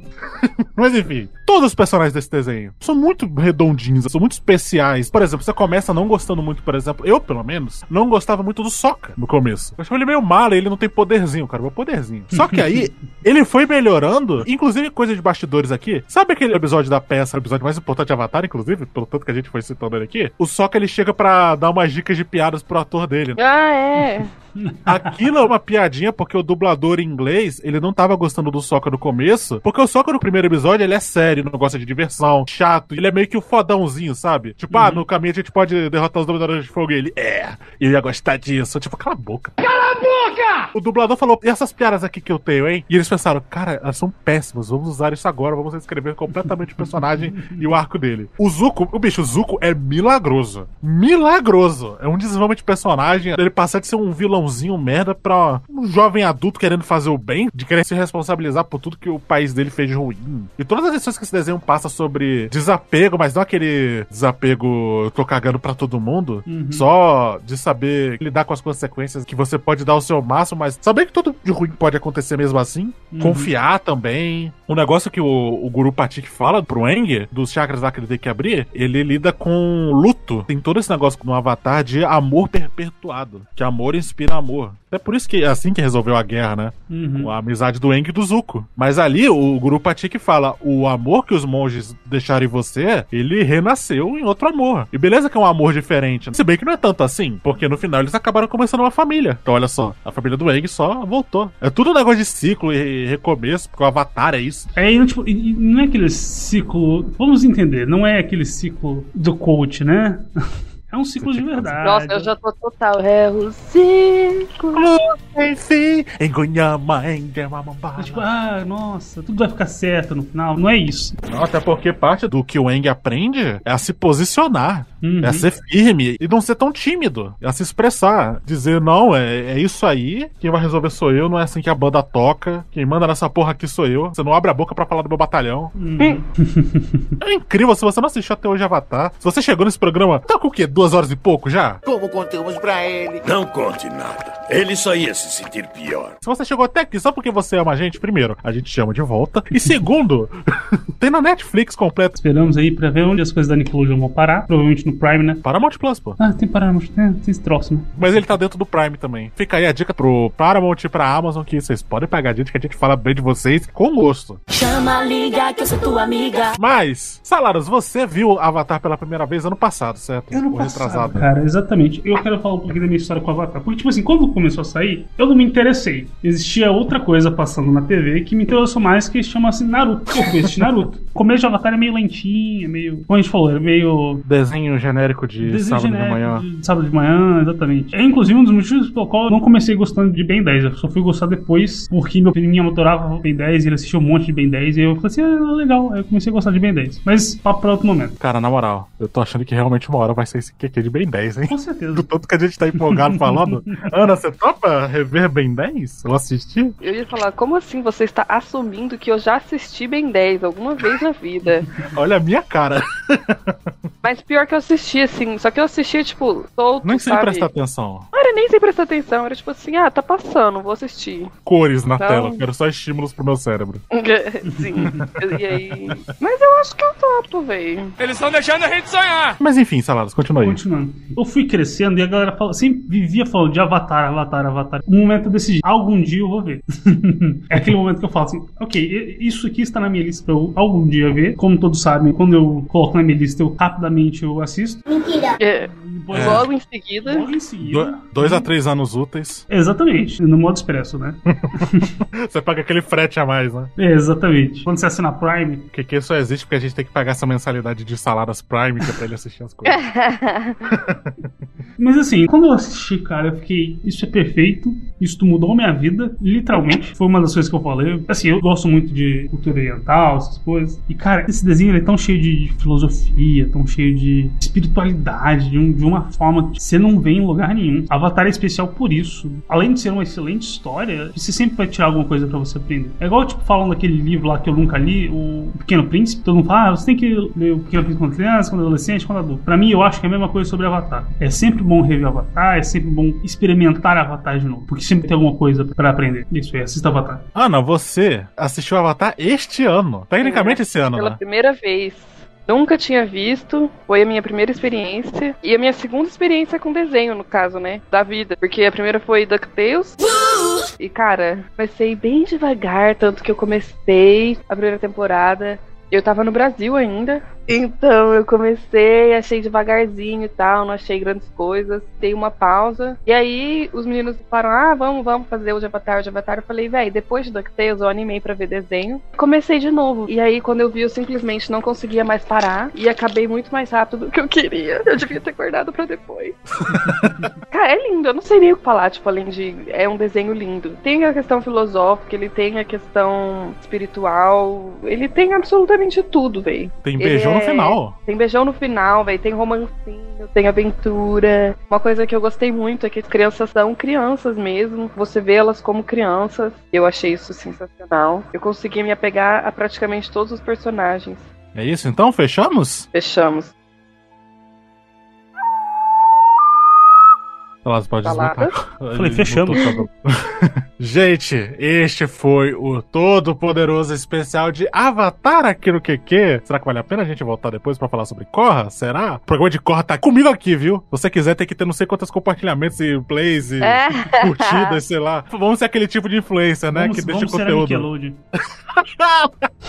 que foi realmente assim que foi Nickelodeon. Só o fato daquela quarta temporada de Corre existir é um milagre. Mas hoje a gente falou sobre este milagre de desenho que é Avatar, a lenda de Aang, ou o último dominador de ar. No caso, o desenho, não aquela atrocidade de filme do Shyamalan, que a gente só falou rapidinho que é ruim. Não assista, de forma alguma. É uma desgraça! Mas, Saladas. Se as pessoas quiserem acompanhar a gente, mas não querem saber de Falcão Mensageiro, até porque eles não voltam, o Falquito só sumiu nunca mais voltou. Onde encontrou a gente, Saladas? Siga-nos nas nossas redes sociais. Estamos no Rua da Qualidade Q no Twitter, no Rua da Qualidade Questionável no Instagram. E temos a nossa Twitch. E tem as nossas redes sociais pessoais aí embaixo, nos links aí. E, para você não perder absolutamente nenhum episódio que a gente lança, clica no sininho para ativar as notificações dos episódios novos. Exatamente, a gente vai ficando por aqui. A gente se vê na semana que vem. Semana que vem, eu digo assim, bem amplamente. Você tem notado aí que o nosso cronograma de lançamento tá meio esburacadinho assim. Mas vamos lembrar que nós somos adultos com vida, além do programa, infelizmente. Compartilha esse programa para todos os seus amigos, faz todos eles ouvirem. Até que a gente, Exato, na base do é. ódio, consiga pagar as contas. Ora, no dia que eu pagar uma conta de água, a conta daqui de casa é bem baixinha, porque eu sou só eu, né, cara? Mas, no dia que eu pagar uma conta de água com qualquer, peço minhas contas. Caralho. Tô nem aí. Mas. Eu vou precisar mais de uma conta de água do, do Brasil. É, você precisa, até porque você que lava esse cabelo pra caralho, né, mano? É, Nossa, cuidado. mano, e eu aqui, que eu quero viver em euro? Eu vim pegar meu certificado de babaca? Os problemas, né? Gente, eu preciso de mais, eu tenho que viver em euro. Não, mas se for o suficiente pra viver em real, eu volto, porque a minha questão não é nem isso, entendeu? A questão é só dinheiro. Aqui. A questão é dinheiro, exatamente. Exatamente, compartilha realmente, vai que seu amigo gosta. E se uma amizade acabar porque ele não gostou da gente, essa pessoa não era sua amiga. Exatamente. Amizades que duram mais do que uma vida, né? Essa é a grande mensagem do desenho. Se alguém discorda de você, essa pessoa não é sua amiga. Essa é a mensagem que a gente deixa. A gente acrescenta na mensagem do Avatar. Mas é isso, até semana que vem, gente. Tchau, tchau. Falou.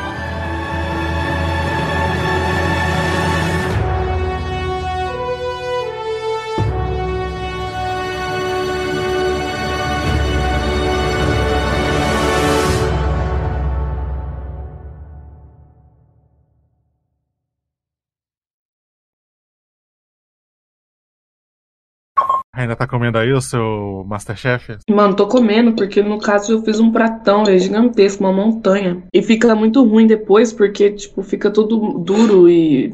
Sabe? Porque primeiro ele fica cremoso, mas ele vai esfriando e o queijo É. endurece. Ele vai virando uma esponja, parece, né? É. Pois é, eu fiz uma macarronada esses dias com molho branco, né? Aquele creme de leite Uhum. maravilhoso. Só que aí, no outro dia, eu peguei com um garfo, virou um espetinho de macarrão, sabe? Sim, a velho. sim. melhor coisa, fazer um macarrão e deixar separado do molho. Aí você É. põe o molho depois. Sabe o que é pior, cara? Eu sempre faço isso só nesse dia que eu inventei de botar tudo na mesma panela. Eu adoro molho separado. Geralmente eu separo, só que esse molho é basicamente gema de ovo, queijo e. Salmonela, né? Tem que tomar cuidado. É. Tem que tomar É, então, e salmonela. limão. E aí você tem que, tipo, misturar ele na panela, esquentar, é evidente que eu não vou pegar salmonela, não quero. Ninguém quer pegar Salmonella Fitzgerald. Salmonella Fitzgerald. Parece o nome daquela cantora de jazz, mas provavelmente é uma das doenças super fatais. Vocês sabiam que aqui teve um surto de salmonela, né? Claro que teve. Eu- Quanto mais você e a Petra falam como é que é aí na Europa, mais eu penso, cara, que povo porco, que povo não higiênico. É claro que eles pegaram a peste negra. Teve peste negra no Brasil? Não teve. Nós somos evoluídos. Cara, você bebe água da pia, bicho. Por isso tá todo cagado. Mano, da pia, do banheiro público. Cara, cara, eu desejo muito seu bem sempre, mas nesse caso em específico, eu quero que você. Eu encho minha garrafinha no banheiro do avião. Não do avião, do aeroporto. É muito Pelo doida, amor cara. de Deus, cara. É sério, eu te imploro, eu te imploro, um pedido de amigo. Nunca, jamais vá pro Egito ou pro Cairo. Nunca, nunca. Porque você não vai aguentar e você vai fazer uma merda dessas. Que tipo, você não viu Indiana Jones ainda, né, Ana? Eu já vi algum, eu acho. O cara tá lá com a espada, o Indiana Jones só dá um tiro. A cena era pra ter uma ultra luta épica de chicote contra espada. Só que aí, o que que aconteceu? Nessa época, na produção, tava todo mundo com desinteria e diarreia, fudido, porque eles fizeram o que você nunca deve fazer num país estranho, que é beber a água da pia, não filtrada, não que não tá na garrafa, sabe? E aí Mas tava todo mundo com diarreia. Eu faço isso nos países que eu sei que todo mundo faz. Não, não importa. Literalmente não importa, cara. Ah! Eu tô aqui pegando a haste do microfone fingindo que eu tô te estrangulando na palma. Mas Gente, enfim. importa sim, porque eu não vou ficar comprando água, sendo que toda a população local bebe água da pia. Mas a população local bebe essa água da pia e tem bactérias preparadas no próprio estômago Faz pra isso a anos, vida tá toda. ligado? É tipo, Ah, eu vou ter que tirar a bactéria, que se foda, eu vou ficar gastando Não é com assim água. que cria. Não é assim, porra. Eu tô falando sua doente no sentido de que você fica realmente doente. Eu sou o Jô Soares, sua piranha. Foi? Que?